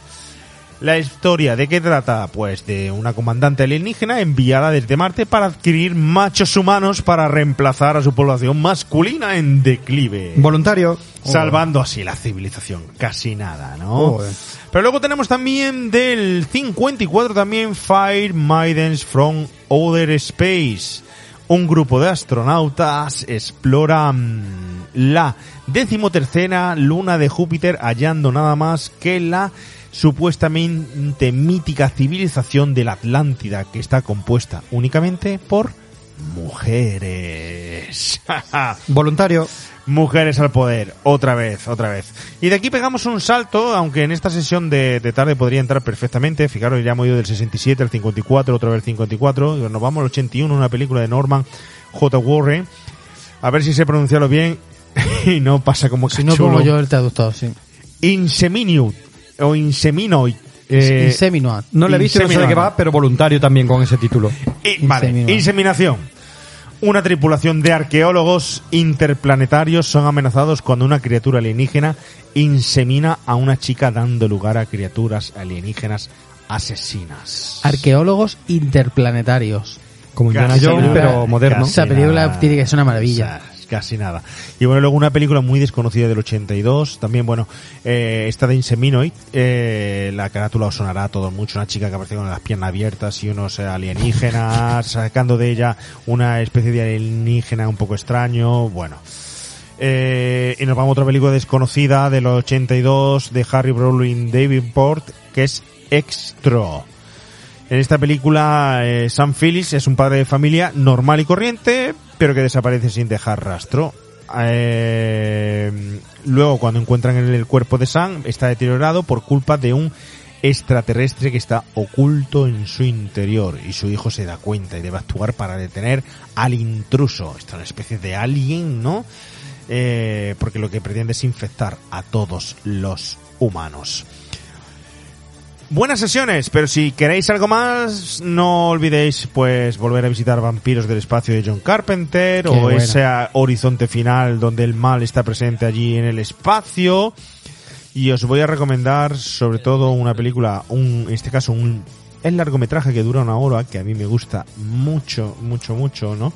Estamos hablando de Blood Machines de 2019 de los franceses Sage Ickerman, Rafael Hernández y Savitri Joy Goffard. Estos señores, junto con el grupo Carpenter Brood de New Wave, de, os recuerdo que dedicamos un programa de eh, los R80 concretamente a Blood Machines, donde habla de una chica interplanetaria con una fuerza eh, arrolladora, eh, destructora, una auténtica killer del espacio y con una música de Carpenter Brood eh, apabullante. Estos señores conocieron al grupo de música Carpenter Brut por hacerle un videoclip y, y bueno, eh, establecieron relación con ellos y firmaron junto con ellos en la producción este largometraje, porque es una hora que esta es una pasada. Es difícil de encontrar, ¿eh? Muy difícil de encontrar.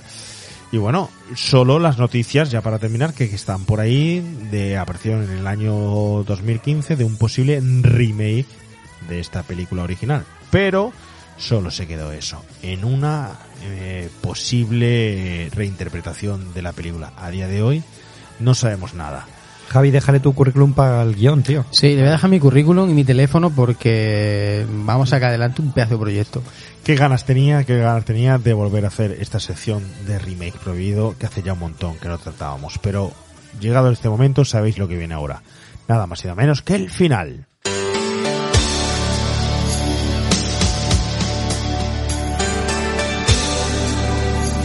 Igual que tenía muchísimas ganas de volver a juntarme con vosotros. Javi, Oscar, Oscar, Javi. Hemos echado un buen programa, ¿verdad? Lo hemos pasado bien. Sí, yo voy a pasar un poquito de frío. ¿Me puedo poner la camiseta ya, por favor? Ya te la puedes poner, sí. Gracias. No es necesario que me entuertes a diario con tus pezones. Si los oyentes no saben a lo que nos referimos, les remitimos a que entren en YouTube, se suscriban y vean cómo ha sido el comienzo de este episodio en esa red, en YouTube, ¿no? En Facebook también está, o en Twitter, ahí es donde estamos.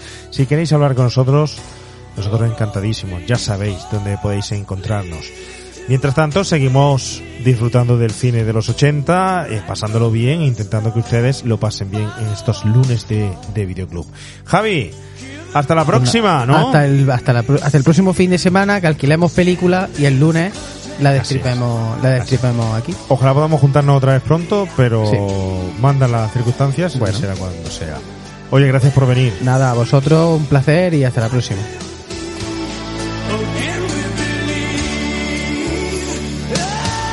Oscar Cabrera. Eh, hemos pasado un buen rato, ¿no? A una, a una pasada analizar una peli así, además que ya te digo, como no la había visto, es de las poquitas que hablamos que no, no la vi cuando era adolescente. Así que genial descubrir títulos de este tipo. Vamos preparando ya el próximo, a ver si terminamos de editar este, que ya estará editado cuando lo escuchen los oyentes. Y bueno, espero que tengan noticias muy pronto. Yo tengo muchas ganas de que volvamos a juntarnos y echar una tarde esta de lunes porque las semanas son distintas, días son distintos y es pura nostalgia de los 80. Te espero en el próximo. Oh, por supuesto. Y ustedes, señores oyentes, ya saben lo que les decimos. Esperamos haber sido merecedores de su tiempo, de su compañía y que hayan disfrutado compartiendo el cine con nosotros. Rebobinado sin rebobinar, por favor. escuchen y pasen este podcast. Te espero en próximas, aquí, aquí, en Remake a los 80. Hasta la próxima. Adiós.